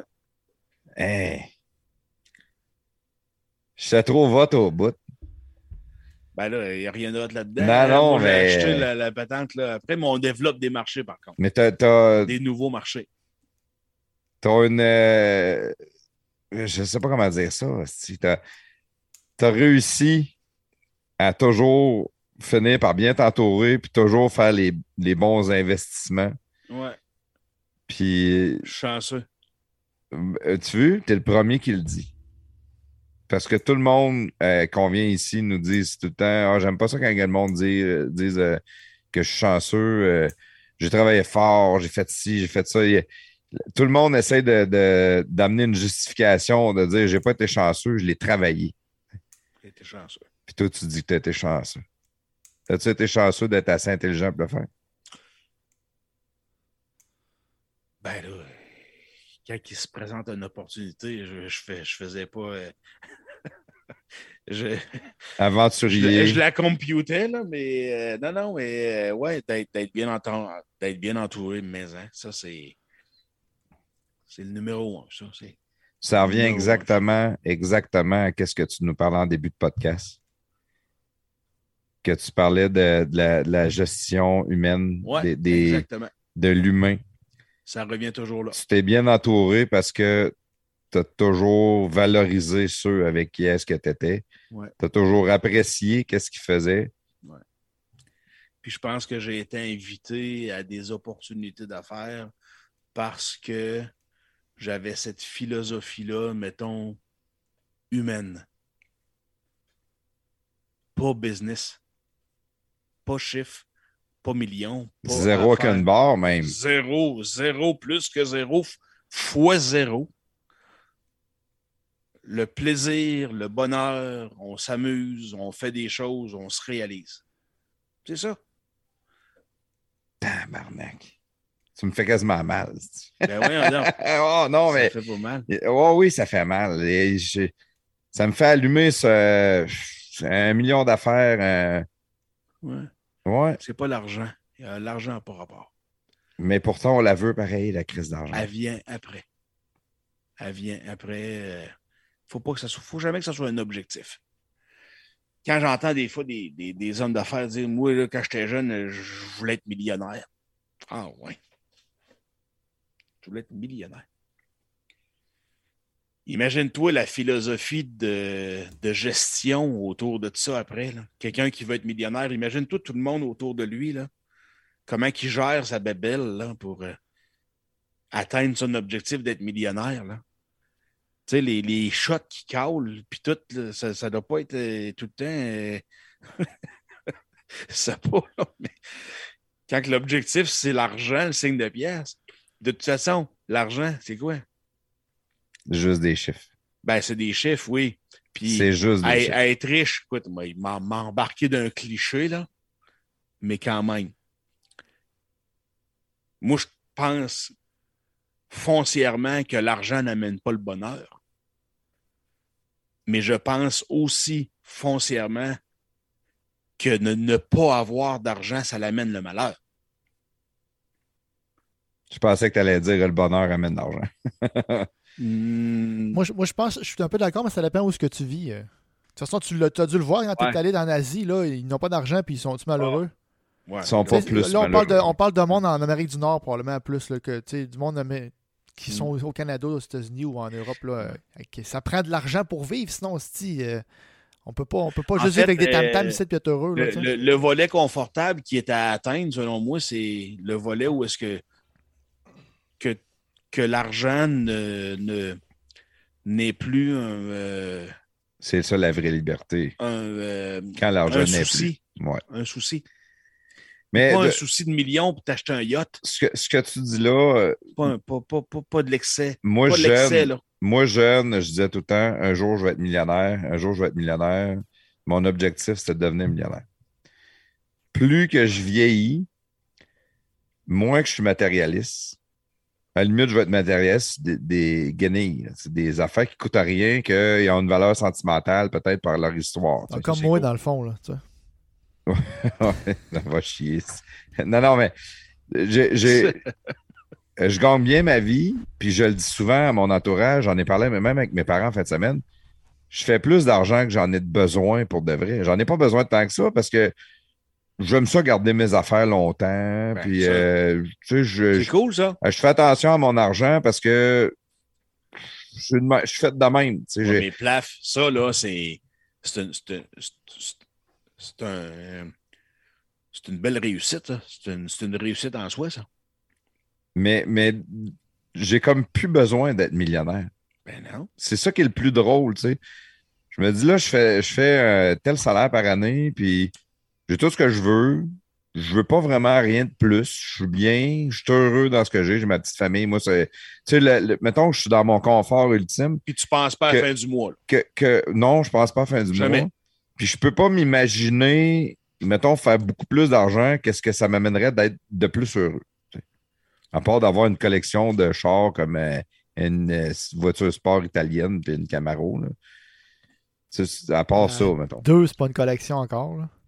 Ça devient, ça devient du, du superflu. Mais, mais c'est ça, mais Ça n'augmente pas le bonheur. Dans- Tu multiplies pas le bonheur. je le multiplierai pas parce que le, le superflu pour moi n'est pas.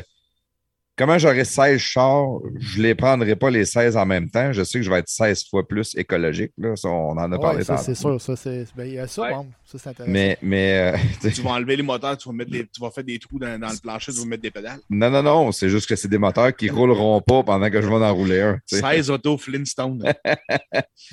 Ça, c'est green. Non, c'est c'est plus ça le. le- Puis j'aime le côté entrepreneur, puis j'aime le côté de ne pas le faire pour l'argent, mais j'ai l'impression que c'est impossible de vouloir être entrepreneur sans penser à l'argent. Tu peux penser à ton bonheur, à ce que t'aimes, mais Ouais. à un moment donné, tu viens à- avec un certain niveau de vie, puis, puis je pense que jeune, t'es pauvre.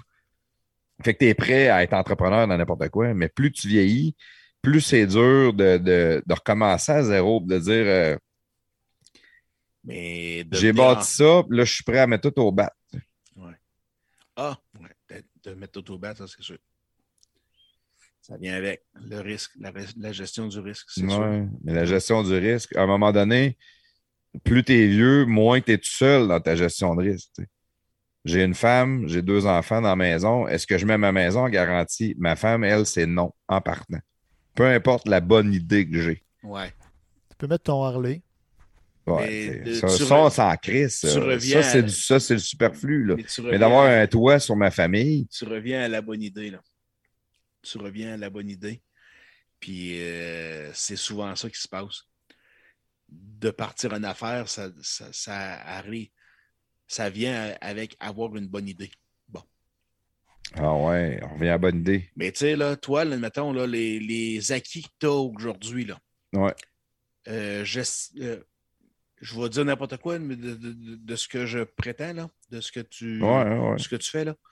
Gestion de personnel, gestion d'inventaire, logistique, production, euh, délai, euh, calendrier, horaire. euh, ça commence là, ça finit là, il faut livrer, on met ça dans l'entrepôt, il faut que ça sorte, euh, le transporteur arrive.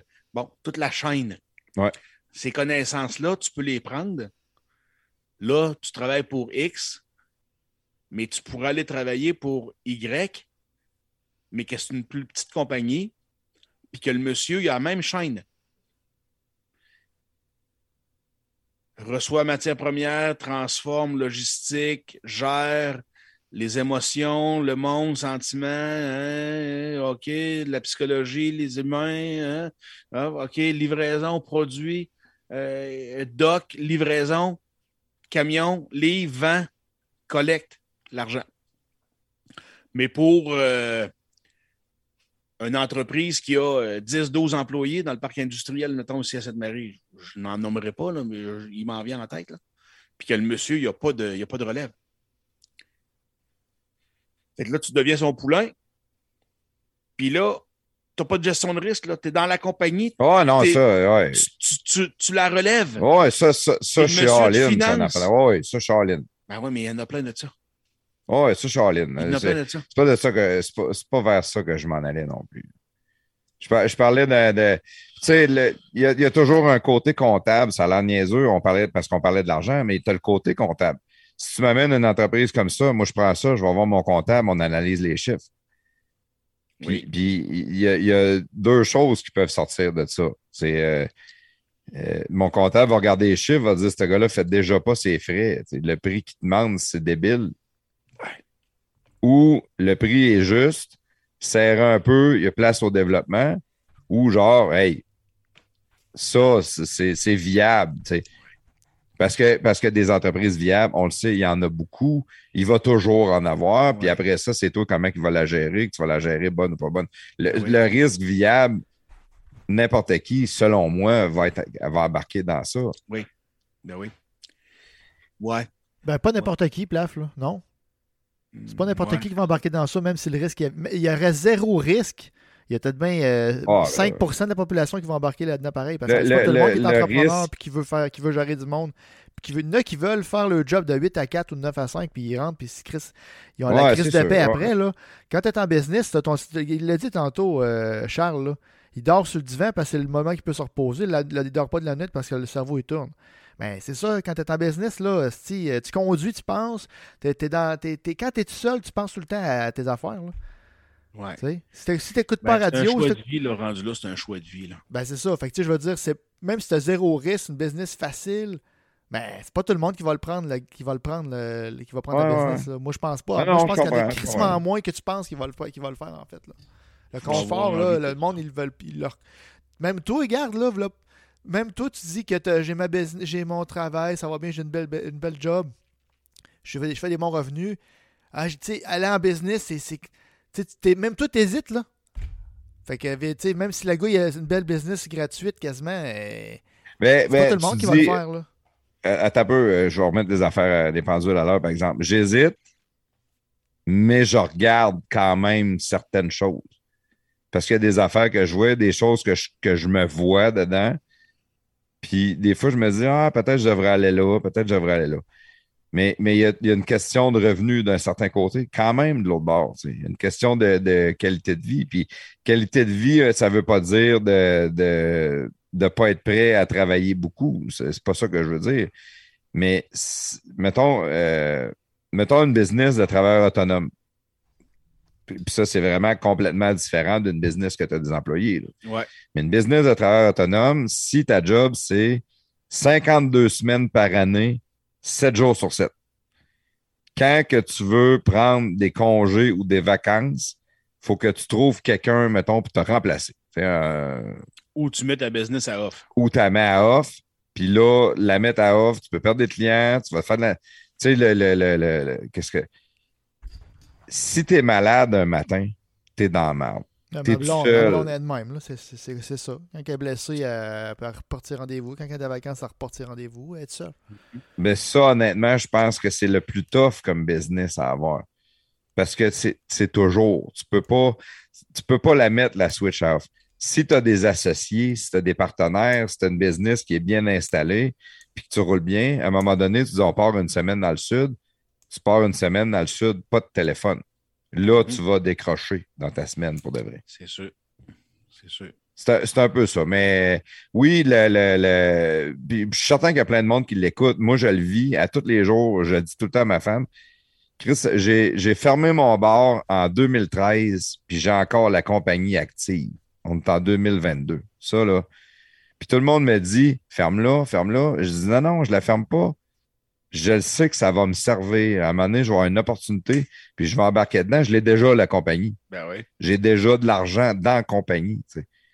Je, sais que ça va revenir à ça. Mm-hmm. Peut-être quand je vais être prêt, peut-être quand je vais avoir l'opportunité que je cherche, peut-être quand je vais avoir l'idée que je dois avoir. Ça, je ne le sais pas, mais ben, le côté entrepreneur, puis, je sais que ça fait boule de neige parce que euh, dans ta chance, comme tu disais que tu as été chanceux, tu as bien travaillé, tu as bien fait tes affaires, tu l'as créé ta chance d'une certaine manière. Mais, mais de réussir à bien t'entourer, une business t'amène à un autre, t'amène à un autre. Puis t'as, le succès, le côté... le succès aussi, du monde qui veulent, quand quelqu'un a du succès, du monde qui veulent se, coller à ça parce qu'ils veulent embarquer dans. Ben, pas, pas, pour, pas pour profiter nécessairement, mais quelqu'un qui a du succès, tu as envie de te mettre avec lui parce que Chris, c'est un levier. Là. Ouais. Ben oui, puis c'est trippant. Ben oui. C'est trippant quand ça marche puis qu'on a À chaque fois, à chaque fois. Des compagnies championnes, ben oui. Mais hein? Tu as, la chance d'avoir un gars de chiffre, un gars qui va faire justement ce côté-là que moi, je ne serais pas à l'aise de faire tant que ça. J'aurais besoin de m'entourer. Probablement, puis j'ai toujours été excellent pour déléguer. c'est sûr que je réussirais à trouver ben le, bon monde pour bien m'entourer dans les choses comme ça. Il y a beaucoup de timing dans ça aussi. Timing is everything. je te dis, euh, il y a des propriétaires d'entreprises qui ont besoin de releveurs, mais il faut que tu sois dans faut que tu sois dans l'axe à ce moment-là. Là. Tu ne peux pas publier dans le journal euh, recherche euh, bon monsieur qui a sa compagnie à vendre, euh, appelez-moi, s'il vous plaît. Ah, c'est des contacts, c'est sûr. ouais, ben, des contacts, euh, oui, du démarchage, euh, de la vigilance. Ouais, cogner aux portes. Tu peux aller cogner aux portes. L'opportunisme. Ben, de l'opportunisme, mais de, de, de, le créer aussi, là, tu sais, de. Écoute, c'est une équation, ça. Il n'y a pas de. Il n'y a pas de manuel là-dedans, là. C'est. C'est des étoiles alignées à un moment donné. Euh. Il y a un peu de chance, il y a un peu d'alignement, il y a un peu d'opportunité, il y a un peu de timing, euh, un peu de contact. C'est un mélange, euh, c'est ce cocktail-là au complet. Que tu as créé, par exemple. Tu l'as créé, ce cocktail-là. Oui. Ben, il y a eu un élément numéro un, puis un, élément numéro, numéro un. Ben, moi, ça a été team, admettons. Puis après ça, ben, je me suis fait comme un nom. Ils ont vu que ça marchait les banquiers tournent autour de ça. Là, un moment donné, là, au Chalamboiron, relève ça, une compagnie super déficitaire. On perdait euh, une coupe de 100 000 par année, puis on fait. On les fait. quelques millions aujourd'hui. Fait que là, euh, ça, ça crée un portfolio d'entrepreneurs. Ouais. Puis après ça, là, il y a d'autres monsieur, d'autres euh, autour. Oh, OK, des petits poulains, tu sais on devient un cheval de course maintenant. Là. Ouais. Fait que là, bon, ils investissent sur toi, puis bon, OK, un projet là, ça serait le fun que tu fasses partie du projet. Fait que ça fait boule de neige. à un moment donné, même, tu te fais appeler. j'ai un de mes clients, ça peut être la banque qui t'appelle même. Euh, la banque nous en réfère un peu, des opportunités. C'est comme un dragon, dans le fond. Tu sais, la hein? mission dans l'œil du dragon. Là. Exactement. Pareil, pareil. Le dragon de Sainte-Marie. il y a un petit peu de ça. la vie, la vie, c'est une émission de télévision. C'est pas Hollywood, cette histoire-là, mais euh, oui, un petit peu de ça.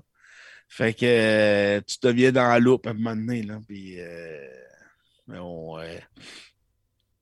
Puis les, les, les releveurs, sont- je, je le répète, puis c'est un peu un appel à tous là, de- sur le, le re- euh, euh, relevé des entreprises. Là.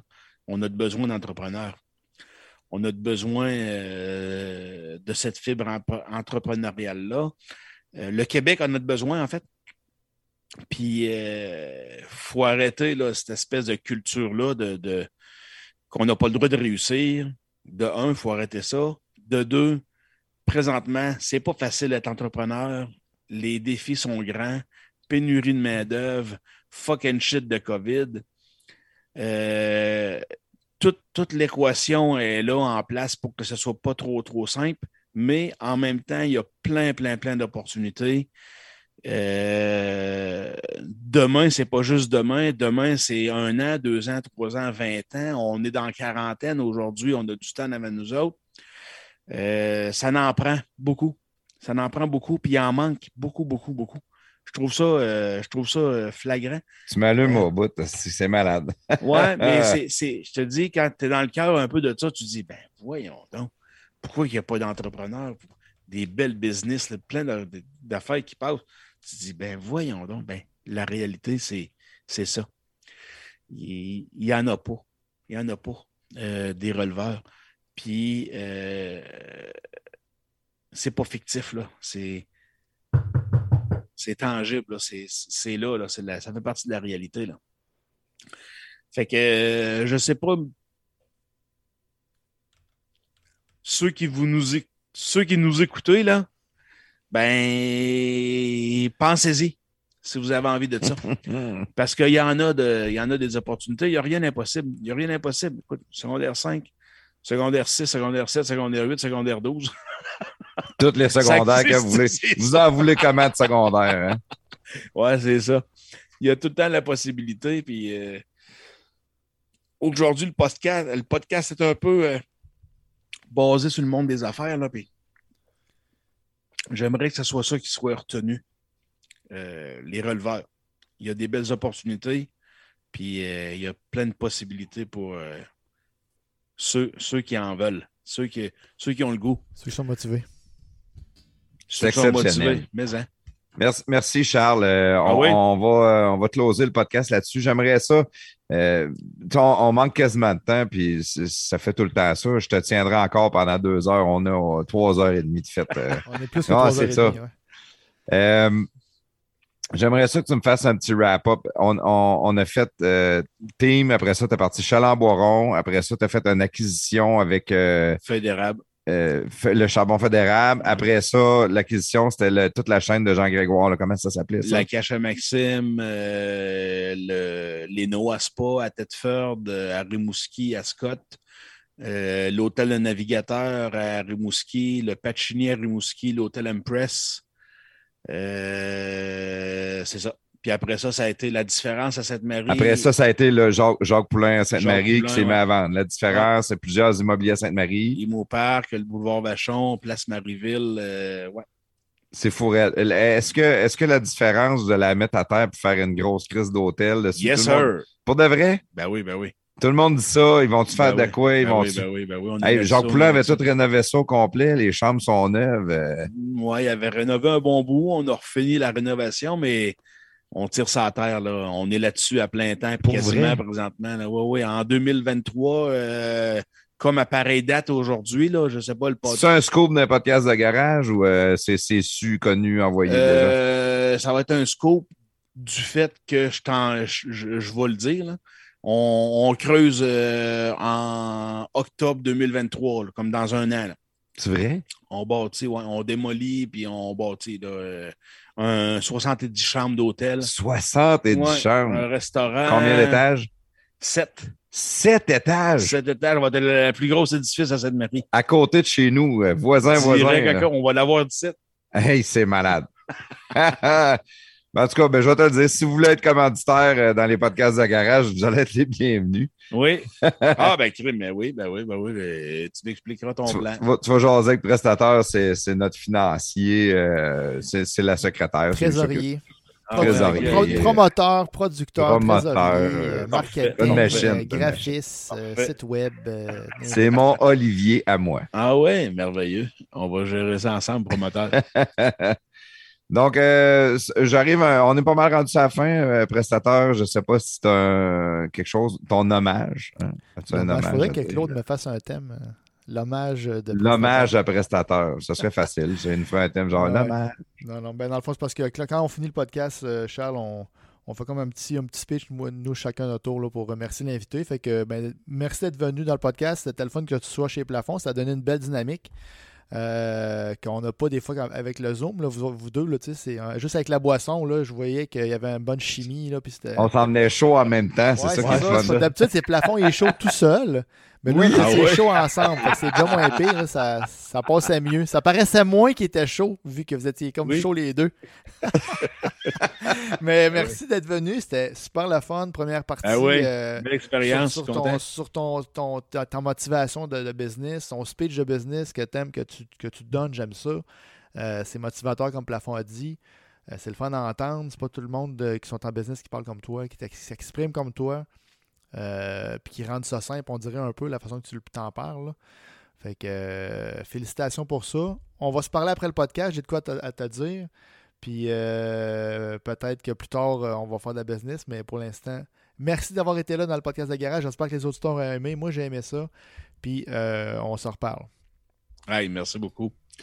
Ça m'a fait plaisir d'être là. Si tu as cool. des plugs à faire, euh, Charles, c'est là. As-tu un site web? As-tu quelque chose? Euh, je sais que la Cache à Maxime, vous avez fait un méga spot euh, plage. La piscine plage. le coup de complètement malade mental. là. Ben oui, ben oui.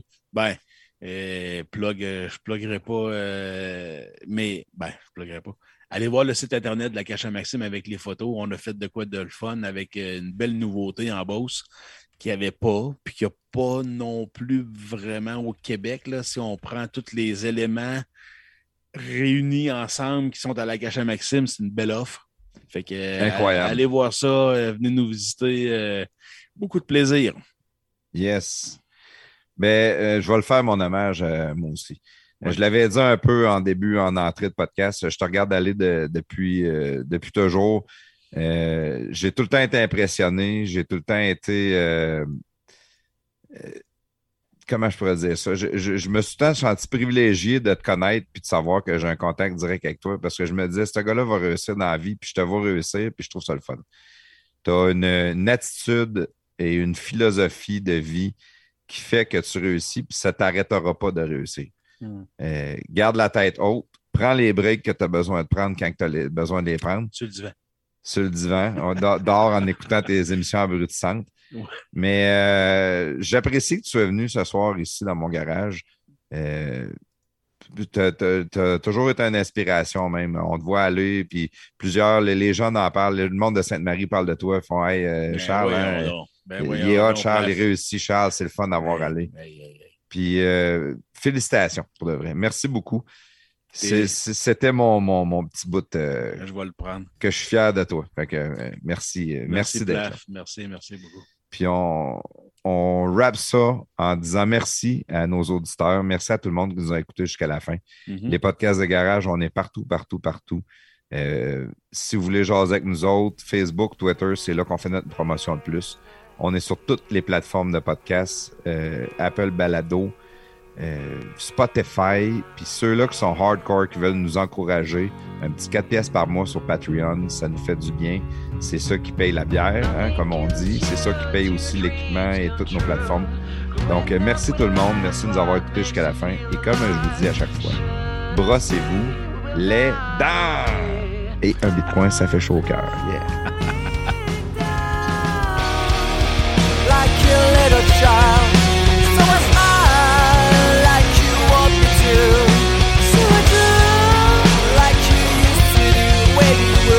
close your eyes and forget everything.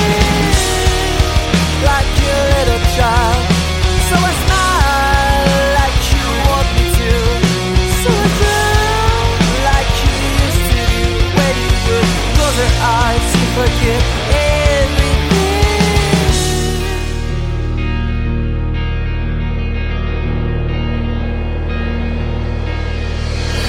Your shadow follows you in everything you do, everywhere you go. Every time you might believe it's the end of your suffering, loneliness, and memories. Too many questions and no answers. Restore my repentance,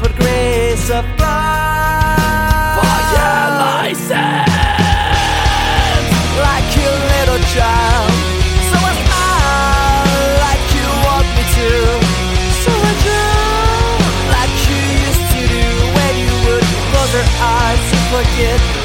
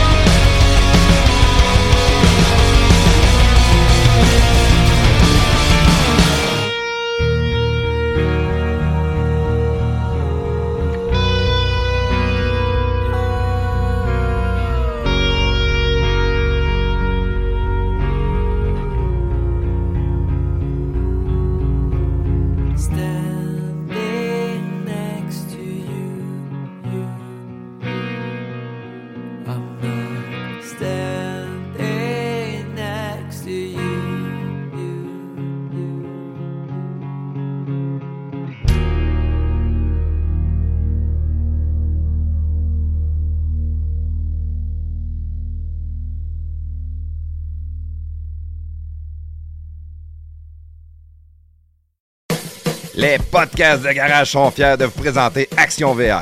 Action VR, votre spécialiste des roulottes et fifth wheel cargo neufs et usagés au Québec. Notre succursale Action VR est établie à Saint-Nicolas, à seulement 20 minutes de Lévis. Depuis plus de 15 ans, elle offre à sa clientèle une approche et un service vraiment personnalisé dans une ambiance conviviale. Les professionnels de son équipe chevronnée connaissent absolument tout sur les VR. Ils sont donc les mieux placés pour vous guider et vous aider à trouver le VR qui convient vraiment à vos besoins parmi une vaste sélection de modèles de roulottes et de fifth wheel en stock. Depuis ses débuts, Action VR de Saint-Nicolas n'a qu'un seul et unique objectif, vous proposer des VR de grande qualité, saison après saison, en plus de vous offrir un service professionnel, courtois et chaleureux en tout temps. Action VR offre un vaste éventail de marques telles que Durango, Sportsman, Escape, Cyclone, Wolfpack, Venom, Raptor, Torque et plusieurs autres. Cette succursale n'est pas qu'un simple détaillant de VR. Ce concessionnaire unique en son genre est le spécialiste des roulottes et fifth wheel cargo neufs et usagés au Québec. Il est donc en mesure de répondre à tous vos besoins en matière de VR.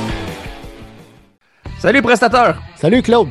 Hey, dis-moi t'as-tu fait euh, réparer tes fissures dans ta fondation? T'as-tu reçu ta soumission? Ben oui, c'est réglé mon Claude. J'ai fait ça moi-même, comme un grand. De toi-même? Ben oui, moi-même. J'ai acheté le kit d'ensemble polyuréthane sans ancrage en ligne sur Produit Letson. Je te crois pas. Ben qu'un, c'est super bien expliqué puis c'est super facile à faire. Ok, ça, ça veut dire que si t'es capable de faire ça tout seul, toi-même réparer une fissure dans le béton, tout le monde peut le faire. Merci Claude de, de cette belle remarque, t'es trop gentil. Ah, tu me connais, hein? Les produits Letson sont disponibles au produitsletson.com. Pour réaliser tous vos travaux sur des surfaces de béton, pensez à Produits Letson. ProduitsLetson.com. ProduitsLetson.com